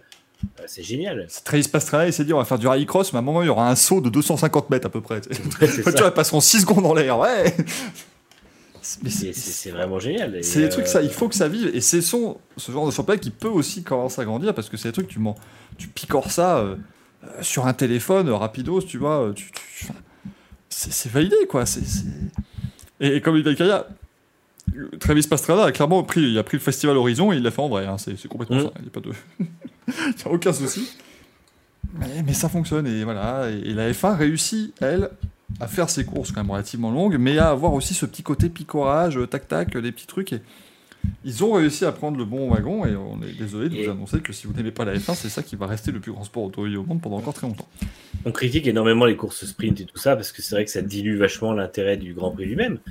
Mais je suis désolé, dans un plan où on veut faire regarder aux gens des trucs intenses et tout ça et des courses un peu plus courtes et euh, faire une espèce de vitrine en fait où quelqu'un va tomber dessus un samedi après-midi, quelqu'un qui connaît pas trop la F1 et se dire tiens ça fait longtemps que je parlais de la Formule 1, qu'est-ce que ça donne aujourd'hui? Et ben, il va voir qu'il reste une demi-heure de course, il va, il va la regarder en entier et si le spectacle lui plaît, le lendemain il va se taper l'heure et demie Grand Prix. Et, euh, et je pense que c'est pas Bien con sûr. du tout. Alors c'est vrai que c'est- encore une fois, tu as toujours cette, cette euh, dualité à dire est-ce qu'on sacrifie un peu le public de puristes pour ramener des gens euh, bah, qui sont un peu plus euh, novices? Et à quel moment on va, on va pas trop pousser le curseur non plus. Mais en attendant, euh, ça fonctionne et franchement, Après, ils euh, ont- J'allais dire, ils ont raison, parce que quand tu regardes, justement, tu parles de public de puristes, mais là, de, on va dire que le, le, le, le renouvellement du public, ou le nouveau public plutôt, arrive depuis, euh, allez, Mm. trois ans, on va dire. C'est ça. Ça fait, c'était c'était quand la dernière fois où tu as eu un public comme ça qui est arrivé? Jamais. Jamais. Donc c'est normal qu'à un moment ils se disent ouais ben les puristes ils sont là depuis euh, euh, 2000 voire avant. À un moment bah, ces gens-là ils sont peut-être plus là pour regarder donc euh, bah, je suis obligé de renouveler mon mon truc. hein. Et puis on va pas, se, Et- on va pas se le cacher, euh, c'est aussi comme ça que va le monde du sport en général. Euh, Bien sûr. euh, Axel, tu me contrediras pas là-dessus, mais si on prend l'exemple du Tour de France, euh, c'était devenu quand même le truc bien ronflant, tu vois, pendant pas mal d'années. Jusqu'à ce que Christian Prudhomme arrive et commence à dire, oh, c'est génial, vous allez voir, donc on va foutre des pavés euh, en première semaine, on va mettre des arrivées sur des trucs, il y aura même pas de goudron, Mm. enfin tu vois.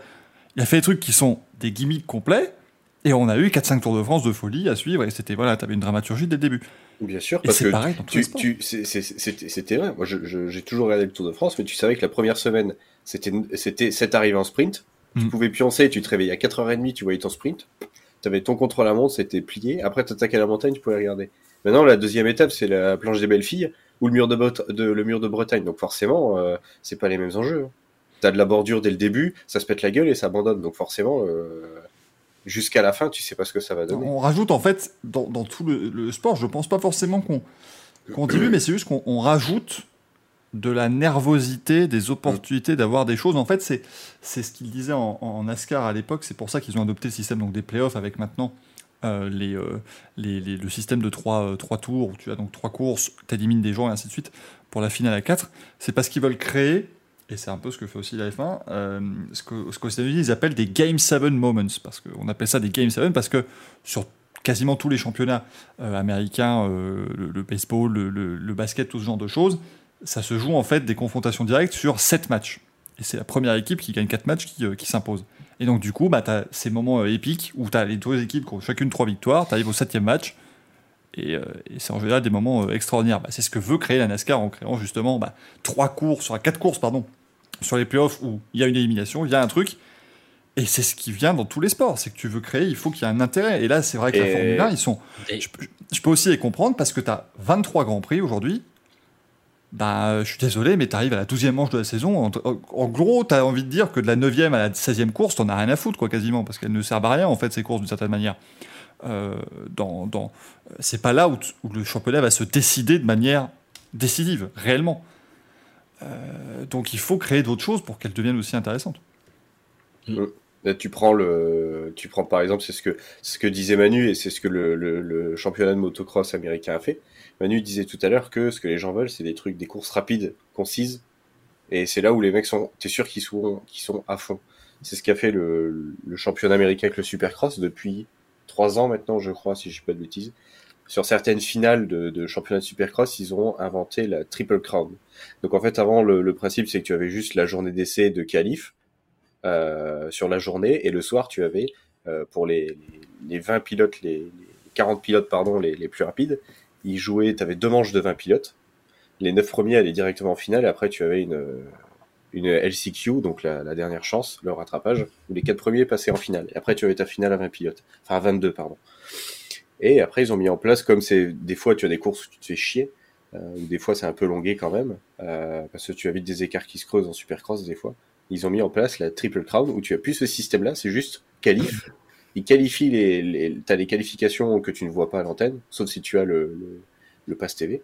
Euh, et après, tu, tu attaques directement les finales et en fait, tu as 20 finales, enfin, tu as trois finales de 20 pilotes. Donc, trois courses de 15 minutes. Et les mecs, c'est trois courses à fond. Et c'est un spectacle de fou parce que t'as plus le système de euh, ah bah là je suis en hit, euh, au pire si je finis cinquième je partirai dixième sur la grille. De toute façon c'est une grille, euh, je peux toujours trouver une bonne place sur ma grille de départ, c'est pas un souci. Là c'est trois finales. Et les mecs ils sont à fond. C'est ça. Et ça donne du spectacle. C'est c'est le, c'est l'évolution du sport, mais je vous dirais, honnêtement, beaucoup de gens se plaignent hein, de, de- de beaucoup de choses. Mais aujourd'hui, la saison 2021 de F1, qui la renierait? Alors oui, c'est fini n'importe comment, il n'y a, pas de souci. euh, voilà, c'est, Le, le Game 7 Moment de Michael Maisy était pas ouf, mais sinon. il y en avait 18 dans la saison des Game 7 Moments. Ah, quand, tu, quand tu compares aux saisons qu'on a eues auparavant, euh, Et même, et même, tu vois, on a beaucoup dit de mal des courses sprint, mais le week-end d'Interlagos, ça reste un super souvenir. Mais c'est ça. que les courses- la course sprint a été bonne, la course de lendemain a été top. Mm. Euh, ça, moi, la- que moto- tout à l'heure, je disais, La, la moto est sortie de 4 saisons démentielles. Enfin, euh, Mm. ça s'améliore partout, quoi. Mm. Donc, euh, donc on Et va en fait, c'est des gens qui savent ce que le public attend et, et ça marche puisque les audiences pulvérisent les autres sports. Et euh, je parle même pas de l'engagement euh, l'engagement euh, numérique où la F1 a quand même réussi à faire un 100% d'augmentation euh, il y a deux ans, dans l'an dernier, et, euh, et a réussi. Non, c'était euh, 2020 puisque c'était le moment du Covid. Et en fait, euh, depuis deux ans, la F1 est le sport sur le, qui est le plus en progression sur les réseaux sociaux, Mm. très très loin devant tous les sports US et très très loin devant le football. Donc, euh, J'allais dire, c'est surtout devant le foot. En en fait, Aujourd'hui, le- c'est ça qui est incroyable. Même les audiences sur Canal, la F1 se rapproche des audiences euh, du foot euh, du dimanche, quoi. mais je pense que le truc que- important à, à voir dans ce, dans ce, dans ce débat-là, euh, c'est est-ce que cette recherche de la, euh, de- du spectacle empêche le résultat naturel d'arriver, ou en tout cas les meilleurs de vraiment s'en sortir? Et c'est là où on peut opposer à la Formule 1. La Formule 1 avait mis le système de qualif pour créer justement du suspense. Ça diluait totalement l'intérêt parce que le, le leader du championnat arrivait euh, 17ème à la course d'après, il pouvait pas, et donc tu n'avais pas de, de hiérarchie qui se créait. Mais là, même avec le Game 7 moment de Michael Maisie, honnêtement, euh, les deux pilotes les plus méritants de la saison dernière ont fait les deux premières places. Euh, et, et ça sera toujours le cas. Donc, Mm. tant que tu ne changes pas. Si par contre, ils font en F1 des, des modifications au système de course, ce genre de choses, et que tu te retrouves avec, je dis ça comme ça, mais Latifi qui devient champion du monde parce qu'il a profité du système, là, ça n'est pas correct. Euh, parce que ça n'est pas lui qui doit devenir champion du monde de F1. Mais tant que tu as les meilleurs qui restent devant, peu importe le système utilisé, oui, si ou si- s'ils monde- commencent pas à partir comme sur le délire de la F2 avec les- le premier qui part huitième, etc. C'est ça, tant Parce que si tu, quand ils, il se passe, quand ils avaient songé à ça, euh, juste un éclair de génie, mais tu fais ça. Ouais, ok, tu veux mettre du spectacle, mais le problème c'est que tu mets là Leclerc euh, premier en qualif, il part, enfin, il part huitième en course, et il se fait accrocher au premier virage dans le peloton et c'est terminé. Mm. Le mec, il a perdu ça. sa course. Donc limite, euh, vaut mieux finir huitième, comme euh, comme faisait la stratégie de certains pilotes de F2. Bah autant finir Mm. première sur la huitième sur la sprint, tu pars premier sur la longue et t'es peinard. C'est ça. Donc euh, voilà, il faut, il faut réussir à, à trouver le bon équilibre entre spectacle et, et sport, mais je pense que pour l'instant la F1 le fait. Euh, je je m'excuse, on va stopper ce débat. Il est 23h30 déjà. Et puis eh, là quand même, il y, a- il y a un peu de fierté parce que pour une fois, il y a un Pedro. Le Pedro a été créé. Alors, les gens vont hurler, rassurez-vous. On rappelle pourquoi on appelle ça le Pedro, simplement parce que d'habitude, notre quiz de fin d'émission s'appelle le Louis. Parce que essayer d'écrire quiz avec la typographie de question pour un champion, vous voyez que ça ressemble pas à un cul, cette première lettre. Et du coup, bah, nous, on s'est dit, quand notre ami euh, Greg n'est pas des nôtres, bah, il faut bien quelqu'un pour le remplacer, c'est donc le Pedro.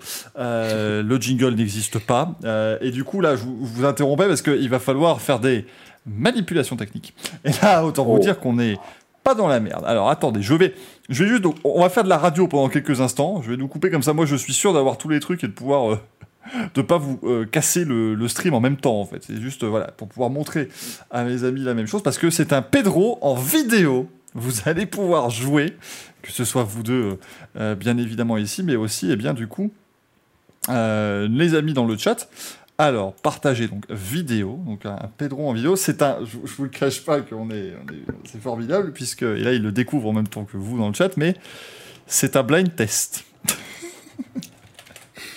Mais rassurez-vous, c'est un blind test. Alors déjà, qui est d'une facilité euh. Tais-toi Tais-toi le blind test Tais-toi Casse-toi C'est pas maintenant C'est pas maintenant, elle blind test J'avais oublié que ça se lançait directement.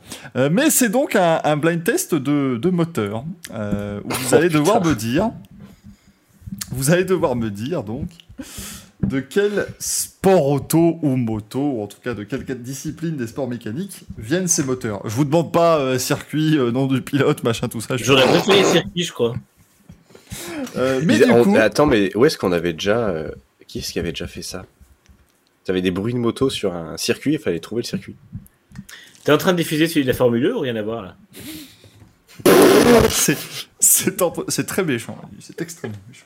C'est en pause. euh, mais du coup, donc vous Ah, deux, c'était vous la- facile. donc vous deux, vous avez entendu le début du, du son, hein, on est d'accord quand il s'est lancé tout seul.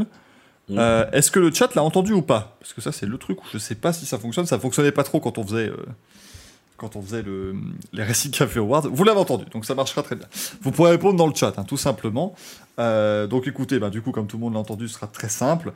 Euh, je sais. Oui, donc, premier extrait. Donc les extraits font 20 secondes. hein. vous pouvez évidemment euh, répondre dès que vous le trouvez. Hein, Axel et Manu, n'hésitez pas. Je baisse juste un petit peu le son. Premier extrait. Je rappelle qu'on cherche le sport.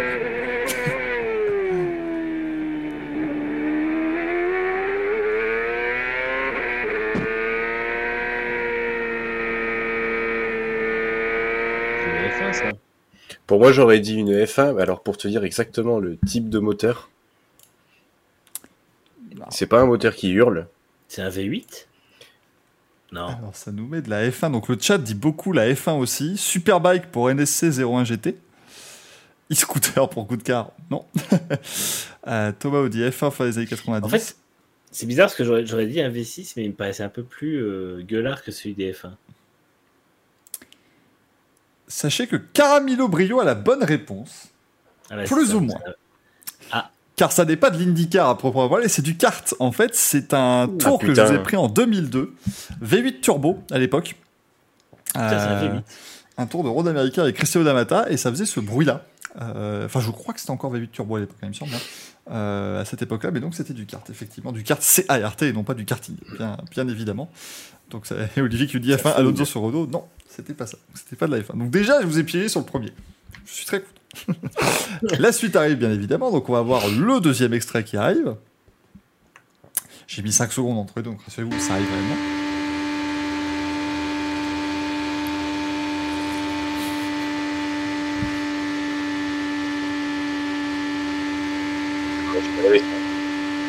Comment, Axel? La machine à laver ça. Ma machine à laver en mode essorage. Voilà. Vache. Non, mais c'est. À part, à part une IndyCar sur un ovale, euh, je vois pas. Ouais, c'est ce que... Parce Bravo que ça- ouais, c'est hein. Fernando Alonso au 500 bases Police. C'est c'est une IndyCar aussi. Alors je regarde, il y a beaucoup qui disaient les 24 heures du Mans dans les d'hier. Euh, Il y avait Thomas qui nous dit. Alors j'aime bien parce qu'on voit quand même, il y a de la technique, il y a du V6, soit Indy, soit F1 post 2014. Mais tu vois, le mec arrive à reconnaître le V6 déjà au son, donc ça c'est très fort, bravo.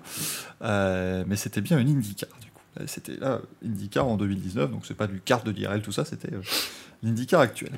Le troisième extrait est peut-être un peu technique. Euh, il va peut-être être un peu plus dur celui-là.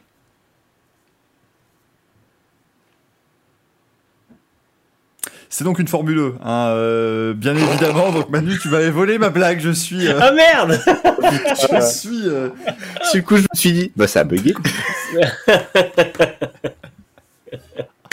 on fait une petite blague honnête, hein. Euh, rigolote celle-là. Même humour, c'est bien. J'adore rire. On était bien obligé. Bon, le chat a l'air d'avoir aimé aussi. Quatrième extrait qui arrive dans quelques instants. Je ne sais plus ce que j'avais mis en quatrième.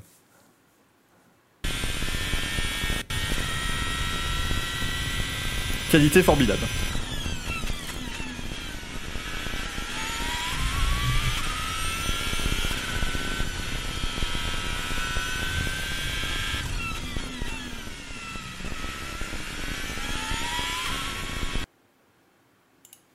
Moi, c'est une Alors. Formule 1 et je te dirais même, je veux jouer sur un moteur de Renault. C'est bien une Formule 1. Ça n'est pas un moteur Renault. Ah merde, j'aurais dit soit Renault, soit Red Bull. Je C'est le vois pas. Honda, non? Comment, Manu? C'est le Honda? Non plus.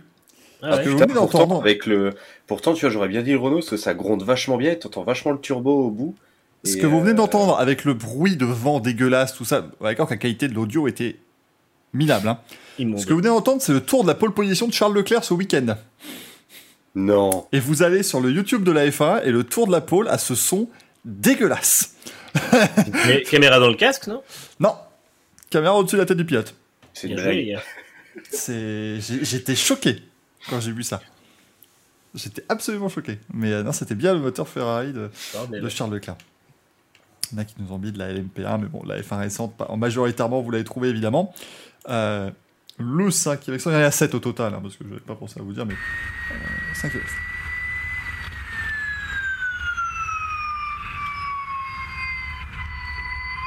Formuleux, ça. C'était pas dur. Ah. En fait, j'ai cherché, je voulais un peu vous pied et chercher du Purity ETCR, mais il n'y a pas de caméra Ah ouais. marquée sur trucs-là. que- j'ai cru qu'il m'avait enregistré quand je passais l'aspirateur avec mon Dyson. Tu vois. Non, non, là, c'était de la Formule E. non, ça Euh, serait beaucoup. euh, Ça- et ça, c'était la caméra dans le casque. Euh, où tu sens mieux que, où t'entends mieux que la caméra de la caméra embarquée des F1. Le sixième extrait qui arrive. Des bis. Là, c'était juste pour le plaisir.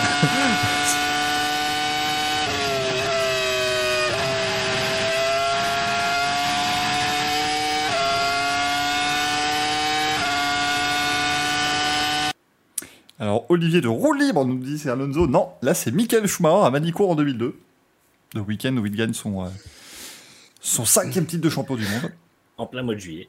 En plein mois de juillet, effectivement. Mais ça va. C'était juste pour avoir un petit son qui fait plaisir. Euh, et puis le dernier, là, euh, il, est, il, est, il est technique. Là, je- là, par contre, sur le dernier, je veux euh, pilote, équipe, tout ça. Je, là, je suis euh, très demandeur.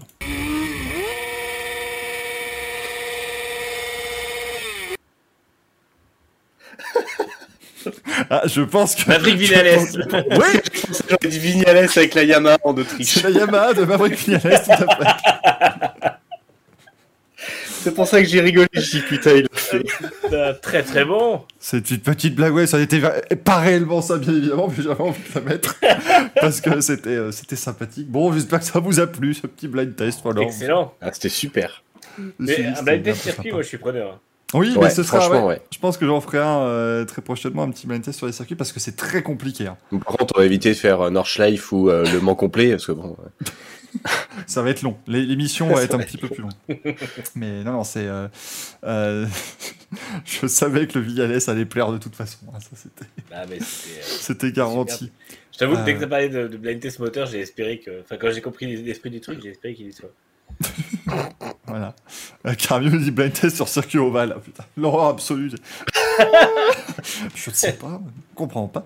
Euh, merci beaucoup. C'est là qu'on se, qu'on se quitte dans ce Racing Café. J'espère que le Pedro vous a plu et il reviendra euh, prochainement, bien sûr. Merci Manu, merci Axel d'avoir été les nôtres. Euh, Merci à tous. je, je ne remercie pas euh, Greg et Gaël pour les photos qu'ils nous ont envoyées pendant cette émission. Qui personnellement sont restées euh, dans ma mémoire. Là, je ne pourrais pas dormir maintenant. C'est absolument terrible. Merci beaucoup le chat qui était dans une forme olympique. Merci d'avoir encore une fois été nombreux ce soir. Et non, ce n'était pas un t-shirt Aston Martin. Arrêtez, s'il vous plaît. Je porte du turquoise. Ça n'a J'espère surtout que tu, tu n'achèteras pas de merch Aston Martin vu le prix du merch Aston Martin. Bah, j'ai pas les moyens. Euh, Enfin, si, si, si on gagne encore 150 ou 200 abonnés, oui, mais. Parce que si tu, euh, si tu mets un t-shirt Aston Martin, tu, tu tournes à droite tout le temps. Ouais, ouais, c'est c'est tu penches, hein, c'est c'est compliqué. D'ailleurs, je tiens à préciser parce que vous voyez en bas euh, à gauche, euh, une fois qu'on atteint les 80 abonnés, euh, non, euh, pardon, les 100 abonnés, il y a un tirage au sort pour des goodies F1. Ce ne seront pas des goodies Aston Martin, hein, ça je vous le dis tout de suite. Ils. Je, vous- je vous achète pas une veste à 450 balles, moi. hein. J'ai pas, pas que ça à faire non plus. hein. Euh, en tout cas, merci d'avoir été d'autres. On se retrouve donc vendredi prochain. Ça bouge un petit peu euh, au niveau des, des disponibilités en ce moment, mais on se retrouve vendredi prochain pour un nouveau Récit Café. On reviendra notamment évidemment sur la première journée du Grand Prix euh, d'Emilie Romagne et du Made in Italy, hein, bien évidemment à Imola. On espère. Ouais, euh, puis- la dernière- fois qu'on a fait un Racing Café le vendredi, quand même, il y avait eu un- une attaque de, de missiles, donc on va espérer que non. hein, cette fois-ci, ce serait, ce serait mieux. Les chances sont un plus peu faibles. moins probable en Émilie Voilà. quand même. Ça devrait moins se passer. Donc on espère que ça se passera bien. En tout cas, merci d'avoir été là, les amis, et à la semaine prochaine. Ciao, ciao. Ciao.